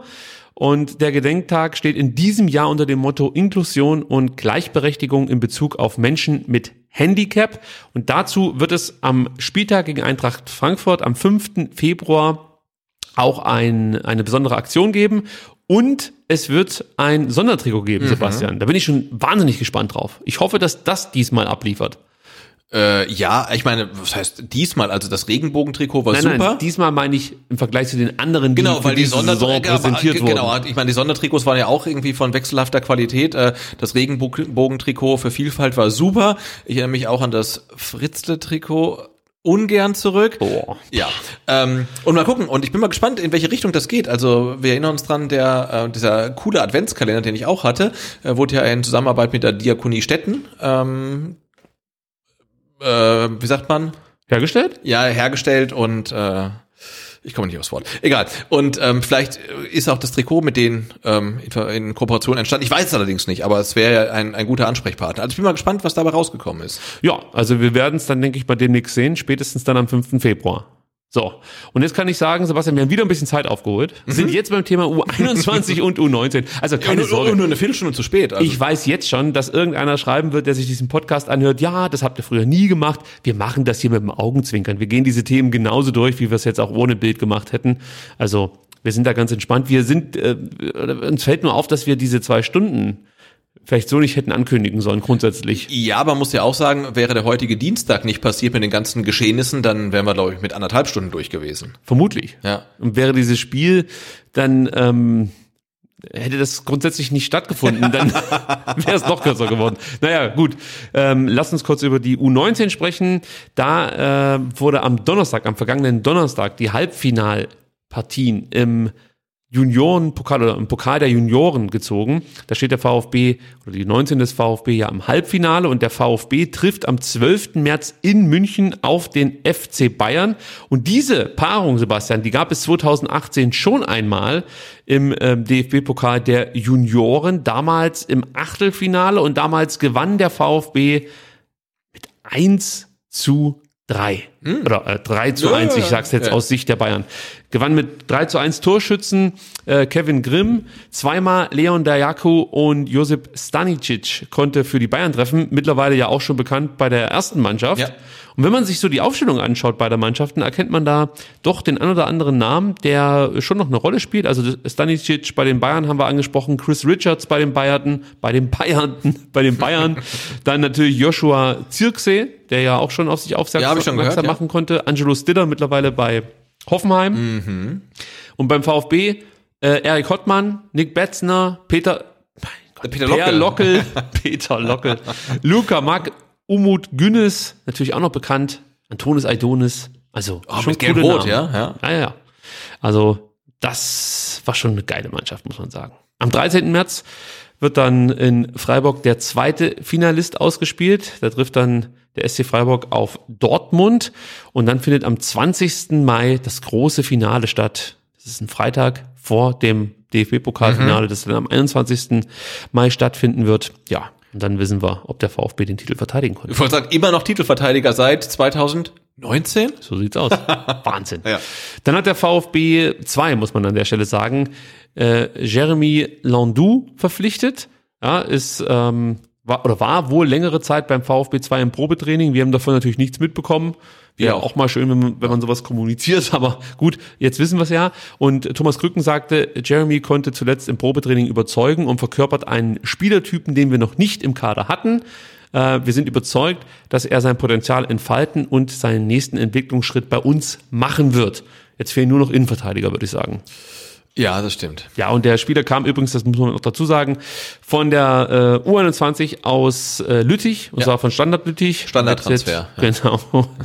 Jetzt also zum VfB 2. Dann haben wir eigentlich nur noch zwei Servicemitteilungen. Zum einen wird die U21 am kommenden Samstag ein Vorbereitungsspiel absolvieren gegen FC Astoria Waldorf. Dieses Spiel findet nicht wie eigentlich geplant äh, in Waldorf statt, sondern wurde jetzt verlegt ans Clubzentrum des VfB Stuttgart. Und jetzt denkt die ihr, ihr könnt hingehen und das angucken. ich wollte gerade sagen, die gute Nachricht für euch ist, ähm, Ihr könnt es trotzdem wenn ihr da nichts vorhabt an diesem Samstag um 12 Uhr, dann äh, ändert sich rein gar nichts. Genau. Ihr habt weiter nichts vor, denn Es werden keine Zuschauer zugelassen sein. Warum auch immer. 500 dürften rein Ja. von den Corona-Regeln rein. Genau, und mehr würden eh nicht kommen äh, zur U21 und ähm, ihr könnt es weder vor Ort gucken, noch könnt ihr es bei, auf VfB TV gucken. Der VfB behandelt halt dann wirklich wieder seine U21 sehr stiefmütterlich. Und äh, du hast es halt auf Twitter perfekt zusammengefasst. Wenn du halt ähm, wirklich überhaupt nichts unternimmst, war das gerade bei uns? Äh, glaube nebenan, da im Keller. Ach so, wenn du überhaupt nichts, für alle, die es nicht gehört haben, gerade eben stürzte eine Wand ein. Ähm, wenn du nichts unternimmst, um diese Mannschaft mehr in den Fokus zu rücken und äh, Fans halt mit einzubeziehen, ja, dann musst du dich halt nicht wundern, wenn an normalen Spieltagen keine 100 Leute vor Ort sind und die Mannschaft im Abstiegskampf, muss man so sagen, unterstützen. Also verpasste Chance. Ja, und ich frage mich halt schon, wenn du auch dann Spieler zum Beispiel wie ein Alok Wall aus, aus Australien holen möchtest und du sagst, komm zu uns und dann fragt dann vielleicht der Berater, ja, und wie viel ähm, Zuschauer kommen halt zu euren Heimspielen und du Das kannst fragen die nicht. Nein, ja, aber Die fragen, wie viel Geld? Ja, gibt's? die fragen wahrscheinlich wie viel Geld. Aber wenn du sagen könntest, hey, da, da ist halt gute Stimmung, ja, äh, es könnte ein Argument sein. Und ich finde halt für einen Club, der auf seine ähm, Webseite schreibt, unsere Mission ist oder unsere Vision ist, mit der Kraft der eigenen Jugend nach Europa zu kommen, dann glaube ich, kann man der U21 und auch der U19 so ein bisschen mehr Stellenwert ähm, schenken und dann vielleicht auch einfach mal Zuschauer zu den Spielen zulassen ähm, oder die Spiele einfach übertragen. Und ich meine, ähm, äh, Astoria Waldorf ist jetzt nicht Calcio Leinfelden Echterding, sondern ein Ligakonkurrent. Also ähm, da könnte man auch schon mal gucken, ähm, wie bereit die U21 für die Rückrunde ist. Und ähm, da geht's ja auch wirklich äh, knallhart um den Abstieg. Und ich habe echt so, manchmal wache ich nachts schweißgebadet auf und denke, der VfB steigt ab, die U21 steigt ab und die Damen steigen ab. Könnte alles noch passieren und ich möchte Könnte passieren, ja. Habe ich noch gar nicht so gesehen, aber absolut, ja. Das wäre der Worst Case. Wir hoffen, dass nichts von all dem eintritt. Ähm, für alle, die dann doch Bock haben auf Fußball, jetzt die gute Nachricht. Am Samstag, am 29. Januar, findet ein Wintercup auf Kunstrasen in Empfingen statt. Also in Empfingen. Du weißt, wo das ist mittlerweile, oder? Nö. Ich habe nicht nachgeschaut, aber ich kann jetzt live in der Sendung gucken. Ja, du ich würde, mein Tipp ist, du guckst, du guckst, du guckst. Ich guck, okay. Und ich tippe. Ich jetzt sage, Empfinger, das klingt für mich so Richtung Rottweil. Ich dir jetzt sage, Empfinger ist irgendwo zwischen Rottweil und Balinge. So vom Gefühl, ich habe nicht guckt. Ich bin die Moni. Die Zeit nutze ich jetzt einfach mal Ja. und bring dieses Lied. Ich bin die Moni, ratatatata. Den, den, den, der, Streetrap. Nee, Rap, Rap Streetrap. sagt sie, ne? Ja, was ist jetzt? Äh, ich hab's. Wo ist Empfingen? Empfing, das weiß ja jeder. Sebastian überlegt immer noch. Nein, ich hab's ja. Ich muss ganz weit rausscrollen, um eine, Mann, um eine Stadt zu finden, die ich kenne. Ähm, das ist zwischen äh, Rottenburg und Oberndorf. Also so im Dreieck Freudenstadt, Oberndorf, Rottenburg. Da würde ich sagen, da war ich nah dran. Ja? Jetzt muss ich ja mal kurz das Lied, von dem wir gerade gesprochen haben, einspielen. Denn ich bin die Moni, der Ghetto-Verwalter, mit Lyrik und Punchline, verwalte ich das Ghetto, Pum Dem Dieb in den Rücken, Aua Sack, denn er hat betrogen, beim Batzen verticken, jetzt liegt er im Safe, und die Moni, die lächelt, denn die wird um Gott Das ist die Musik, die du immer hörst. Auf jeden Fall. Die ja. Württemberg-Bitch. Das Ja. habe ich aber jetzt ausgeblendet. Das muss ich noch mal hören.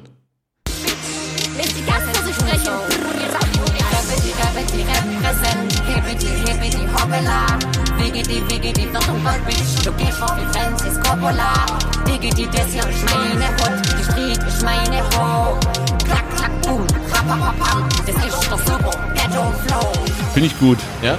ist ein gutes Lied. Ja, das ist der Super Ghetto Flow. Ähm, und also, also ich finde, ne, also wenn die Württemberg-Bitch kommt, dann muss sich der MC brutal warm anziehen. Ich, absolut. Moni, die Württemberg-Bitch. Ja? Erst Sprüchler und jetzt äh, Geil. Ghetto-Rap. Zurück nach, Empfingen. Also am kommenden Samstag auf Kunstrasen irgendwo bei Oberndorf. Oberndorf, Freudenstadt, Rottweil. Ich hoffe, der Rasen ist auch beheizbar, der Kunstrasen. Wahrscheinlich Stimmt, schmilzt er das dann zusammen. Per- Permafrost, ja. Da wird, und darauf wollten wir eigentlich hinaus, unsere U19 an diesem berühmt-berüchtigten zweiten Regionen Wintercup teilnehmen. Ähm, Veranstalter, wie gesagt, der SG oder die SG Empfingen, mit dabei SSV Reutlingen, der FC 08 Villingen, also da haben wir schon mal zwei durchaus Talentschmieden, kann man sagen, SSV Reutlingen und Villingen und dann noch unser VfB Stuttgart, die U19 ist ebenfalls mit am Start Genau. und Und, und spannend ist, dass die U19 da gegen Seniorenmannschaften spielt, wenn ich das richtig sehe, ne? Ja, absolut, Genau. so, so sieht's aus. Ja. Und äh, wer den VfB äh, dann äh, verfolgen möchte, muss um 11 Uhr spätestens in Empfing sein, denn da geht's los für die U19. 11 Uhr gegen Villingen, 12 Uhr gegen Empfingen und äh, um 14 Uhr dann gegen Reutlingen. Das ist also arg früh, hä? Jetzt haben wir es tatsächlich geschafft, Sebastian. Es war jetzt hinten raus noch ein bisschen ulkig, gebe ich zu. Ähm, aber die Moni fand ich einfach super. Ja. Also wir können kurz sagen, das kommt aus dem Podcast, ähm, wie, wie heißt der? Äh, WTFM 100. 100,0, glaube ich. 100,0 WTFM 100,0. Sehr zu empfehlender Podcast. Guter Podcast. So, da wir jetzt schon wirklich deep in the show sind, wie wir so sagen. Overdeep. Overdeep, würde ich sagen, wir verabschieden uns schon so langsam, oder? Ja, können wir machen. Ähm, ich, ich kann dich fragen, wenn du, während du die Musik hochziehst, ob du noch äh, kurz vor der Sendung äh, das Interview äh, von ähm, Peter Reichert mit Silas gehört hast. Wie soll ich denn das gemacht haben? Silas ist zuversichtlich, dass er gegen Freiburg, äh, Freiburg gegen Frankfurt in der Startelf steht. Ja, da bin ich auch zuversichtlich, Äh, würde äh, ich sagen. Wenn äh, sie das zuversichtlich, äh, zuversichtlich ist, Himmel, jetzt geht's echt mit mir durch hier. Also er fühlt sich gut, ähm, er fühlt sich gut, er fühlt sich fit. Ähm, und sie haben auch gefragt, äh, wie das denn ist, wenn man so früh trainieren muss. Weil heute war die erste Einheit wann? Keine Ahnung. Um acht. Da war ich schon vier Stunden wach. Also, Lauftraining um 8 Uhr ähm, und Peter Reich hat gesagt, nee, für ihn ist es kein Problem, er steht eh immer früh auf, ähm, aber für die Spieler war es wohl gewöhnungsbedürftig. Gut, wenn es euch gefallen hat auf YouTube, lasst einen Daumen da. Wir sind nächste Woche wieder für euch am Start. Ähm, etwas kürzer. Das heißt schon mal. Unter zwei. Stunden habe ich gehört. Sebastian, jetzt bin ich echt durch. Podcast schneiden, ab ins Bett, vorher vielleicht noch nach Hause fahren und dann. Ja, ohne Polizei. ja, ohne Polizei. Macht's gut. Ja, ciao. Ciao. Papp, papp, papp.